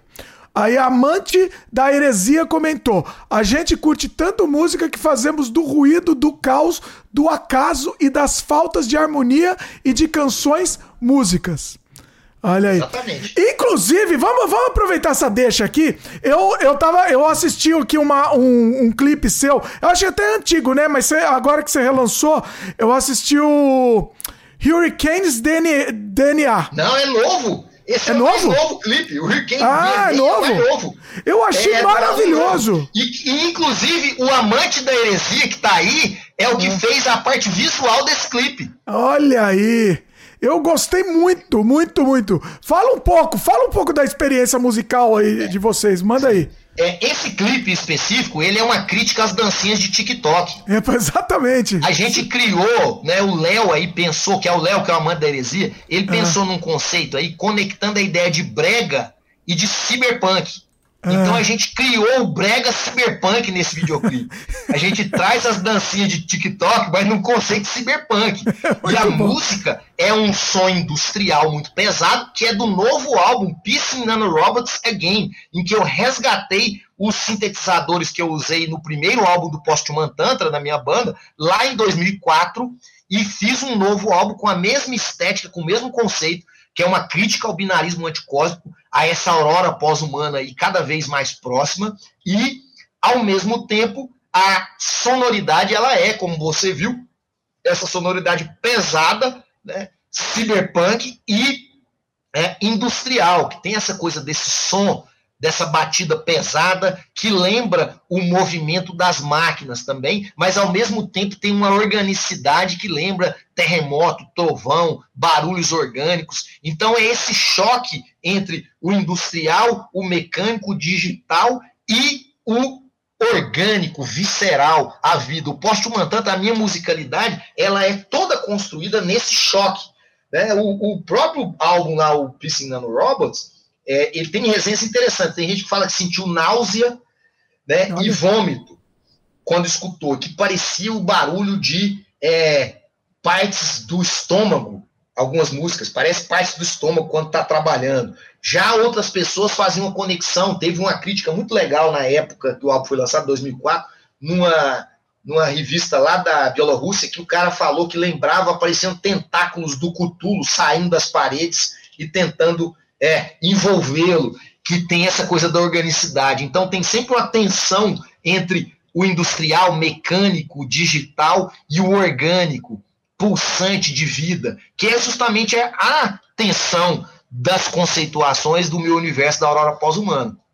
E aí tem muitos videoclipes, eu tenho produzido videoclipes aí com a banda, há muito tempo. Tem alguns mais recentes que foi, por exemplo, a gente tem o Luto da Vitória, que é um videoclipe do ano passado, que é o primeiro videoclipe, a primeira animação brasileira toda desenvolvida em ar, antes do boom das IAs. Olha. Nós desenvolvemos ela toda com prompt de texto, né, e foi inclusive a portais de música aí divulgar. Primeira, primeiro videoclipe brasileiro todo desenvolvido em animação com inteligência artificial. Então, Qual que é? Peraí, repete, repete, repete o nome aí. É o Luto da Vitória. Luto da Vitória. Eu vou até. É no YouTube. Por aqui. Tá aí. Ah. Peraí. Tá no seu canal mesmo? Tá no meu canal. Tá. Vai falando que eu vou pôr na tela daqui Isso. a pouco. Vai lá. Então, essa, essa música aí, gente, eu trabalhei muito tempo. A gente ficou aí quase um ano.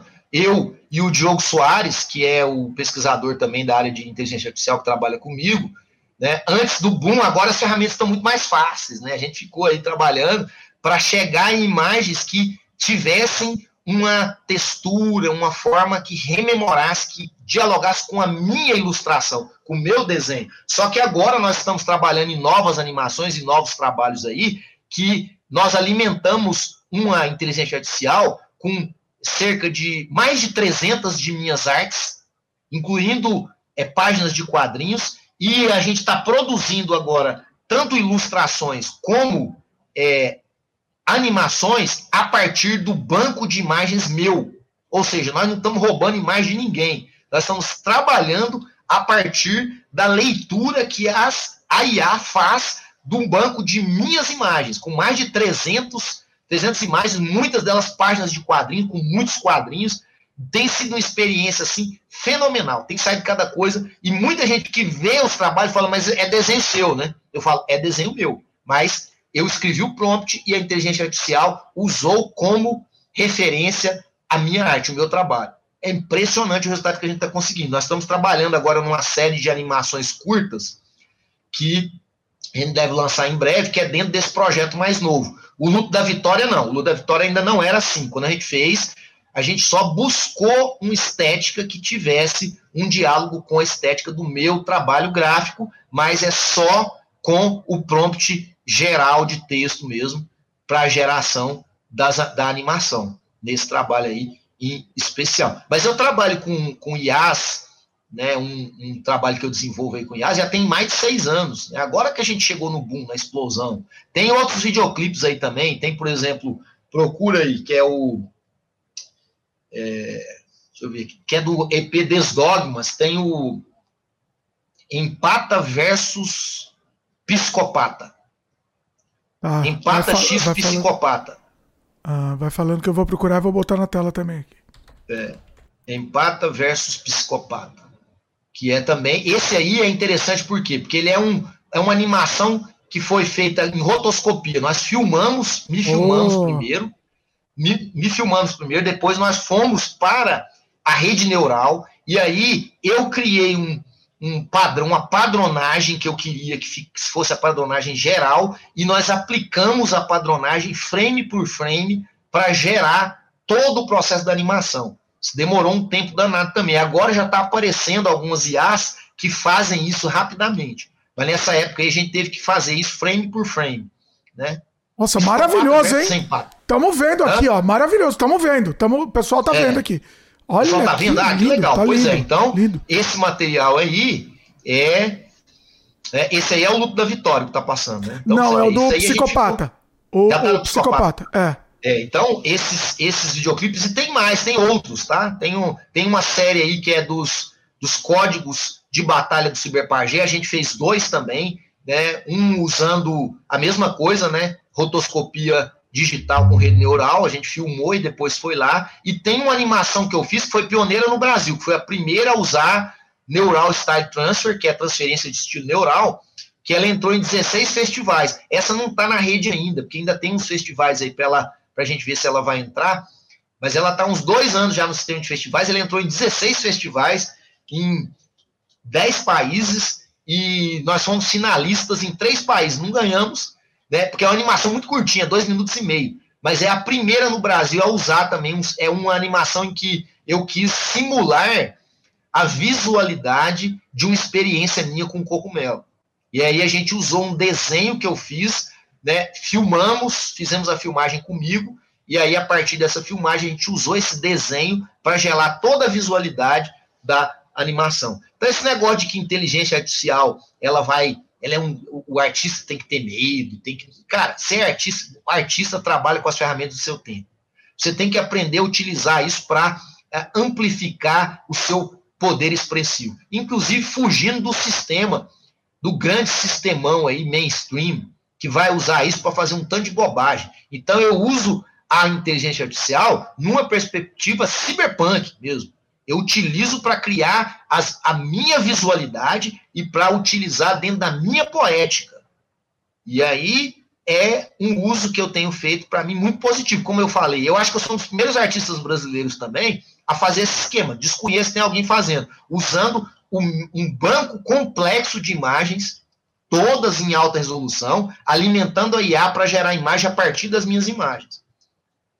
Pois é, e, e tá tendo, né, movimento contra a inteligência artificial. Então, assim, para você, você acha que isso é uma besteira? Acho que tem que, você acha Não, que tem que abraçar. Essas inteligências artificiais, viu, hum. é, Dimitri, elas, elas vão tomar emprego, como o caminhão tomou o emprego do meu avô. Sim. Como as máquinas colheitadeiras tomaram emprego de milhares de pessoas. Como né, toda, toda tecnologia que chega, por exemplo, como o Corel Draw tomou emprego de um tanto de gráfica mini que tinha, que fazia cartão de visita, que acabou tudo. Então, assim, as tecnologias, elas vêm e elas vão mudando o mundo do trabalho e não há uma solução para a humanidade a longo prazo que não seja a criação de uma renda fixa. Se você não criar uma renda fixa geral, global para as pessoas, você vai gerar cada vez mais miséria, tá? E cada vez mais essas ilhas de hiperbilionários. Que eu não entendo a loucura desses caras que querem, querem ter bilhões. Porque as tecnologias elas vão chegando em um processo que ele é um processo lúdico. Qual que é a, a ideia da tecnologia, se você for ver aí a longo prazo? É que ela poderia nos deixar em um estado que, para mim, é o maior estado que nós poderíamos experienciar, que é um estado em que nós vamos viver só o que? A experiência poética, estética e erótica. Cara, tem um cara que limpa a sua rua. Né? Ele é um lixeiro, ele é muito necessário, eu agradeço muito ele. Mas me fala, se esse cara pudesse ganhar o que ele ganha e pudesse exercer isso que eu estou falando, né? A ação poética, estética e erótica da vida, né? Se empenhar no conhecimento, se empenhar na complexidade, na cultura, e você tivesse um robô que fizesse isso, não era muito melhor? É. Então, o é. que a tecnologia está fazendo, ela está nos levando para um patamar em que a humanidade poderia viver uma vida totalmente estética, poética e erótica. Só que isso não vai acontecer. Por quê? Por causa do ego. Porque existe uma obsessão de hipercapitalistas que querem ganhar cada vez mais dinheiro e que não encontram solução para o vazio interior deles em mais nada, na espiritualidade, na arte, na cultura, e continuam obsessivos em ganhar dinheiro. E nessa, nessa obsessão em ganhar dinheiro, você vai criando essa massa de pessoas que têm uma vida miserável, que não comem direito, que não dormem direito, que não descansam, que tem que trabalhar em serviços assim horrendos, sendo que a tecnologia, se ela fosse aproveitada, se não fossem os trusts, a gente já podia estar num mundo meio hedonista, hedônico, no sentido de que, por exemplo, você tem uma tecnologia que ninguém fala dela, que eu fiquei encantado, enlouquecido quando eu fiquei sabendo, que é a tecnologia da, das marés, que é a energia das marés. Que é você colocar turbinas em alto mar que vão causar muito pouco dano tá? ambiental. E essas turbinas, se você colocar em 5% do potencial que existe de energia das marés no planeta, você hoje, 5%, você é, cobriria toda a necessidade energética do planeta. Eu vi isso recentemente. Quem que está usando a energia das marés? A Google. Ah. A Google tem um primeiro sistema de energia das marés, que tem, talvez já tenha outra, mas eu lembro que o primeiro sistema que foi implantado com servidores em alto mar, alimentando milhares de servidores em alto mar usando dessa tecnologia. Quem mais? Ninguém. Porque não há interesse. O truste do petróleo, aqueles países que só, tem areia, Dubai, aqueles lugares lá que tem pessoas hipermilionárias, os caras estão interessados em que o mundo invista em tecnologias que amanhã podem jogar o petróleo para o espaço? Não. Porque é muito dinheiro envolvido. O Brasil está aí em negócio de pré-sal. É muita grana envolvida. Então, ou seja, a verdadeira tecnologia, e as IAs elas podem fazer isso, ela poderia nos deixar nesse estado uhum. hedonístico de uma vida baseada na poética, na estética e na erótica. Mas isso não vai acontecer porque você tem esse poder, essa ânsia ególatra pelo poder que nunca acaba e pelo, pelos bilhões, pelos carros de 47 milhões de reais essas bobajadas. E aí você tem um tanto de miserável e você tem esse medo da inteligência artificial. Aí é, é real. Aquele cara que faz a ilustração para o cartaz do, da festinha da esquina, do menininho da escola, dançou. Dançou. Não. É. Ele dançou. Não tem como. O, o, cara vai chegar lá e vai falar, nem vai ser mais escrever. E ah, façam imagem de um gato parecido com o Garfield nas costas de um burrinho andando em cima de um arco-íris. Faça no estilo de fulano de tal. Acabou. Ah. Tá lá. Agora, você vai, como você vai proibir isso? É uma tecnologia, ela tá aí. Você vai proibir o Corel Draw? Do cara usar lá os, os é, como é que fala, as fontes para fazer o cartão de visita em casa? Como você vai proibir? Não dá pra Não, não proibir. tem, é, na- é nadar contra a maré, não tem como se proibir Ah, isso. então, Não assim, tem. o que, que você tem que fazer se você é um artista genuíno? Adapte-se a isso, porque isso não vai mudar. Agora, se você é um cara, eu tenho pena, que você vive, como eu falei, desse tipo de trabalho, que ele é um trabalho mais de sol a sol, que usa a ilustração, aí, cara, realmente você tem que ter medo, porque vai, tá? Sim. O seu medo vai durar quanto? Um ano. Porque em um ano, essas ferramentas vão estar disponíveis para todo mundo, o cara falando e produzindo o desenho. Não vai precisar Sim. nem digitar. Entendeu? Então, assim, vai. Agora, eu, como artista, estou interessado em explorar as possibilidades desses sistemas para tá, gerar minhas poéticas. E aí você vai ver que o que eu estou fazendo tem uma cara minha. Não tem uma cara de tudo que está aí. Sim. Tanto que eu usei, por exemplo, fui o primeiro brasileiro a usar para colorização rede neural. Todo mundo falando, nossa, que cor maravilhosa, que cor doida tal. Ah, é fácil? Não, estudando como aplicar. Por exemplo, todo mundo ficou doido com essa capa aqui, ó. Do Licanarquia. Abre, É? Afasta mais um pouco. Aí. Olha, não, tá dando pra ver.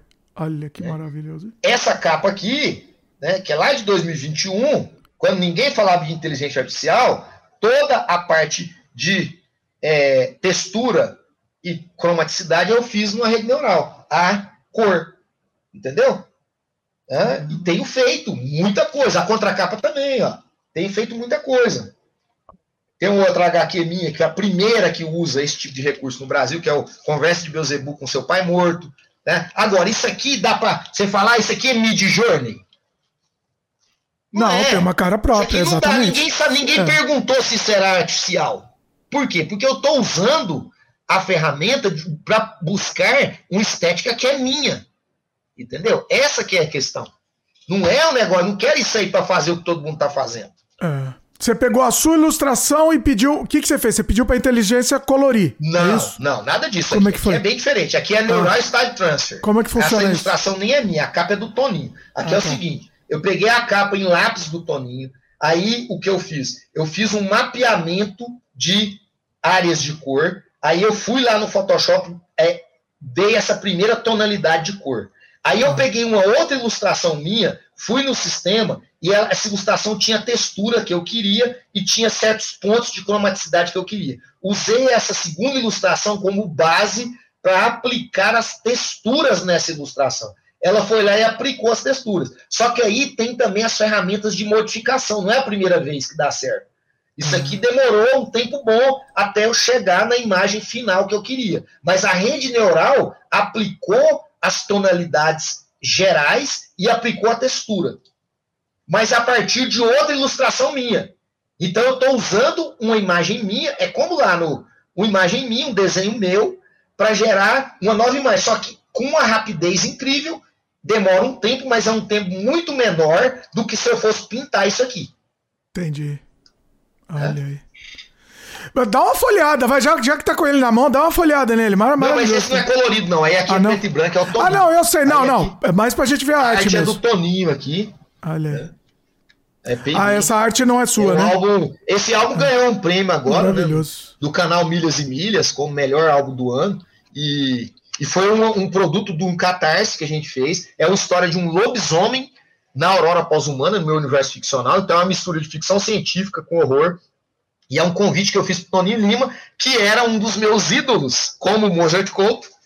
Olha Mozart aí. desenhou Bio Ciberdrama Saga e Toninho Lima desenhava o lobisomem para as revistas, tinha uma revista que chamava Histórias Reais de Lobisomem, lá Opa! da Block Editores, lá nos Grande. anos, final dos anos 80, começo dos anos 90, e ele desenhava um lobisomem que eu amava dentro dessa revista, era o lobisomem que eu mais amava, que era meio inspirado no Lon Chaney, mas era um lobisomem urbano. E eu sempre fui fã do Toninho. E fui reencontrar o Toninho nas redes.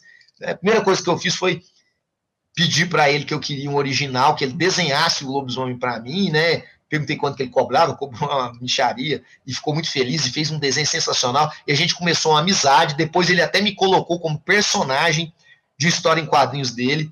Né? Ah, é eu vi, eu vi, sou muito personagem bom. na série. É, muito bom. e, e aí a amizade foi crescendo, ele começou a admirar também o meu universo ficcional, os meus quadrinhos, E o, o fruto disso é Licanarquia, que é trazer o lobisomem do Toninho Lima, o visual do lobisomem, para minha Aurora Pós-Humana, contextualizando no universo ficcional e futurista da Aurora Pós-Humana. Então foi também uma chance única, assim como trabalhar com o Mozo, que é meu ídolo de infância, de trabalhar com outro ídolo de infância aqui, realizar um trabalho. Foi um sucesso no Catarse, primeira vez que eu fui Catarse, que eu fiz Catarse, dobrou quase a meta, nós tivemos 265 apoiadores, então foi bem bacana, assim, essa experiência em especial. E já lá usando aí experimentos com IA, com inteligência artificial.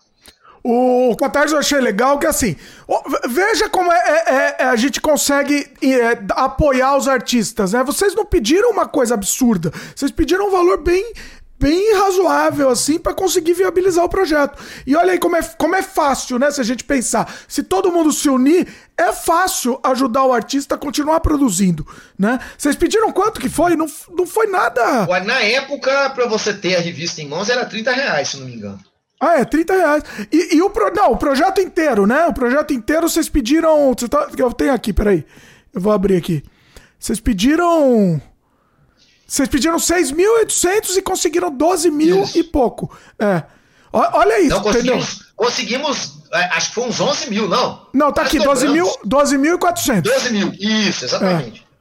Pois é, vocês do... basicamente vocês quase dobraram, é, exatamente. Quase dobramos, é. Muito, muito bom. Então, assim, você vê que é viável, né? É viável e produzir a gente assim. presenteou, a gente presenteou, a gente fez uma, um, uma revista a mais, fizemos pôsteres, o pessoal que recebeu, recebeu um pacotaço, assim, porque a gente foi agregando né, os valores, foi muito legal.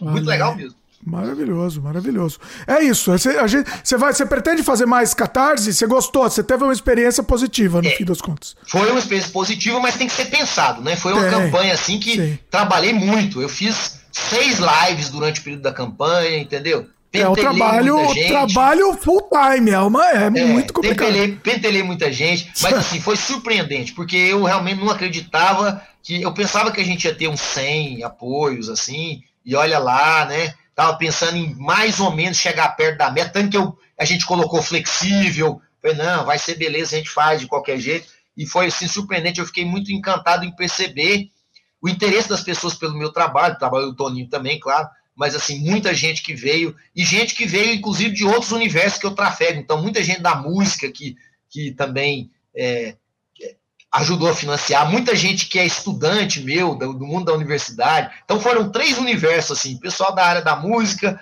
pessoal da área da, da, da universidade e o pessoal dos quadrinhos, que gosta dos meus quadrinhos. Então foi bem bacana, foi, funcionou, pretendo sim ainda, mas desse jeito, tem que ser um negócio feito com cuidado, com bom planejamento, é, todo, tudo isso aí que funciona. É, é possível que funcione sim.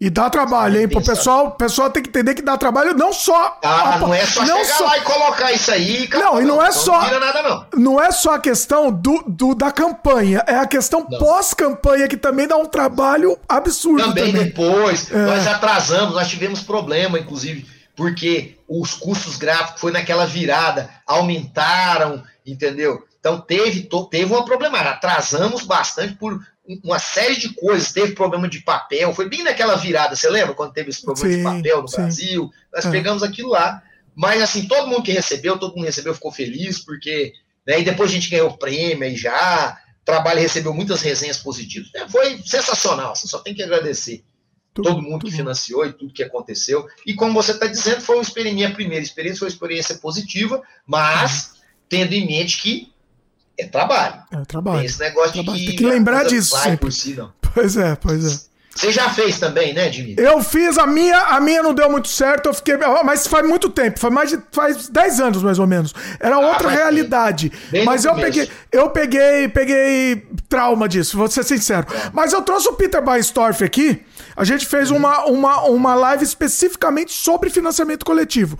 E ele, te, ele teve 100% de aproveitamento em todas as campanhas e, que ele e fez. E eu financiei os projetos dele, olha, tá aqui os livros. Olha, maravilhoso, né? Maravilhoso. Financiadores dos projetos. Pois é. Eu, eu, quem sabe, eu tô. Quem sabe eu me animo de volta aí. Eu, quem sabe? Eu, é, é aquela história. É, é, aquela história. Ó, primeiro que eu entendi que você precisa ter essa rede. Sim. E sim. aí foi que eu fui entender, por exemplo, que a minha rede ela se amplia né, assim, vai para mais do pessoal dos quadrinhos. Quer dizer, tem gente de outros campos das artes interessados em ler um quadrinho meu que não é gente que é do mundo dos quadrinhos. Isso ajudou muito a campanha. Sim. Isso foi uma coisa que eu não tinha compreensão no princípio. Né? Eu pensei que era uma campanha que eu ia voltar só para o pessoal que gosta de quadrinhos. E de repente, eu comecei a, o pessoal que gosta de quadrinhos até muita gente desinteressada e o pessoal de outras áreas da área da música, da área da universidade, pessoa da academia que gostava da, dos meus textos acadêmicos. Então assim, um pessoal que veio em massa interessado no trabalho e que não é leitor de quadrinhos. E muitos que eu pensei que leitor de quadrinhos que interessar, ó, Olha. nem aí. Ah. Cê, sabe? Isso é, é inesperada a coisa, né? O público Hã? inesperado. Público inesperado, Sim. vamos dizer. Sim, e aí eu fui até, eu até fiz um pseudo mapeamento no final para perceber de onde vinham. Hum. Então, assim, desses 265, no meu mapeamento, 90 e pouco vieram do mundo dos quadrinhos. Olha, caramba, olha que interessante. Ah, então foi, é. né? Ampliou. É, é. você vê que é, como é interessante. E aí eu fiquei pensando, se eu não tivesse essas outras redes, eu tinha ficado naqueles mais ou menos 100 ah.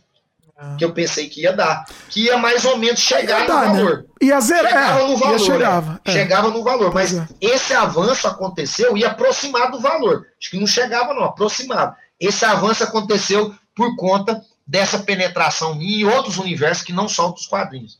É.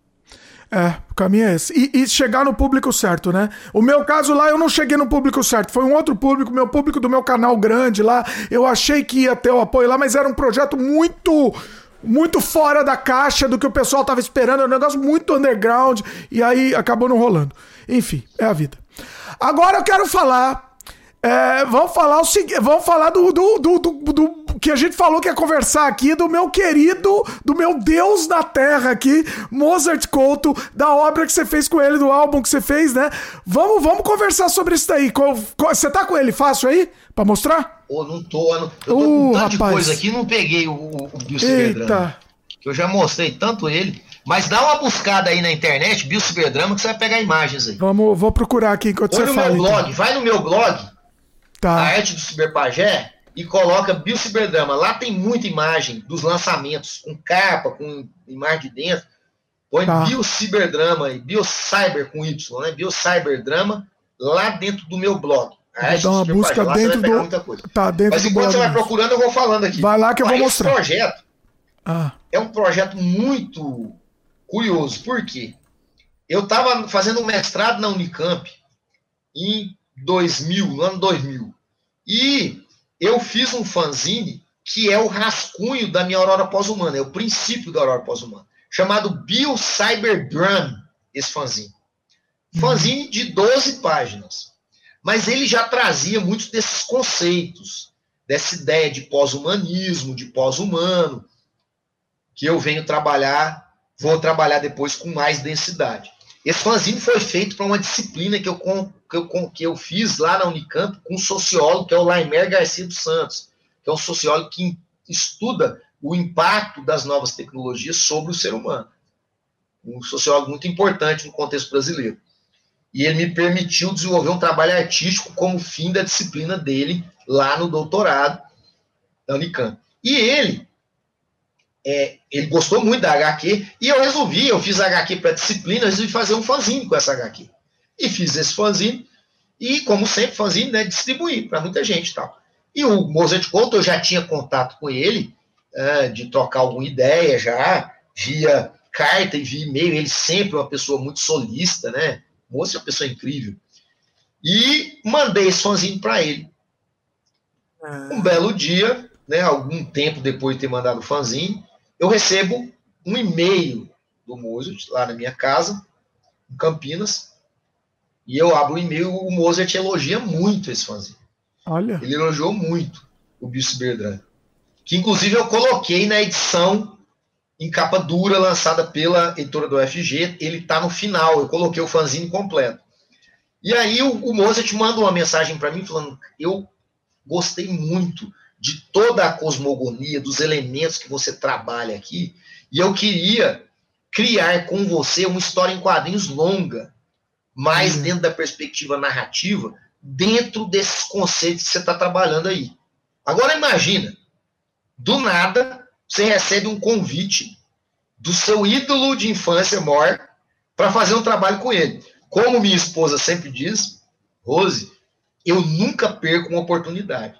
Ah, eu parei tudo que eu estava fazendo e fui fazer o roteiro desse álbum.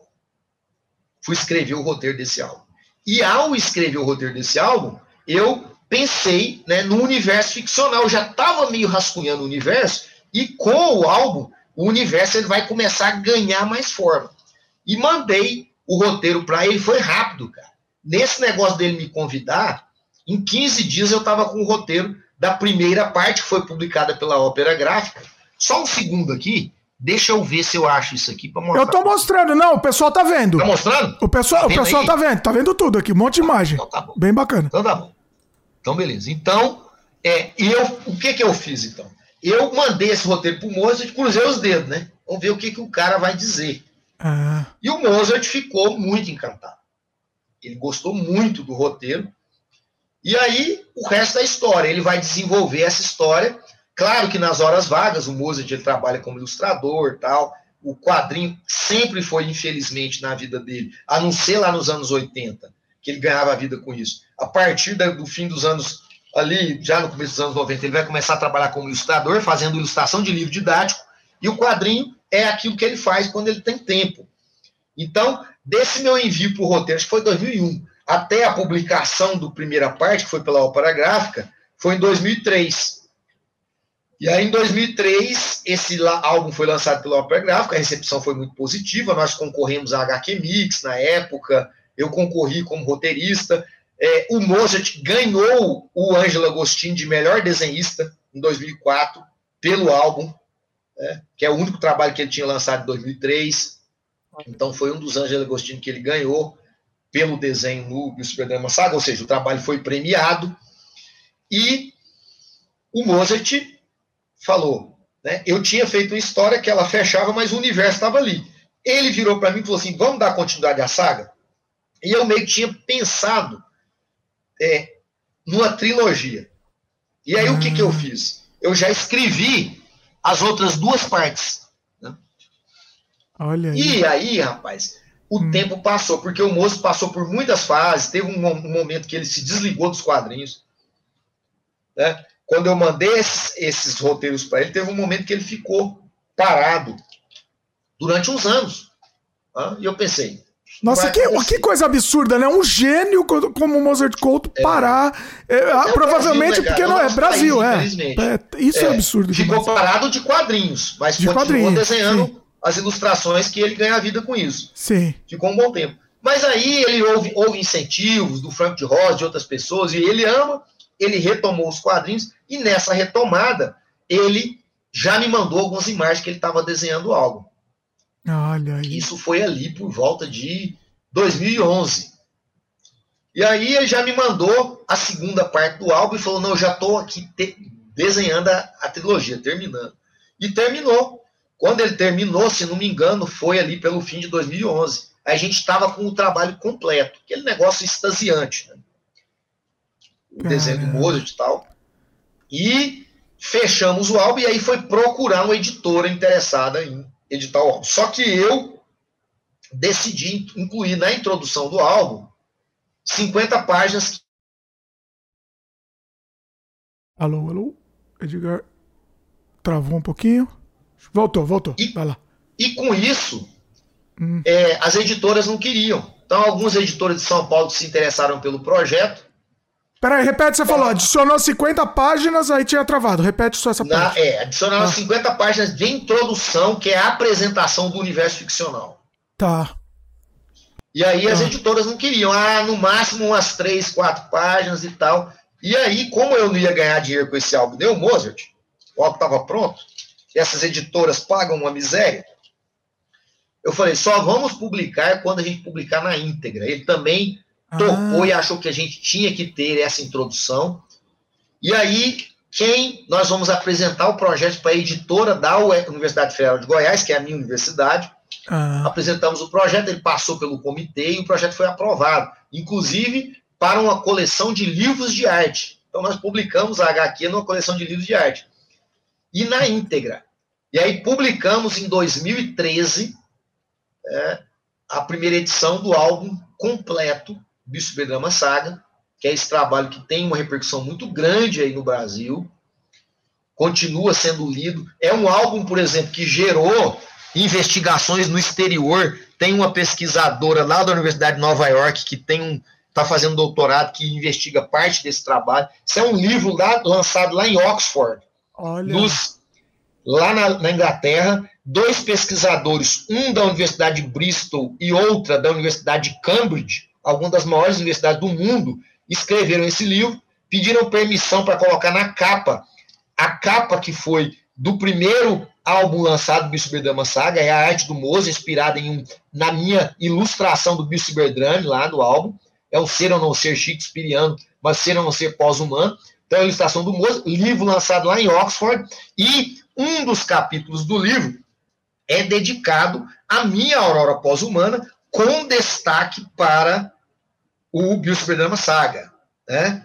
Tá aqui, ó. Intermediality and Graphic Novel as Performance, que é esse capítulo aqui, dedicado à aurora pós-humana, e que você vê, esse pesquisador, que é do Centro de Cultura Latino-Americana, lá de Bristol, ele descobriu lá na biblioteca deles o Bissuberama Saga, ele lia português, ficou encantado, e aí foi uhum. estudar o meu universo ficcional e escreveu esse capítulo aqui, que é incrível, que ele não só trata do meu quadrinho, mas da minha música também.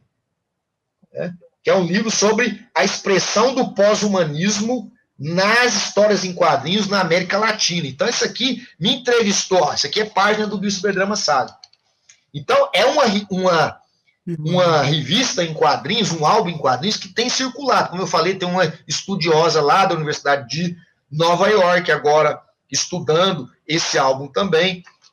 E aí é um capítulo longo, é o último capítulo do livro, talvez o mais longo de todos, em que ele, inclusive, no final, os dois pesquisadores vão dizer que a minha ficção científica ela é uma ficção científica que tem um paralelo com a ideia, a concepção, por exemplo, que eles vão citar aqui, do afrofuturismo, no sentido de que é uma ficção científica extremamente brasileira, mas sem forçar a barra, que ela vai usar elementos da cultura para sua construção, né, para sua estruturação, hum, e, e isso está evidente, mas sem negar os processos tecnológicos. Eles fazem uma comparação com a ideia, o que me deixou muito orgulhoso, muito feliz. Então, é um álbum que nem foi lançado no exterior, mas que tem circulado pela qualidade desse material. Né? Tem vários pesquisadores brasileiros também que já fizeram artigos científicos analisando a obra.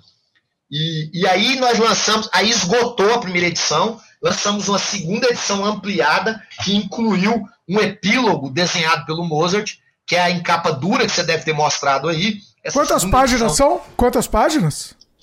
270 páginas. Olha que maravilha. É, ah. é um, a capa dura é um, um calhamaço, né? Ah. Então é 50 páginas na introdução, 220 páginas de quadrinho do músico. É um negócio assim, fantástico esse hum. trabalho. E Quanto... agora nós estamos ah. com um convite, eu não posso dar detalhes, mas tem um interesse aí de um produtor internacional da gente transformar, talvez não o biosuperdrama, mas pegar elementos dele para criar aí, né, ou um longa ou uma série.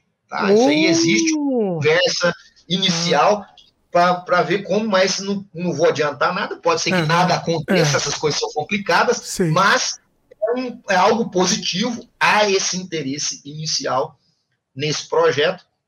Vamos ver Caramba. o que, que, vai acontecer aí com isso. E que tudo maravilha. isso amarrado com bolsa. Ah, e aí, a segunda ah. edição, como eu falei, está em 2016, depois de esgotar a primeira. E agora nós estamos ter uma editora, tem uma editora do Rio aí que está interessada em publicar o trabalho, e nós fizemos agora um prólogo novo. O Mozart desenhou, eu fiz, né?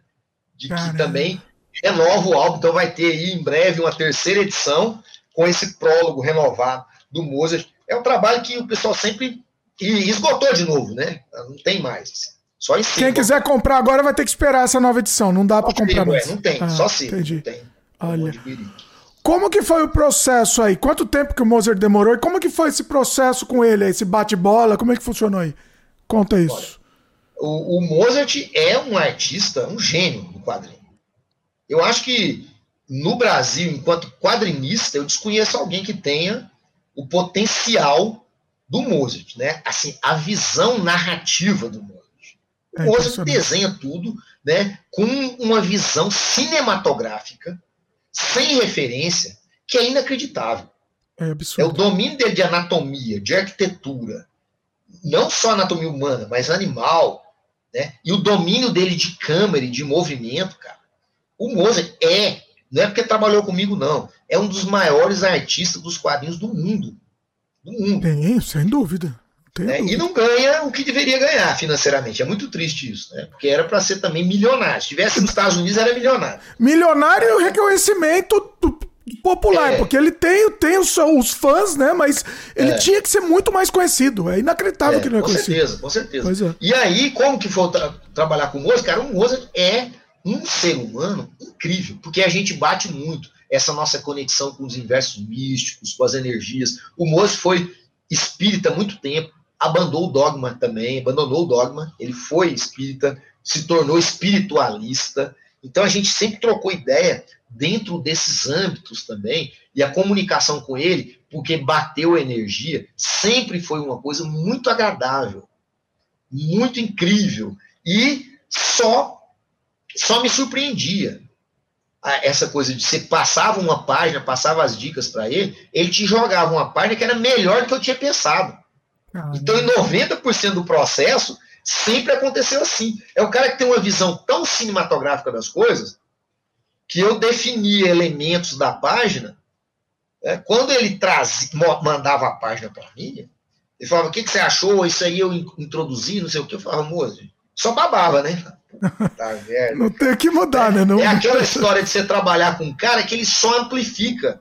Sim. Ele só valoriza aquilo que você está desenvolvendo. Então, assim, um trabalho muito agradável, muito rico é, muito rico e assim ele sempre interessado em entender os conceitos tal e tem uma história engraçada porque que ele interferiu no roteiro e a gente conversou muito ele interferiu no roteiro da história e hum. que eu matava uma personagem na segunda parte e ele me convenceu que essa personagem era legal que ela estivesse depois de ter lido o roteiro na terceira parte e a gente conversou muito e ele me convenceu e a personagem realmente não foi morta na segunda parte. Foi, mas foi muito legal, porque ele também é um cara que entende muito de narrativa.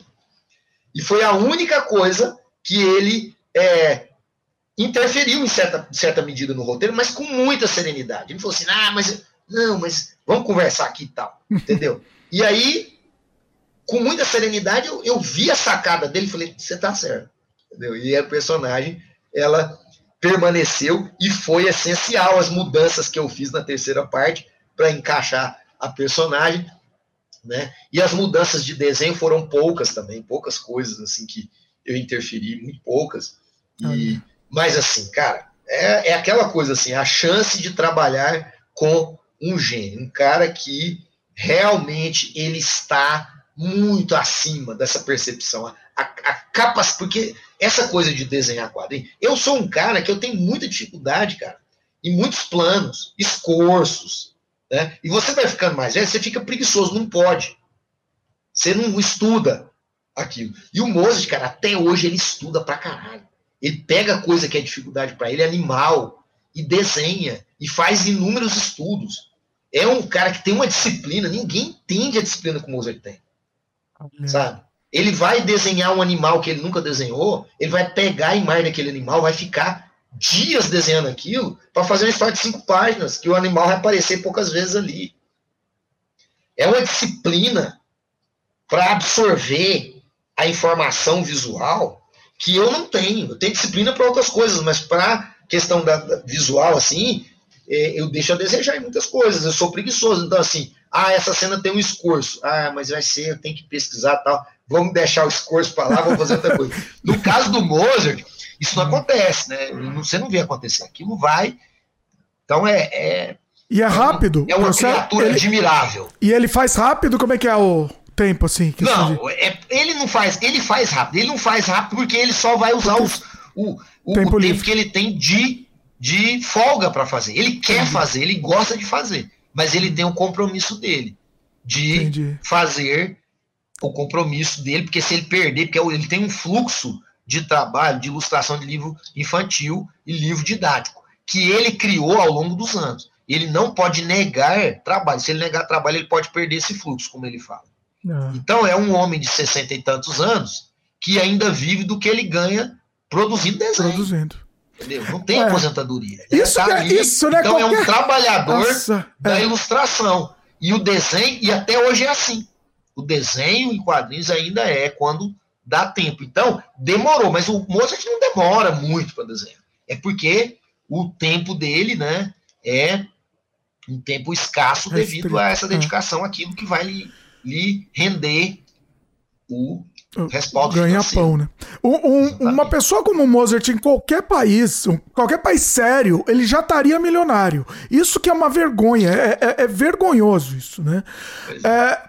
Você acha que se, se, se, eu convidar o Mozart aqui, ele top, toparia? Eu sei que ele é meio, meio Olha, reservado, né? É, ele é... O Mozart, ele é ah. muito arredio. É. A, a, a, lives, essa coisa. Ele realmente não gosta. Ele andou fazendo umas lives aí por causa das campanhas. Eu, eu vi, um eu momento, vi alguma coisa dele, pois é. Pois é, um bom momento de você convidá-lo, quando né, tiver algum um papo assim descontraído, tal, é durante uma das próximas campanhas que estiverem acontecendo. Ele tem ficado muito feliz com essas campanhas, porque ah. o trabalho tem sido resgatado, tem sido publicado muito bem, ele tem sido pago.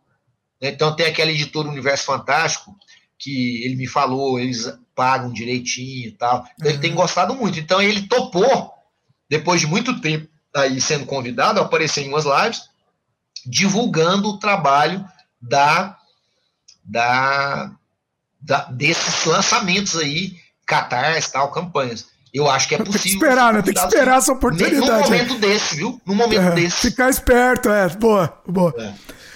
Vamos para os comentários aqui? É, a amante de, da heresia comentou: simulacro e simulação. Amamos amar e não o objeto do nosso amor. Ninguém gosta de dinheiro, mas sim o que ele nos proporciona. Assim é beber, bebo, logo não existo, temporariamente. Olha, olha, fez um, quase um, uma, uma poesia aqui. Bom, vamos lá, mais comentários. É... O, a Nina falou: tem mesmo uma diferença gritante com aquele papo do cogumelo, né? Entre o cogumelo. Hum. Já, já lemos. Não, esse já foi lido. Desculpa, já foi lido, acho. Ela fez um outro comentário, na verdade. A experiência. Peraí, eu acho que eu já, já li essa também. Experiência do cogumelo é de autoconhecimento, é, a do mergulho em si não tem nada a ver com drogas. Nossos ancestrais faziam uso dessa substância. Os cogumelos não são ilegais, ela comenta aqui. Uh, o é, Pedro. É, é, Nina, ah, tem um problema, viu? Quando eu hum. fui trabalhar, a gente não pôde usar cogumelo na nossa pesquisa, aqui na universidade, porque eles não são ilegais. O cogumelo, mas a psilocibina, ela é ilegal. Então ah. tem um nó complicado na lei. A psilocibina é a substância do cogumelo. Então, assim, se você for pego carregando psilocibina, o pó do cogumelo, tá? Você está cometendo um crime. Caramba! Olha. Você só pode carregar o cogumelo. Olha. A psilocibina é um entorpecente segundo a nossa legislação. Então, tem um problema, nesse, há um dilema complexo aí. Tá? Se você for pego com a substância psilocibina, ou em pó, ou em líquido tal, você é considerado que você está portando uma substância ilegal. Entendi. O cogumelo não. Por isso, o comitê de ética, por final, não permitiu que nós utilizássemos o cogumelo, que tem a psilocibina, o psilocybe cubensis, na nossa experiência no contexto da universidade. As experiências que eu faço com cogumelo são experiências como artista, não como professor, como pesquisador independente, justamente porque tem esse problema. Apesar de eu nunca ter compro a substância, porque eu também não confio nisso.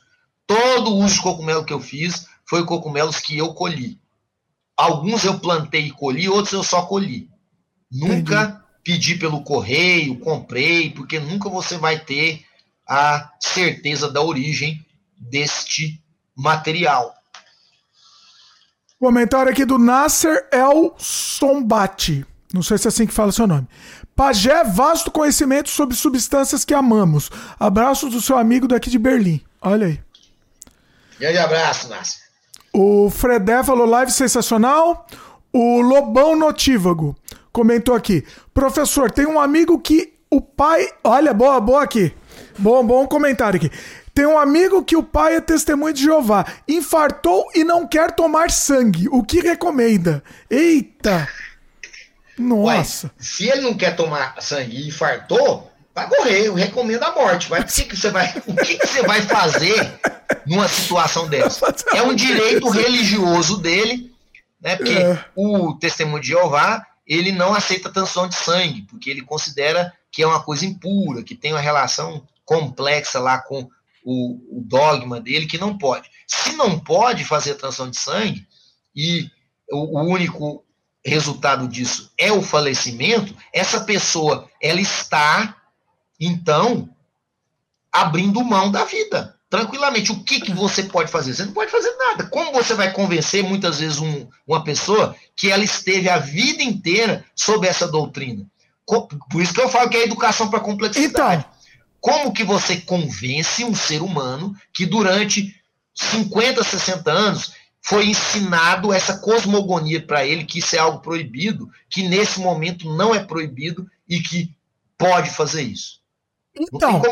Mas aí Agora, temos um dilema. Usar, ah. Ah. Então, não, você temos pode um usar dilema. uma mentira. Você ah. pode usar uma mentira para salvar a vida, como mentira o do bem. fala. É. O Aginis fala assim: ó, você nunca deve mentir, mas se é para salvar uma vida, você pode mentir.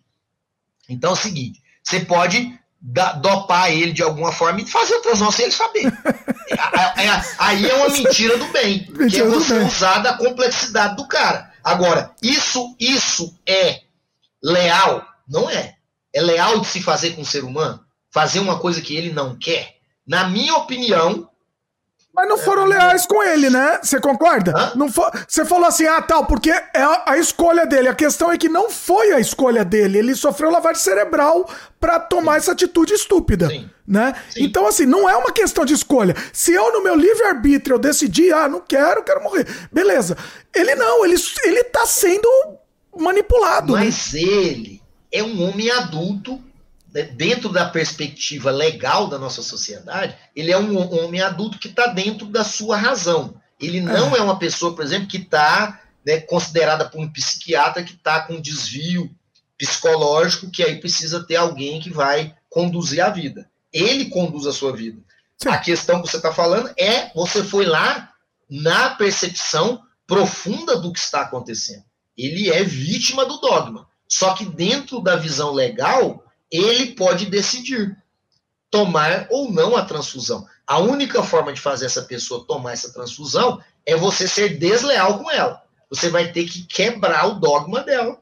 E aí você tem que ver para você até que ponto que fazer isso com essa pessoa é algo positivo e que vale a pena dentro do seu sistema moral e ético.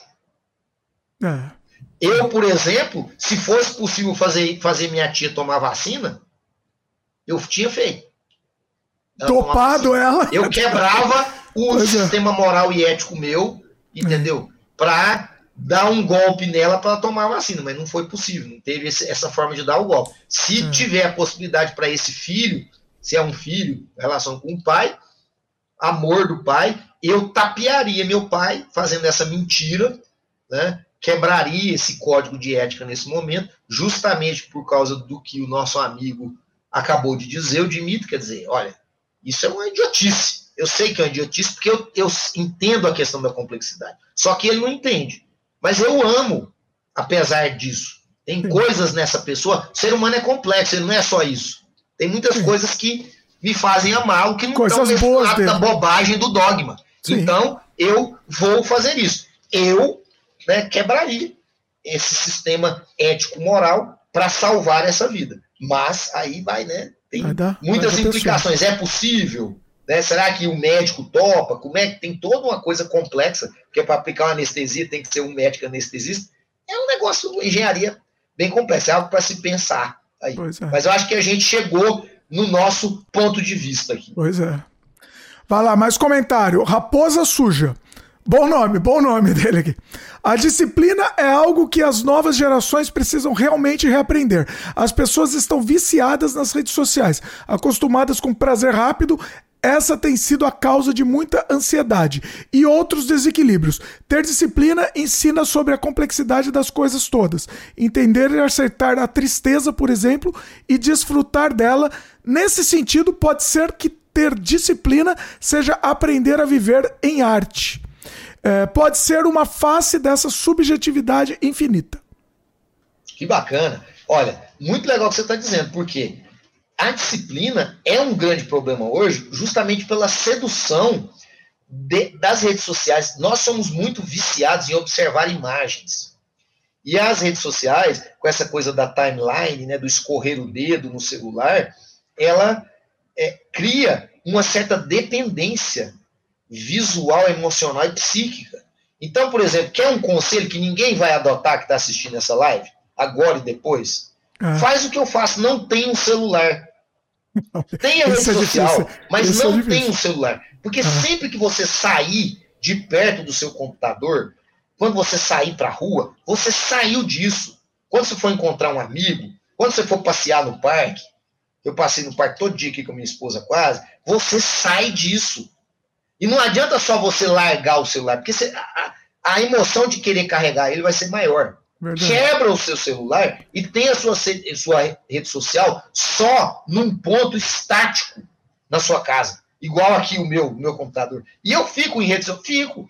Mas eu garanto para você que eu fico menos que todo mundo que está aqui. Ah, mas eu vi você postando, eu vi você escrevendo. Eu venho aqui, o, o período que eu estou aqui no computador, o pouco período eu dou aquela interagida, ó, tchau vou desenhar, vou pintar, vou fazer outras coisas, vou fazer música, né? Tem um outro espaço da casa que é outro estúdio, vou trabalhar lá. Não tem, isso não faz. Aí quando eu tô lá, nada acontece. Não tem celular tocando, não tem telefone lá, nem telefone fixo, eu tenho telefone fixo em casa, não tem nada.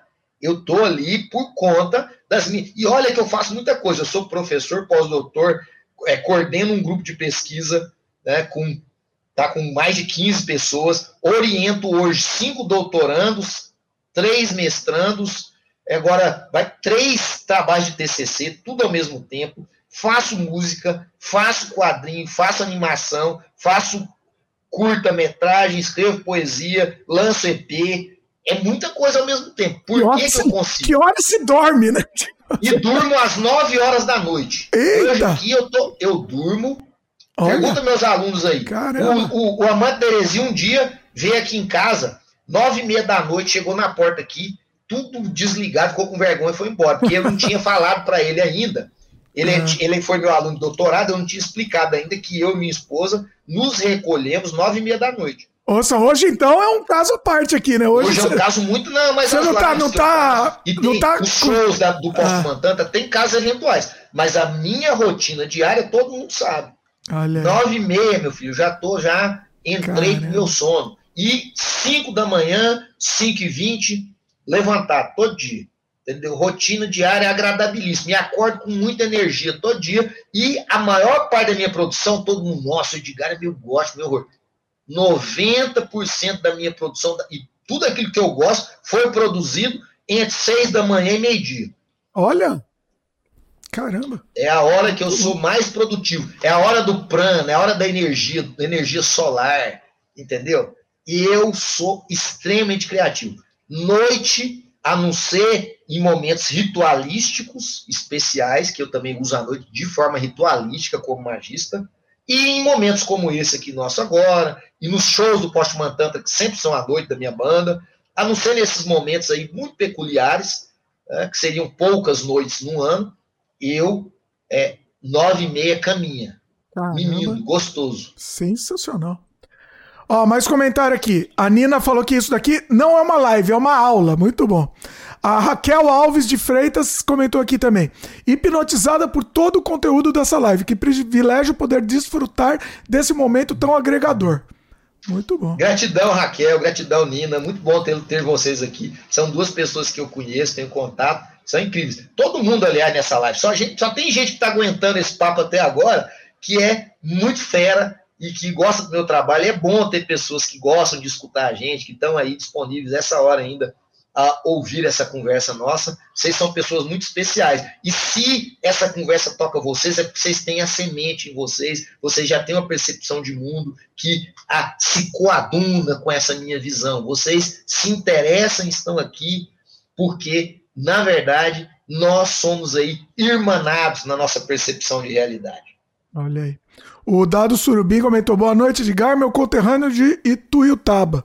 Terra querida. Tutaba, nossa terra maravilhosa. Olha aí. Eu sou imortal em Tutaba, sabia, Dimitri? Olha, sério? Olha. Eu sou da Academia Ituiutabana de Letras, Artes e Música, com muito orgulho. muito bom, olha. O canal do Mourão falou aqui: o Toninho mora aqui na minha cidade. Qual Toninho? A gente falou de.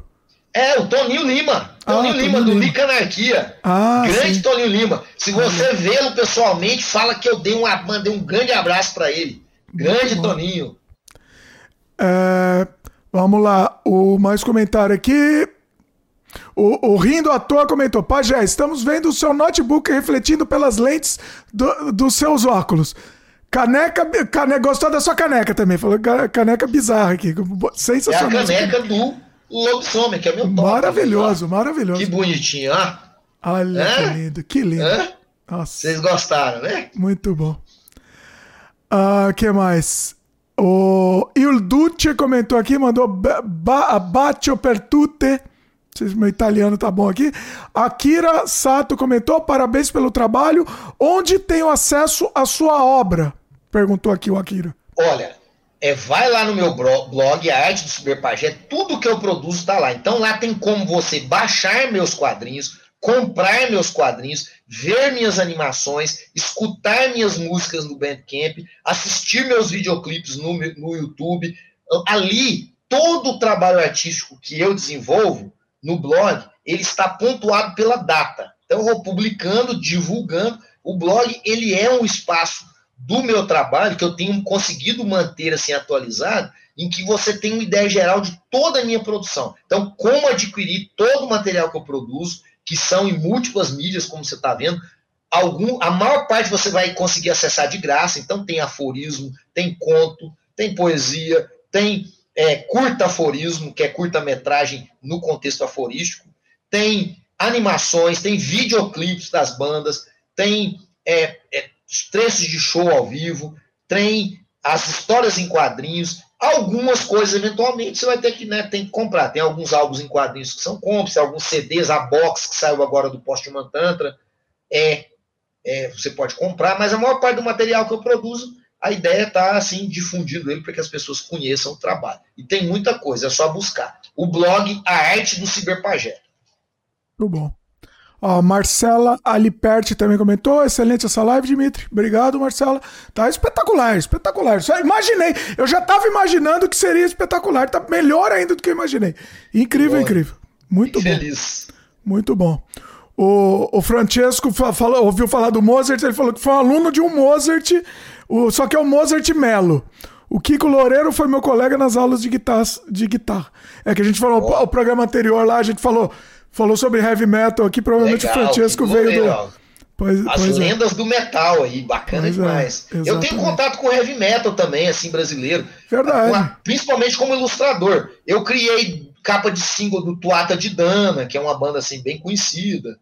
Agora estou fazendo a capa do livro que conta a história do Imago Mortis, que é uma banda também de doom metal assim muito respeitada no cenário nacional. Tem conexão aí com alguns algumas pessoas de bandas até reconhecidas. Já fiz parceria em disco do Psychotic Eyes, lá de São Paulo, uma banda uhum. também conhecida do death metal brasileiro. Tem uma relação com esse mundo do metal, nunca deixei de ser. Apesar de que a música que eu faço é, é uma música toda de base digital eletrônica, então não é metal, mas tem também influências do metal, principalmente da, da ideia do metal industrial tal. E eventualmente eu também gravo guitarras, e elementos que retomam a questão do rock e do heavy metal. E agora eu estou com um projeto iniciado com o Alisson Dracar, que faz doutorado aqui comigo, e que é um dos maiores nomes do black metal do Brasil, que é que tem um, a banda Luxúria de Lilith. banda mais importante do black metal aqui do Centro-Oeste uma das bandas mais conhecidas no Brasil da, do gênero. E eu tô com um projeto com ele que une essa estética, essa perspectiva sonora do black metal com os conceitos do, do meu projeto musical Cyberpagé e do Postman Tantra.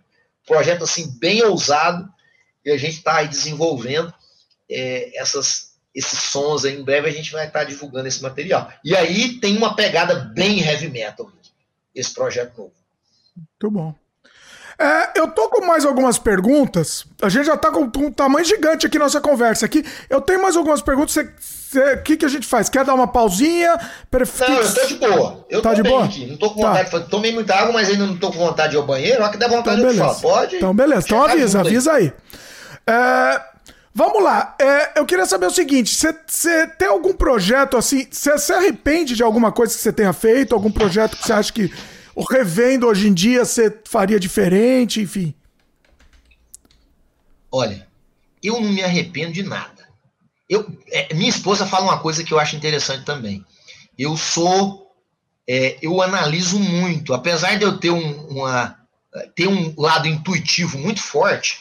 Esse lado meu intuitivo, ele às vezes entra em choque com o meu lado, lado racional. Então, é meio complicado e ainda mais você vai ficando mais maduro, mesmo tendo intuições muito fortes, eu só sigo essas intuições quando elas passam pelo crivo da minha razão.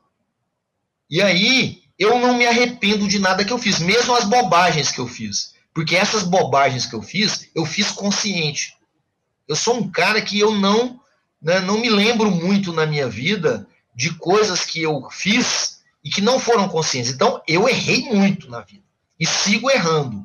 Mas esses erros, eu digo assim, eu entrei neles porque eu raciocinei e entrei. Então eu não arrependo, porque eu acho que se eu voltasse atrás, eu faria a mesma coisa. Não foi só um fruto de uma impetuosidade. Eu não ajo por impetuosidade. Minhas ações elas não perpassam esse território. Eu ajo por intuição. Eu tenho intuições muito fortes, mas como eu disse, não entrego a minha conexão com a vida só para a intuição, porque senão dá problema também. Agora, vivo cometendo erros. Eu sempre digo, errar é necessário. Qualquer desenvolvimento passa pelo erro. Eu errei muito já, já fiz muita bobagem na vida. Muita coisa que eu poderia me arrepender, mas não me arrependo delas por isso, porque eu fiz de forma racional. Eu não fiz essas coisas por impulsividade. Eu não ajo por impulsividade. Eu consegui. É, acho que isso é uma coisa meio antiga minha, assim, sabe? Muito cedo ter esse. conseguir pegar essa minha intuição, que foi sempre muito forte, mas perceber que eu podia fazer muita bobagem se eu ficasse só sob a égide dessa intuição.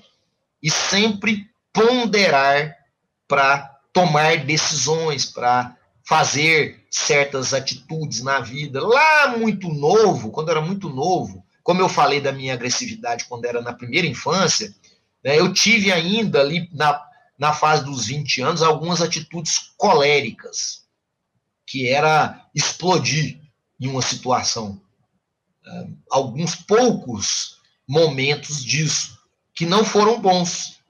E, e era ainda é, agindo um pouco com um pouco de intuição e impulsividade. Mas isso morreu em mim há muito tempo. Mas só para tentar resgatar o que você está falando, que você se arrependeria, né? Tá, essas coisas aí na minha fase dos 20 anos, quando eu tive algumas é, ações coléricas, são coisas que não foram legais. Que, tá, então, para falar que não tem nada né? Foram as duas ou três vezes que eu agi de forma colérica e que foi uma tremenda de uma bobagem, porque eu me deixei né? e que me levaram, inclusive, por isso talvez eu não tenha me arrependido, porque esses fatos eles me fizeram entrar em outro território do meu self, do meu autoconhecimento, e eles nunca mais se repetiram. Porque eu fui estudar e entender o que, que tinha levado aquilo a acontecer, e aí não aconteceu mais. Né? Então tem 30 anos que mais de 30 anos que isso não acontece. Então foi uma foram episódios ali que também me serviram em certa medida para essa reavaliação para esse pensamento, e eu falo, continuo errando. Agora, qual o que, que eu acho que é um ato sábio? A sabedoria, para mim, é você aprender com o erro. E eu percebo que, infelizmente, a maior parte das pessoas, ela vive uma vida cíclica de repetição do mesmo erro. Inclusive, na, na filosofia indiana, você fala lá né, do Sansara, que é a roda de Sansara, que é aquela repetição contínua do mesmo erro, porque você não consegue superá-lo. Então, a ideia da reencarnação é assim: olha, eu não consegui superar esse erro, eu vou ter que viver de novo outra vida para eu poder superá-lo. Eu só vou me libertar da vida, ou seja, a vida é uma prisão nesse caso. Eu vou me libertar quando eu conseguir superar esse erro. É, eu acho poeticamente sensacional essa ideia. Eu não, dogmaticamente, eu não entro nessa, mas eu acho poeticamente muito bonito essa ideia que você precisa superar aquele erro. Você precisa, né? Se você continua no erro, você ele não serviu de nada. Você está, né? Você está num, num, num movimento que é uma roda que está aqui parada. Ela não está te levando a lugar nenhum. Ela só gira mas ela não te leva a lugar nenhum. É. E a roda tem que te levar a lugar nenhum, então, a algum lugar. Então, todo erro, ele só tem sentido se você aproveita de alguma maneira para não repeti-lo. E aí, erre, erre muito, mas não repita o mesmo erro. Tem essa sabedoria, sua vida vai ficar muito mais agradável. Isso é algo que eu também fui aprendendo ao longo dos anos e tendo essa percepção, por esse caminho aqui eu não vou mais, eu já dei com as com a cara no muro, eu já vi que isso vai gerar sofrimento. Para que que eu vou repetir isso? Não tem necessidade de repetir isso. Isso fica. E aí a vida fica mais divertida, mais leve, mais alegre. Você fica mais entusiasmado. Eu sou uma pessoa muito entusiasmada com a vida. Mas por isso, primeiro porque eu fico fugindo dessa roda de sansara. Entendeu? Eu percebo que ali, né, por exemplo, a relação com a pessoa, quando você percebe que aquilo ali, né, um parente, um amigo, né, uma relação afetiva, qualquer tipo de relação, né, aquilo chegou num ponto que e muitas vezes, por causa do passado, de lembrança que você quer insistir, eu vejo isso nas pessoas, entendeu? E a pessoa se destrói, porque ela quer insistir em algo que muda, as pessoas mudam, a roda gira, aquela pessoa não é mais a mesma, e você quer que ela seja a mesma, né? Aquele seu amigo, aquele seu romance, aquele seu. E aí o que, que acontece? Você entra numa espiral, porque você está errando em insistir. É, vai ter outras experiências com outras pessoas, com outros amigos, com outras vidas. Não há necessidade desse apego absoluto a alguém, a uma situação. E um dos erros contumazes é esse, porque nós, infelizmente, o ser humano também não é ensinado a lidar com a mudança. Os dogmas, eles são rígidos, fechados. E a vida é pura transição, é pura mudança. Sabe? Eu, por exemplo, estou com a mesma mulher há 33 anos, é inacreditável. Né? Mas amanhã pode acabar. Eu não tenho essa ilusão, ah, tudo é eterno, tudo é. O que, que, que é isso? é maravilhoso, funciona, funciona até hoje, tem alto e baixo, a gente se dá muito bem, né? A gente ainda tem tesão no outro, tudo tá legal. Agora, o que pode acontecer amanhã? Ela escuta falar isso. E eu falo para ela, o que pode acontecer amanhã? Amanhã você pode ser outra pessoa e eu não ser mais interessante para você. E amanhã eu posso ser outra pessoa e você não ser mais interessante para mim. Por que, que eu vou estabelecer? Ah, não, vida eterna amor, o casamento, o matrimônio é para sempre. Para que essas bobagens? Enquanto é maravilhoso, é maravilhoso. Que legal. Está durando esse tempo, mas não existe nenhuma nenhuma trava para mim para dizer que não vai, que vai, sabe? É isso que eu estou dizendo, é essa perspectiva. Ah, e você se transmutou em ciberpagé, não sei o quê. Ué, também amanhã eu posso achar que ser ciberpagé é um saco e deixar isso para lá. Não tenho amarras, não tem nada que me prende na realidade. Só que as pessoas, todo o sistema nosso, ele nos ensina portos seguros. Então, a minha relação afetiva é um porto seguro. Eu tenho que me apegar a ela, eu tenho que pensar que não vai, eu nunca vou conseguir me relacionar com mais ninguém do jeito que isso aqui está acontecendo. A minha casa, que eu consegui comprar com muito sacrifício, é um porto seguro. Aí acontece um problema, uma doença na família, precisa vender, o cara fica doido, entra em depressão. Todos os apegos, eles são destrutivos. Eles nos destroem. Né? Ah, eu tenho uma casa. Que casa? Tem o quê? Você não tem nada. Né? Então, aqui, essa casa aqui, eu como professor, estou pagando? Ainda falta um tempo para acabar de pagar. Comprei. Cara, daqui a 100 anos, quem vai estar tá vivendo nisso aqui? Talvez seja outra casa, tem destruído, tem outro cara, tem outra pessoa. Isso aqui é meu, não é nada. Isso aqui é um espaço transitório que eu estou pagando um, uma pensão para poder estar nesse espaço. Um aluguel. Nada né? é seu. É. Nada é seu. Só tem uma coisa que é sua. Só. É a única coisa. É o agora. É esse uhum. momento. Aqui. Mais nada é seu. Todo o resto é ilusão. Passado é uma reinvenção da sua mente, porque você não tem capacidade de armazenar todas as informações, você armazena informações pregnantes e o resto você completa com narrativa, porque nós somos narradores natos. Então, tudo que você lembra do passado, tá? 90% é narração do seu cérebro, completando os recortes que faltam. Tá? Futuro é uma ilusão que te destrói, porque gera ansiedade se você ficar pensando demais, demais nele, pensando no que vai acontecer, no que pode acontecer, no que não pode acontecer, você vai enlouquecer. Então, o segredo é você conseguir, e olha que eu não conseguia, sempre, mas é, é por exemplo, estar nessa live com vocês é estar aqui 100%. Por que, que eu estou entusiasmado depois de tantas horas aqui? Vocês estão vendo entusiasmo? Porque eu estou com vocês. Eu não estou pensando no sono, que eu não estou dormindo, que eu podia estar dormindo, na comida que eu podia estar comendo. Não, sei. não eu estou aqui. Eu estou 100% com vocês aqui agora, vivendo a força desse momento, que é a única coisa que tem, que existe de verdade. Todo o resto é ilusão, fumaça, vai sumir, vai acabar. Em cima disso, você também não pensa em questão. Eu entendi o que você falou, foi lindo, espetacular. E mas e a questão do legado? Você acha também não, não também não tem valor? Olha, é engraçado. Eu tô gravando um EP agora com ah. o, um grande amigo meu que é o Alan Flexa. É um hum. novo EP, né? Chama Lira dos 50 anos, que é é um grande poema que eu escrevi que eu dividi ele em seis partes e eu. É, o que, que eu estou fazendo? É, lira do meio século, na verdade, né? Dos 50 anos, não, lira do meio século. O meio século. O que, que eu estou fazendo nesse é, EP? Eu é, estou mostrando essa minha visão da realidade nessa vida. Então, eu resumo poeticamente muito do que eu estou falando com vocês aqui. E eu estou até abrindo aqui, eu vou abrir o documento para ler esse trecho que você falou do legado, porque tem uma música do EP tá, que fala dessa questão do legado. E aí, e o nome dela é sobre isso. E aí o que você está falando bate totalmente com a minha filosofia. Então tá aqui, ó. ó. É a música 5 do EP, são seis músicas, ó. Vou ler o trechinho aqui, ó. O nome da música é A Ilusão Torpe do Lega dos Legados. A Ilusão Torpe dos Legados, ó. Aí vem o que eu recito na música. Não tenho nenhuma ilusão torpe de deixar legados. Minha obra é para o meu agora e irá sumir em instantes após minha partida deste plano.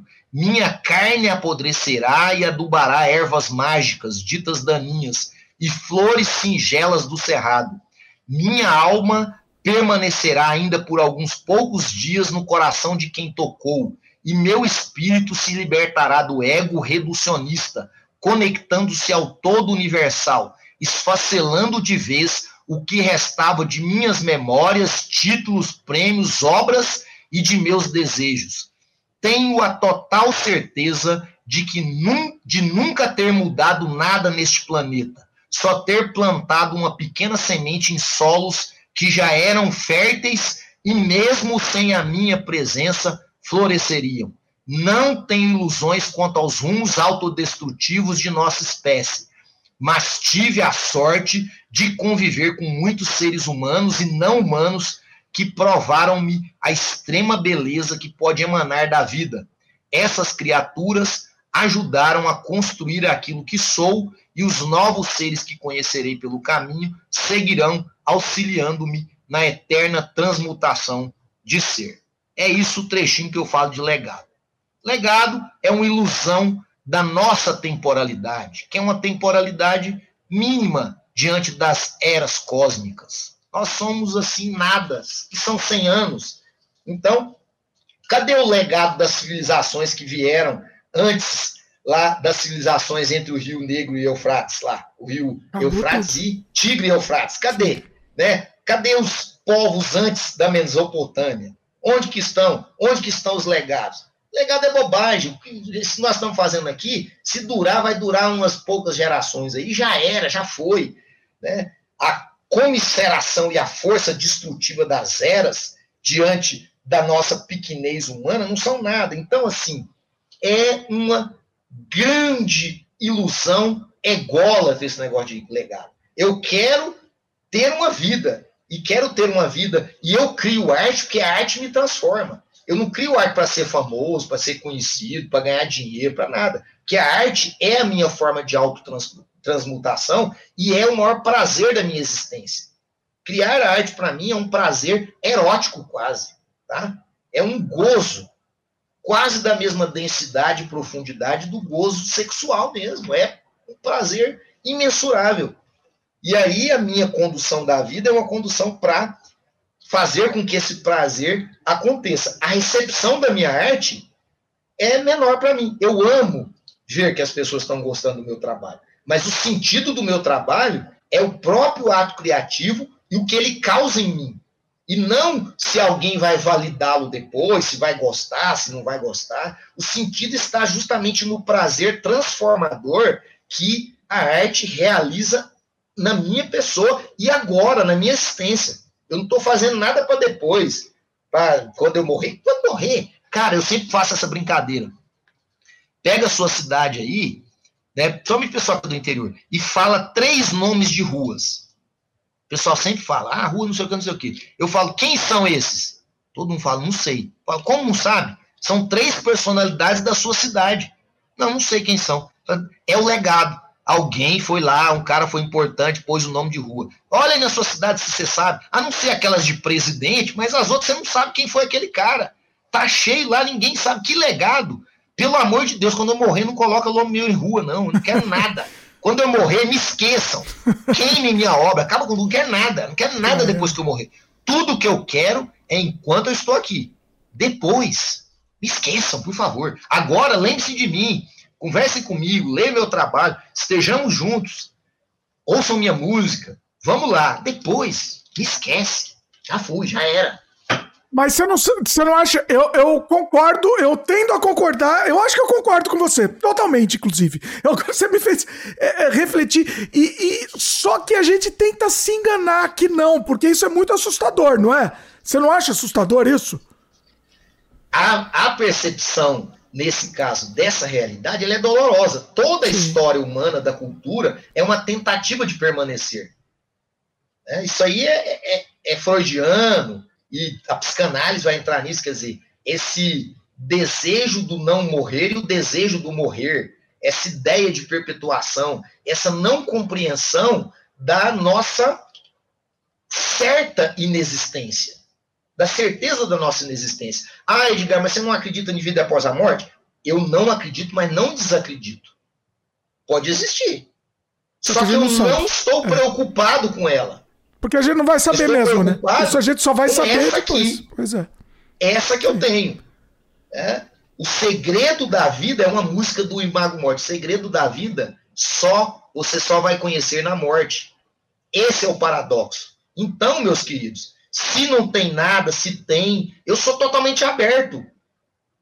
Pode ter, e tomara que tenha. Se tem, tomara. vai ser legal pra caralho. Sim. Eu quero que tenha. Claro. Mas eu não sei, tá? Eu não sei.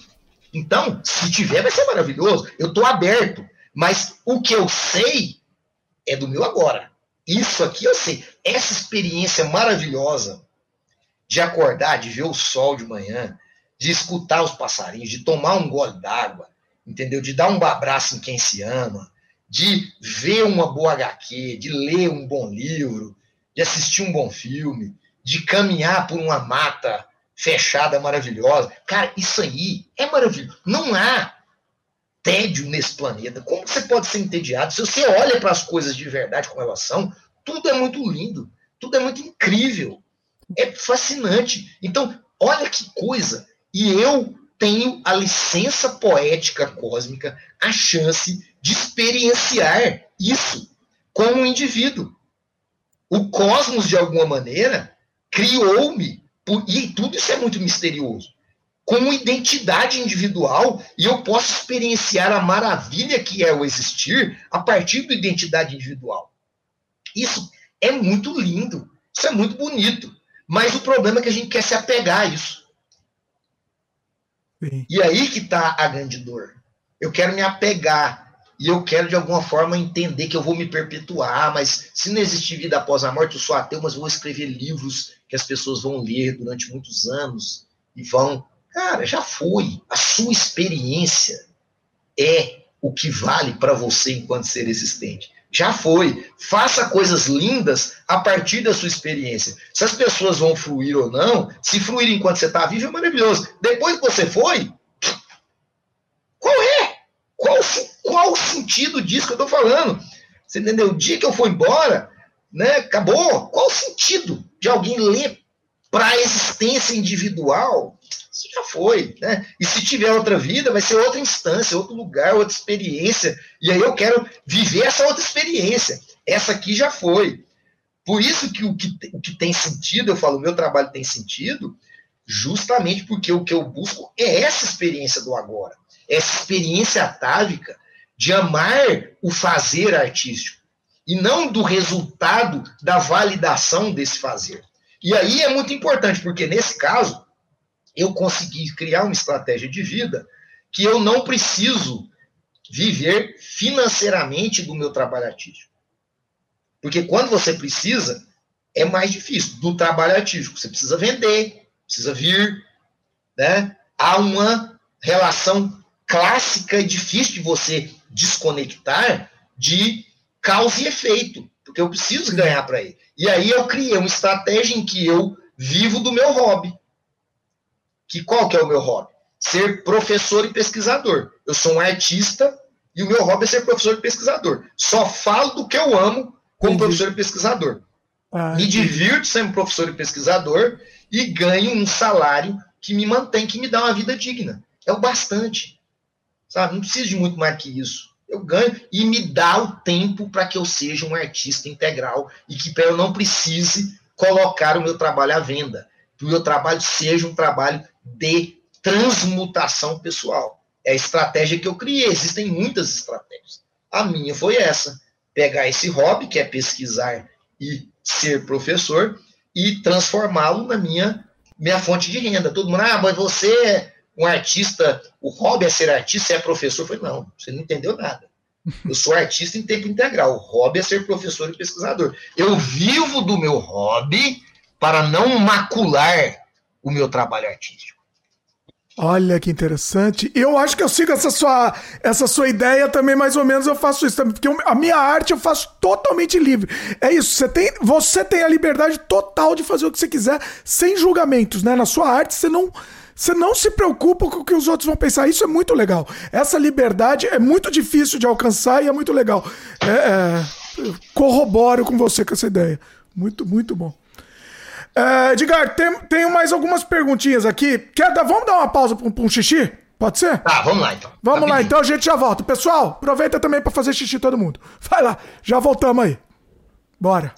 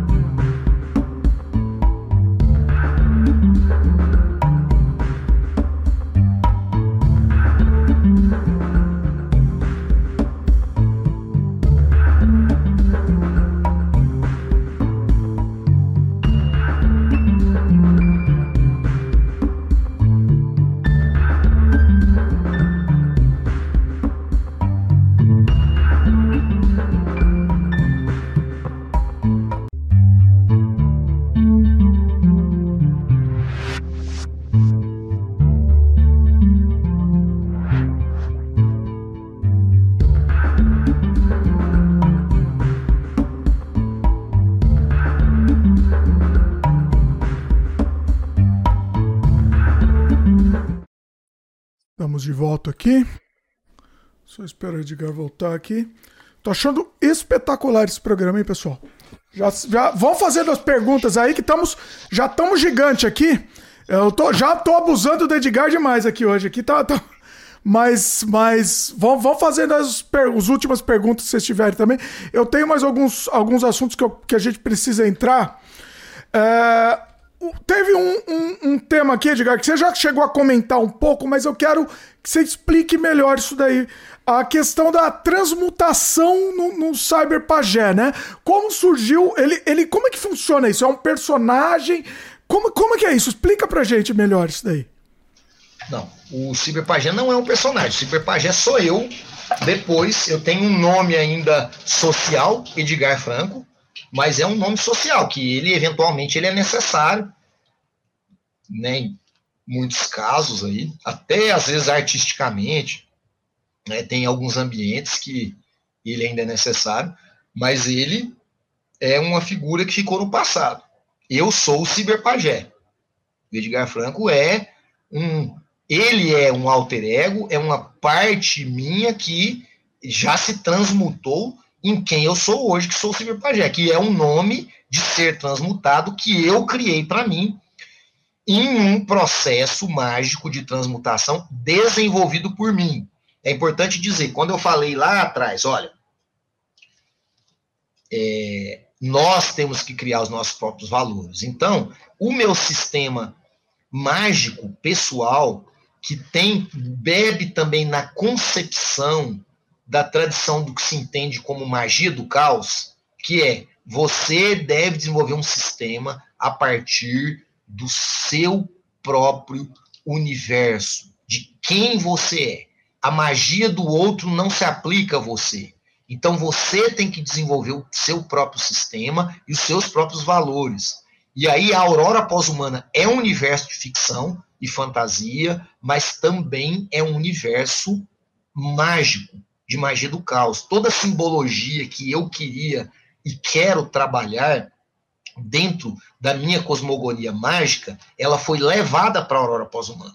E a transmutação em Ciberpagé, ela aconteceu num momento muito dramático da minha experiência de vida, justamente quando eu tinha 39 anos, pouco tempo, nove meses, foi um parto mesmo antes do meu aniversário, eu faço aniversário em setembro, e eu tive uma experiência com psilocybin benço, com cogumelo, em janeiro, no começo do ano, né, desse ano de 2011, que foi quando aconteceu a transmutação. E essa experiência, ela teve um impacto muito profundo no meu sistema de valores.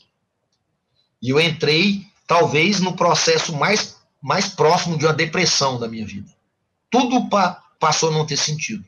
A experiência foi deslumbrante, mas depois dela, eu comecei a olhar para os meus valores, para mim, e comecei a ver que tinha tanta coisa, tanto ranço, tanta coisa que no fundo eu considerava já lá no meu eu interior como abjeta, mas que eu continuava perseguindo, que eu fui entrando nesse nesse migredo alquímico. Fui entrando num abismo pessoal e foi ruim, mas foi necessário todo mundo me estranhou, meu pai, minha mãe, minha esposa, então, né? Eu fiquei, eu, eu fiquei muito diferente, porque eu estava olhando para a realidade e percebendo que a minha relação com esse com o mundo e com a realidade, ela tinha muitos pontos abjetos para mim, a partir de valores que eu já considerava lá no meu eu muito profundo coisas podres, só que eu permanecia. E o que a experiência psicodélica, né, enteogênica fez foi me colocar diante desses valores. E aí eu fiquei no estado semidepressivo por cerca de nove meses. Mas já estava construindo o universo da aurora pós-humana, já estava quase pronto, e o universo mágico já tinha começado a ser rascunhado. E aí que eu percebi que era necessário né, dentro de todas as cosmogonias ocultistas, essa transição do neófito, que é a criação de um novo nome e um momento de transformação. Quando o cara entra lá, por exemplo, naquele culto, naquela seita, ele é renomeado, né, ele passa por um, um, um, sistema simbólico de que ele é um novo ser, eu precisava criar isso no meu sistema para jogar de vez no lixo aqueles valores que estavam me deixando muito depressivo e que, no fundo, eu estava ainda com certo medo de deixá-los de lado. Um certo temor de jogar fora aqueles valores. Que a gente se apega, a questão do apego. Sim. Né? Você percebe que aquilo não tem sentido para você mais, mas existe um apego seu e um medo de que se eu deixar isso, será que vai acontecer com a minha vida? E aí eu elaborei, né, isso foi um processo de cerca de um mês, eu fui ali, complexizei certas, certos aspectos do meu sistema da Aurora Pós-Humana, sistema mais pessoal, não é para ninguém usar, é para mim, e elaborei um projeto de transmutação dentro desse sistema, que foi o, a, o nascimento desse ser, que eu vou explicar por que eu batizei de Ciberpagé, o meu renascimento transmutado. E esse processo, ele, então, vai ser deflagrado dez dias antes do meu aniversário, porque eu também queria rememorar essa ideia de dez mandamentos, selecionando dez novos valores. E aí, o que eu fiz foi estabelecer o processo artístico também como algo conectado a essa transmutação dez dias antes do meu aniversário, todos os dias eu, eu fazia um processo meditativo, né, meditação transcendental, até o pôr do sol. Quando o sol se punha, eu é, desenhava, fazia um desenho, uma ilustração solta.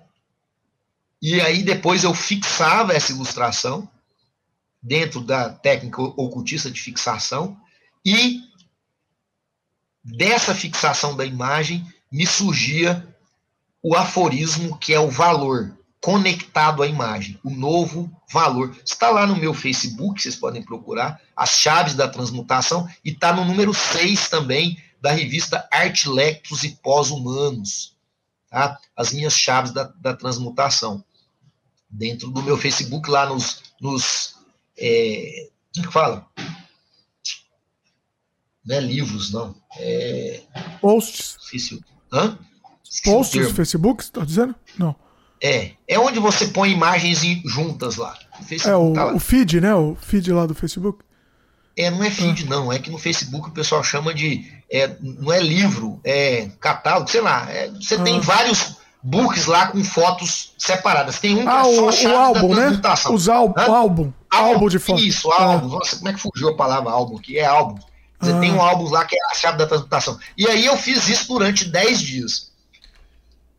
Escrevia, né? Quando chegava a noite, eu escrevia o aforismo. E cheguei nas 10 chaves. E no último dia, que foi o dia do meu aniversário, de 40 anos de idade, dia 20 de setembro, eu fiz uma. É, produzi uma faixa incidental musical chamada Ciberpagé, que é uma faixa que eu cantei de forma livre, espontânea, ela foi produzida instantaneamente. Tá, vocês podem procurar, tá também lá no meu YouTube, é a faixa musical. E é, me declarei ciberpagé. Eu criei o ritual de transmutação para esse novo ser que aboliu valores que eu considerava torpes e que eu tinha estava com dificuldade de abandoná-los, por isso que eu entrei no processo semidepressivo. E o processo ritualístico artístico me fez, então, acreditar nessa transmutação. E o Ciberpagé aboliu aqueles valores e adotou esses novos valores, que eu falei que já tem alguns que já já estão perdendo sentido desses novos 10 aí. Né? Tem que repensar. Mas a maior parte deles ainda vale muito, né? Desses aí anos em que eu tornei ciberpagé. Nesses 12 anos aí de ciberpagé, a maior parte ainda prevalece, mas eu tenho essa liberdade também de jogar no lixo aquilo que não me interessar. Não tem nada que seja rígido, porque a gente vai mudando, vai tendo outras percepções. Então, a minha realidade é uma realidade moldável. E o todo esse processo de transmutação, então, ele vem do conhecimento ocultista que me permitiu construir um sistema, e a partir desse sistema conectá-lo com o meu processo artístico e gerar, então, um projeto ritualístico pessoal de transmutação. Por que o nome Ciberpagé? Foi um nome que me veio quase que intuitivamente, mas pela união de duas coisas. Primeiro, a minha conexão com o universo da cibernética, da cultura, da arte e tecnologia, dos estudos sobre pós-humano, que estavam ali na minha vida, no meu doutorado. Então, a ideia do ciber, mas não só o cibermaquínico, porque o termo ciber, né, que vem lá do Kubernetes, que é o timão do navio, Kubernetes, em grego, esse termo ele foi criado para falar sobre todas as formas de conexão. Então, é entre o ser vivo e a máquina, mas é entre os diversos tipos de ser vivo. O homem e o animal, o homem e o vegetal, o vegetal e o animal. Então, são essas profundas conexões que as redes aí, dentro da estrutura do que eu chamo de redes é, vegetais, né, da ideia da, do, do enteógeno, dessas substâncias que nos fazem nos reconectarmos com essas redes complexas, está também dentro do, desse prefixo ciber que infelizmente ficou só apregoado dentro da tecnologia, mas ele é muito mais, ele é conexões de todas as ordens. E o que eu busco na minha existência é essa conexão com esses mundos complexos, que vão desde dos mundos aí, né, da nossa biosfera, até de outros sistemas. Eu sou aberto para outras possibilidades, extraterrestres, essas dimensionais, extra-espirituais. Eu sou muito aberto. Eu já tive experiências muito, assim, poderosas também fora dessas experiências com os enteógenos, né? De, por exemplo, ser visitado por uma criatura, Olha. que eu não sei se ela é de outra dimensão, se ela é um ET, se ela é uma imagem do meu inconsciente, sei nada, mas eu sei que eu visitei, fui visitado e conversei. E não me interessa saber.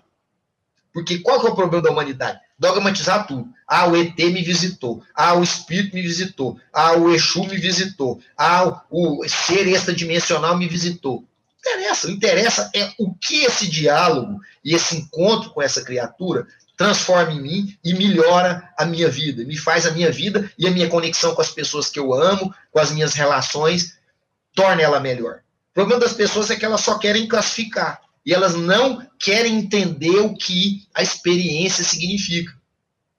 Não. E aí, então, o ciber tem isso tudo aí. E o pajé?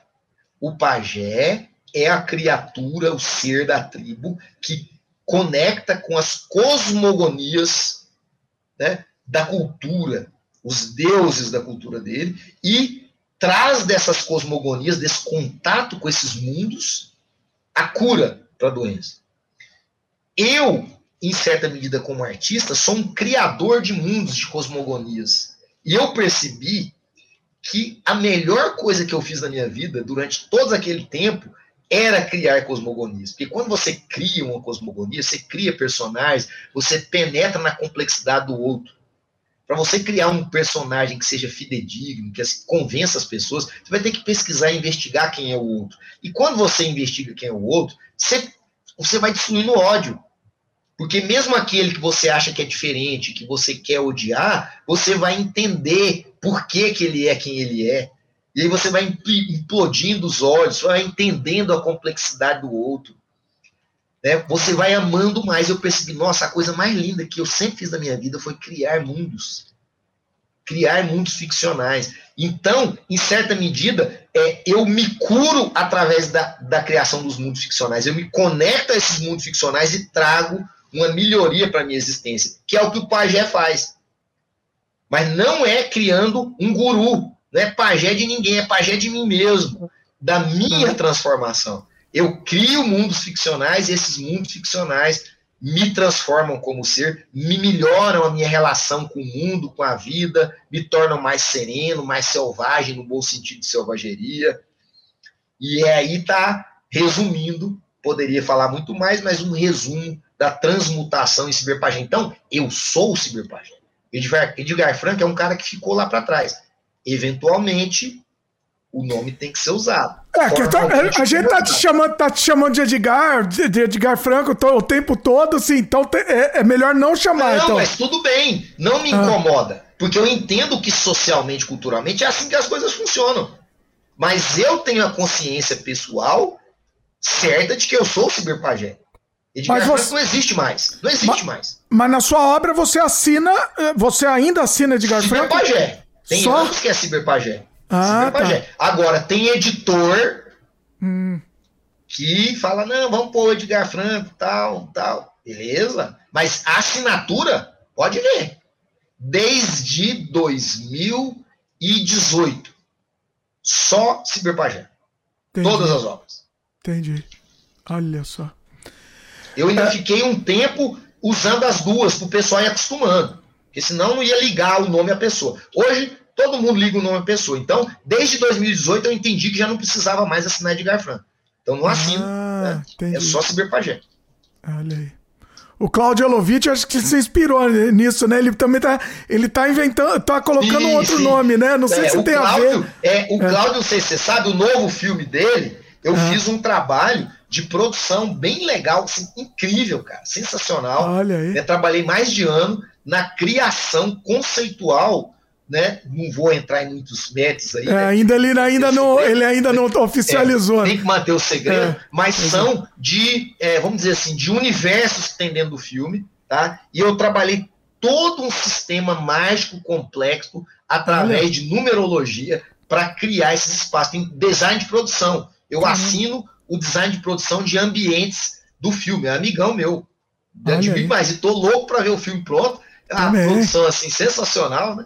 Nossa, super pra mega produção aí, uma super produção é, mesmo. Pois é, eu tô louco pra ver. E veja, é a primeira vez que eu trabalho na produção de um longo, então assim, tô muito emocionado.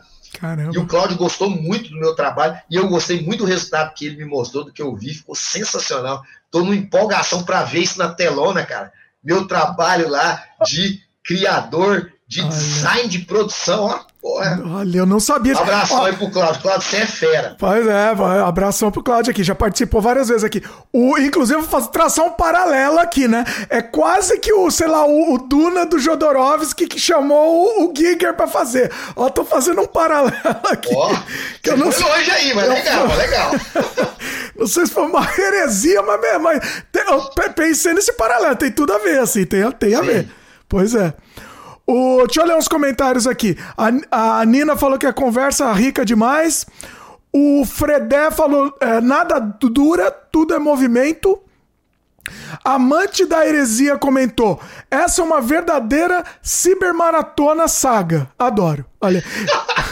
Verdade, eu tenho problema. Verdade. Eu tenho problema de falar ciber, tá? Às vezes eu, tô, eu te chamo de cyber, porque às vezes eu não, eu não, eu não consigo. Também não tem problema. Olha. Eu não mico coisas, não tem frescura. Eu entendo que você está se, se, dirigindo a mim, isso que importa. Pois é o que é. eu falo. Nesse sentido, eu não me importo com a validação externa, não importa.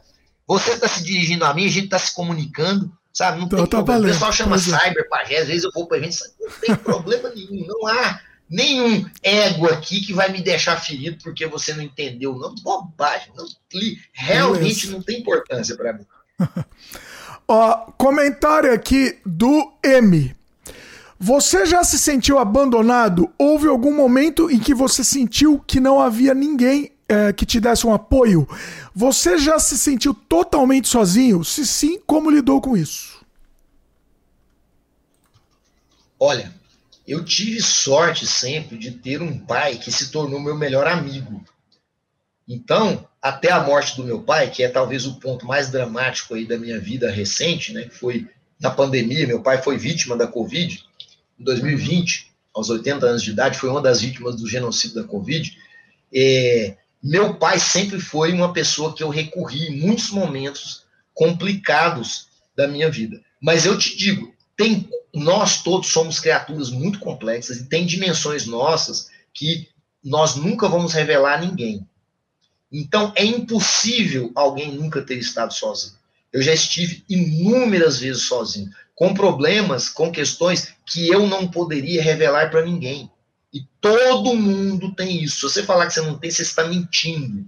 Tem coisas em você que você nunca vai revelar para a pessoa que você mais ama.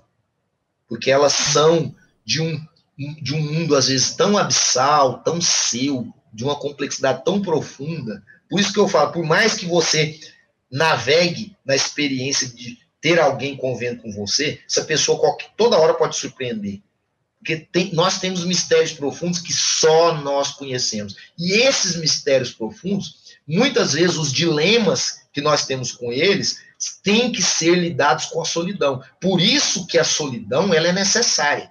A solidão de ser, o aprendizado de ser sozinho no mundo, ele é fundamental para que você desenvolva uma serenidade, um equilíbrio interior, porque você vai ter que lidar com situações muitas em que essa complexidade profunda que você jamais vai revelar para ninguém, é necessário que você resolva-se com ela.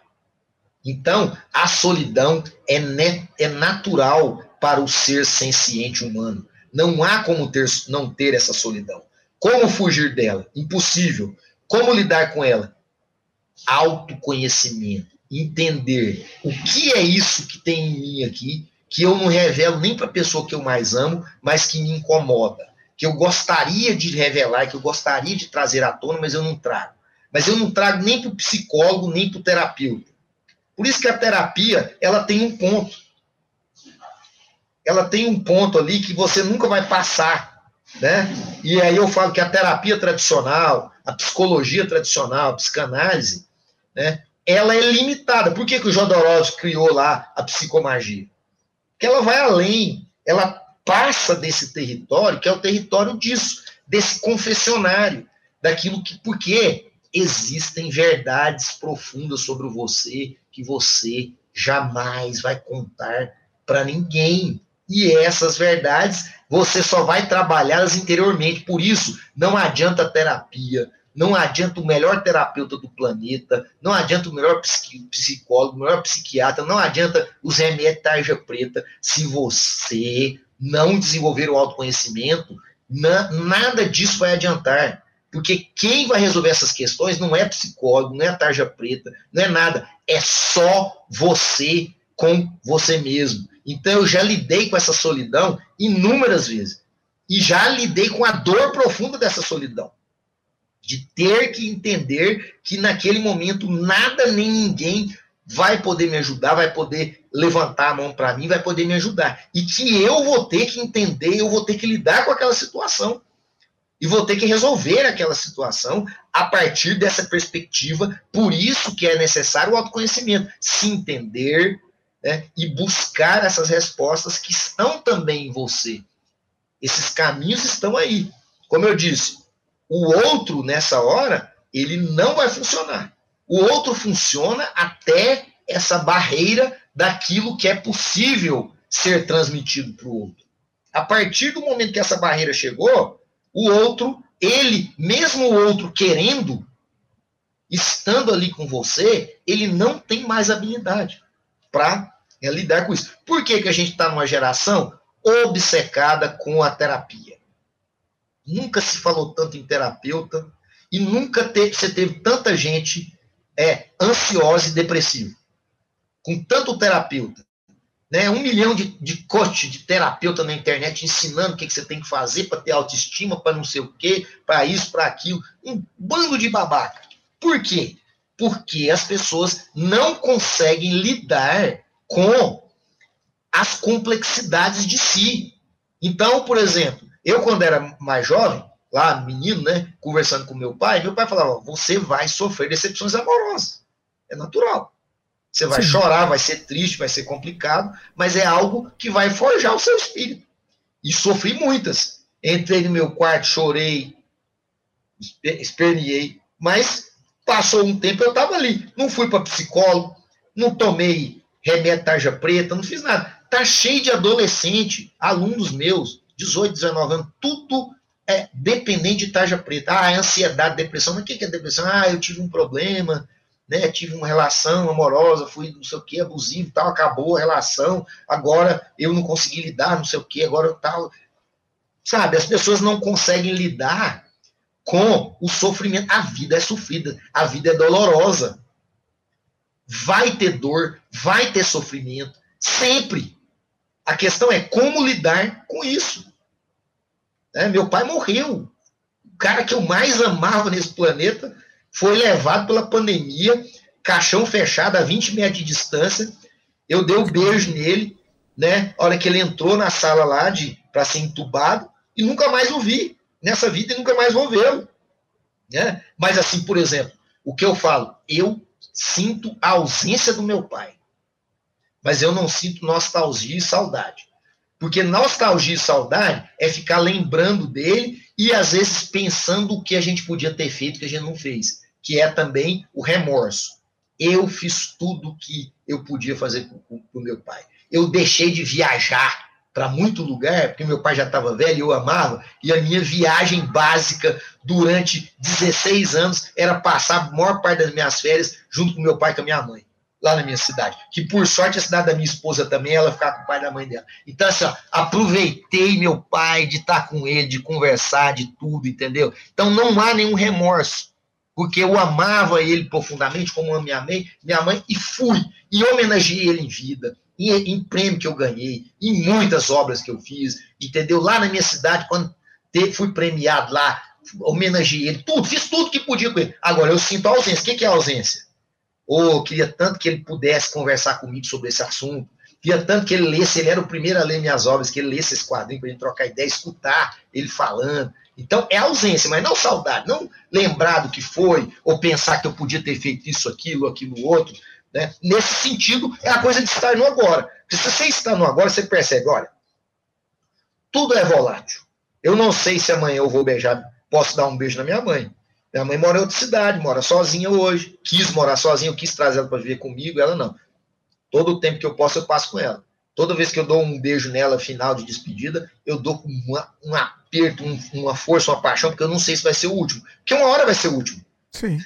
Sim. Sabe? Pode ser hoje, pode ser amanhã, pode ser daqui a 10 anos, mas ele está aí. Então sempre é o último. A minha relação afetiva, por exemplo, com as pessoas, eu sempre reajo com elas como se fosse a última vez que eu estou com aquela pessoa. E muitas vezes é a última vez. Às vezes porque a sua vida seguiu um outro caminho, aquele amigo foi embora.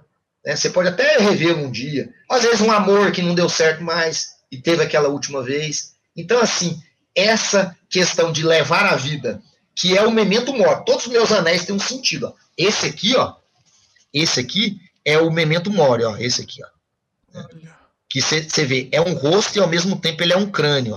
Uhum. Né? Ou seja, lembre-se que você vai morrer. A todo instante, lembre-se que você vai morrer. Não é uma lembrança mórbida. É você entender que tudo isso aqui é volátil.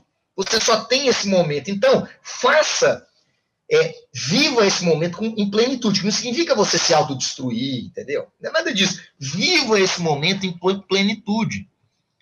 É igual essa live aqui, né? Já era para eu estar dormindo, tem umas quatro horas. Eu tô aqui conversando com vocês. Por quê? Porque eu tô, eu tô, e eu tô totalmente energizado, eu tô com energia, eu não tô cansado. Porque eu tô vivendo. Eu me energizei durante o dia, né, trabalhei interiormente para estar tá aqui com vocês, para ter essa conversa sincera, profunda, né, densa sobre a existência, sobre o que é ser artista, o que é ser um artista que busca se autotransmutar, o que é ser um artista que usa a arte para a tentar melhorar, tentar ser alguém melhor. É, e, e, e, olha, sinceramente, e, é, eu tenho certeza, tá? que, que essa conversa tá transformando muita gente.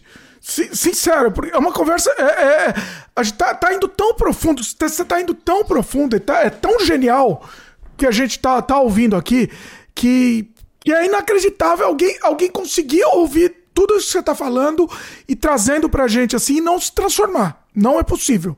Sinceramente mesmo, sim. É, é, é, olha, é um, é um do, dos papos mais profundos que a gente trouxe aqui no Sem Freio, assim, sinceramente. É, tô, eu tô. Eu tô, tô em estado de êxtase, assim, embasbacado, assim, sinceramente. É inacreditável. Inacreditável. É, é... Ó, tem até comentário. O pessoal tá, ó, o pessoal tá comentando. O Fredé, o Fredé comentou. Essa live é uma jornada de autoconhecimento. Uma ajuda nessa jornada. É sensacional. Altas reflexões. É isso, assim. A gente vamos trazer pra gente, vamos trazer isso que você tá falando e, e trazer pro nosso universo, pra nossa vivência. É, é uma coisa para se transformar mesmo. para se transformar. Incrível, incrível. Edgar, Edgar Simber Pajé, não vou chamar de Edgar mais. E, assim, incrível o que a gente tá, o que a gente recebeu de você hoje, assim, foi um um presente assim que não não tem preço mesmo. É isso, é, é, é isso que você falou, é, é o viver agora esse momento, assim, eu posso dizer com, sem medo de errar, assim, é um presente incrível que você está dando pra gente. Para todo mundo que está assistindo aqui, que vai assistir essa live que vai ficar gravada aí para sempre. E você falou que não se preocupa com legado, mas desculpa, desculpa, mas é um legado isso. Isso que você está deixando aqui é um legado, entendeu? É, incrível, incrível demais, incrível demais. Uh, a Nina B comentou: a arte vive, olha aí. É isso, é isso. Olha, eu tinha, eu, sinceramente, eu tinha até algumas umas outras perguntas aqui, mas vamos deixar para depois, vamos deixar para uma outra participação sua aqui. A gente faz uma voltar. próxima live vamos, aí, daqui uns meses a gente conversa de novo, Jimmy. Vamos, vamos sim, vamos sim, porque é maravilhoso. Maravilhoso, tem tanto assunto pra gente trazer. Vamos trazer a próxima vez, vamos, vamos, não vamos encerrar os assuntos então. Tem mais coisa aqui, mas vamos deixar para próxima. Com certeza, com certeza. É... Deixa aí os recados, o pessoal onde pode encontrar seu trabalho. Vamos, vamos terminar nessa, nessa. Essas últimas mensagens que você deixou aqui pra gente foi um negócio que. Ah, mexeu mesmo, mexeu comigo assim. Tra, tra, é, é, então vamos, vamos, vamos encerrar. Vamos encerrar nesse momento. Deixa os recados aí pro pessoal, onde o pessoal pode encontrar seu trabalho. É Olha, maravilhoso, maravilhoso demais. Foi um grande prazer estar aqui com o Dimitri nessa noite, trocar ideia com vocês.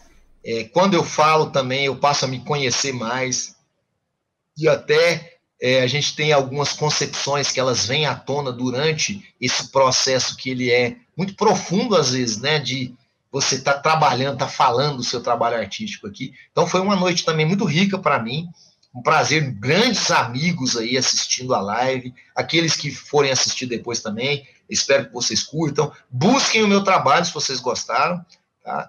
Principalmente aí no que eu falei. O meu blog é interessante porque ele te leva para todos os canais, tá? O blog é a arte do ciberpagé, Edgar Franco. Se colocar arte do ciberpagé, vai aparecer o blog lá, tá? No Google na hora. E é, aí você, a partir dele, você vai chegar nos meus canais, mas eu tô lá também no Instagram, Ciberpagé, tô no Facebook, Ciberpagé, e estou com i sempre, em Ciberpagé. E também no canal do YouTube, que é Edgar Franco Ciberpagé, o meu canal aí no YouTube, vocês vão poder encontrar os meus trabalhos. Sou professor pesquisador aqui na Universidade Federal de Goiás, tá? E é, oriento mestrandos e doutorandos e mestrandas e doutorandos no programa de pós-graduação em arte e cultura visual. Aproveito também para celebrar né, a minha chance de ser um professor pesquisador numa universidade pública no Brasil que me permite ser um livre pensador e ser esse artista também que vocês estão aqui. Então, esse meu hobby de ser professor e pesquisador na Universidade Pública Brasileira permite com que eu seja esse artista aí libertário que eu sou. E aí, né, é só falar aquele boa noite clássico meu aqui, que é um grande abraço do Super Sensacional, muito bom, espetacular, espetacular. O Predé comentou aqui: parabéns pela live, Dimitri, importantíssimo espaço. Viva o Ciberpagé, viva a arte, viva a vida. O o imutável perece. Olha aí. Mara, maravilhoso, maravilhoso. Olha, você é, vai voltar aqui, já, já é da casa, já é da casa, tá? Estreou hoje, mas vamos marcar. O que você precisar da gente, conta com a gente também. Divulgação, tudo que precisar, conta com a gente mesmo. Maravilhoso, maravilhoso mesmo. Eu imaginava que o papo ia ser incrível, já imaginava isso, só que foi muito, muito, muito, muito mais profundo do que eu imaginava. Tá? Sinceramente, sim, foi incrível. Estamos aqui às 5 horas e. Você tem, tinha ideia disso? 5 horas e 16 minutos. Aqui estamos. Maravilhoso, maravilhoso demais. Você quase, quase bateu o recorde aqui do sem freio, hein? Quase recorde de tempo aqui, de, de, de tamanho. Mas... Bacana, muito bom. Eu quero ver você dividir isso aí depois, viu, Dimitri? É, depois a gente vai. Vamos fazer uns cortes aqui. Ah, não, então, bem lembrado, bem lembrado. É, tudo que a gente conversou aqui já vai estar tá agora, assim que terminar a live, já vai estar tá tudo separado por assunto. Tudo, tudo bonitinho, com time, timeline separado. Você é, o, você é o primeiro cara que eu vejo fazer isso em live que eu participo. Isso é fantástico. Não, isso é importantíssimo, né? O pessoal já vai direto, já vai direto ou no assunto que quer, mas não precisa ir no assunto que quer, né? Você tem que escutar inteiro. Não, legal é ver, escutar tudo mais. Tem que escutar tudo. Mas é legal é. essa divisão, é. é. bacana. É, tá, dá, damos. Fazer cortes depois. É, né? pra fazer corte também. Eu separei até vários temas aqui pra corte, vai ter muito material aqui. É, pessoal, falando em corte, pessoal que quiser fazer corte também, fica à vontade, tá? Só cita o canal original aqui, mas fica à vontade também para fazer corte. Eu acho que assim, tem que passar para frente mesmo. Uma conversa dessa tem que, tem que mandar pro mundo mesmo. Não, não, não tem dono, não. É, manda ver. Manda ver, pessoal, que vale a pena. É isso. Silvio Pajé, mais uma vez, obrigado. Incrível, incrível, maravilhoso papo. Pessoal que chegou até aqui, lembra do. Você já você falou mal do like, eu vou pedir like aqui, Silvio Pajé. Desculpa, mas vou pedir. Manda o like. O like é o seguinte, tá? Eu não. não eu, eu, por mais que eu tente não ligar pro like, o YouTube liga. Então, assim, pro YouTube continuar, é, recomendando né, o canal para vocês, pessoas com perfis semelhantes. A gente quer que a palavra se espalhe, por isso que a gente pede o like. Então, quanto mais likes você tiver, se inscrever no canal, clicar no sininho, esse papo chato de YouTube, mais o YouTube vai entender que você gosta do conteúdo e pessoas com perfis semelhantes aos seus também vão gostar, então vão espalhar. Eu acho que assim, um, uma conversa tão maravilhosa que a gente teve hoje, eu acho que precisa atingir mais gente tem que, tem que chegar para mais gente. Então vamos lá, pessoal, vamos fazer, vamos fazer o trabalho. O YouTube não faz, a gente faz. Vamos compartilhar, passar para frente aí, passa para frente mesmo. Passa em grupo, manda no Facebook, espalha mesmo. Vamos, vamos passar para frente. É isso? Maravilha, pessoal. O pessoal gostou aqui, tá agradecendo aqui. Nina mandou grande abraço, foi uma live incrível. É, terei muito para trabalhar. Olha aí, ó, muito bom, muito material aqui, muito mar maravilhoso. É isso. Valeu, Cyber Pajé. Cyber Pajé, falei errado de novo o nome. Cyber Pajé, brigadão. E é isso. Obrigado aí, pessoal, que acompanhou até aqui. Valeu e até a próxima.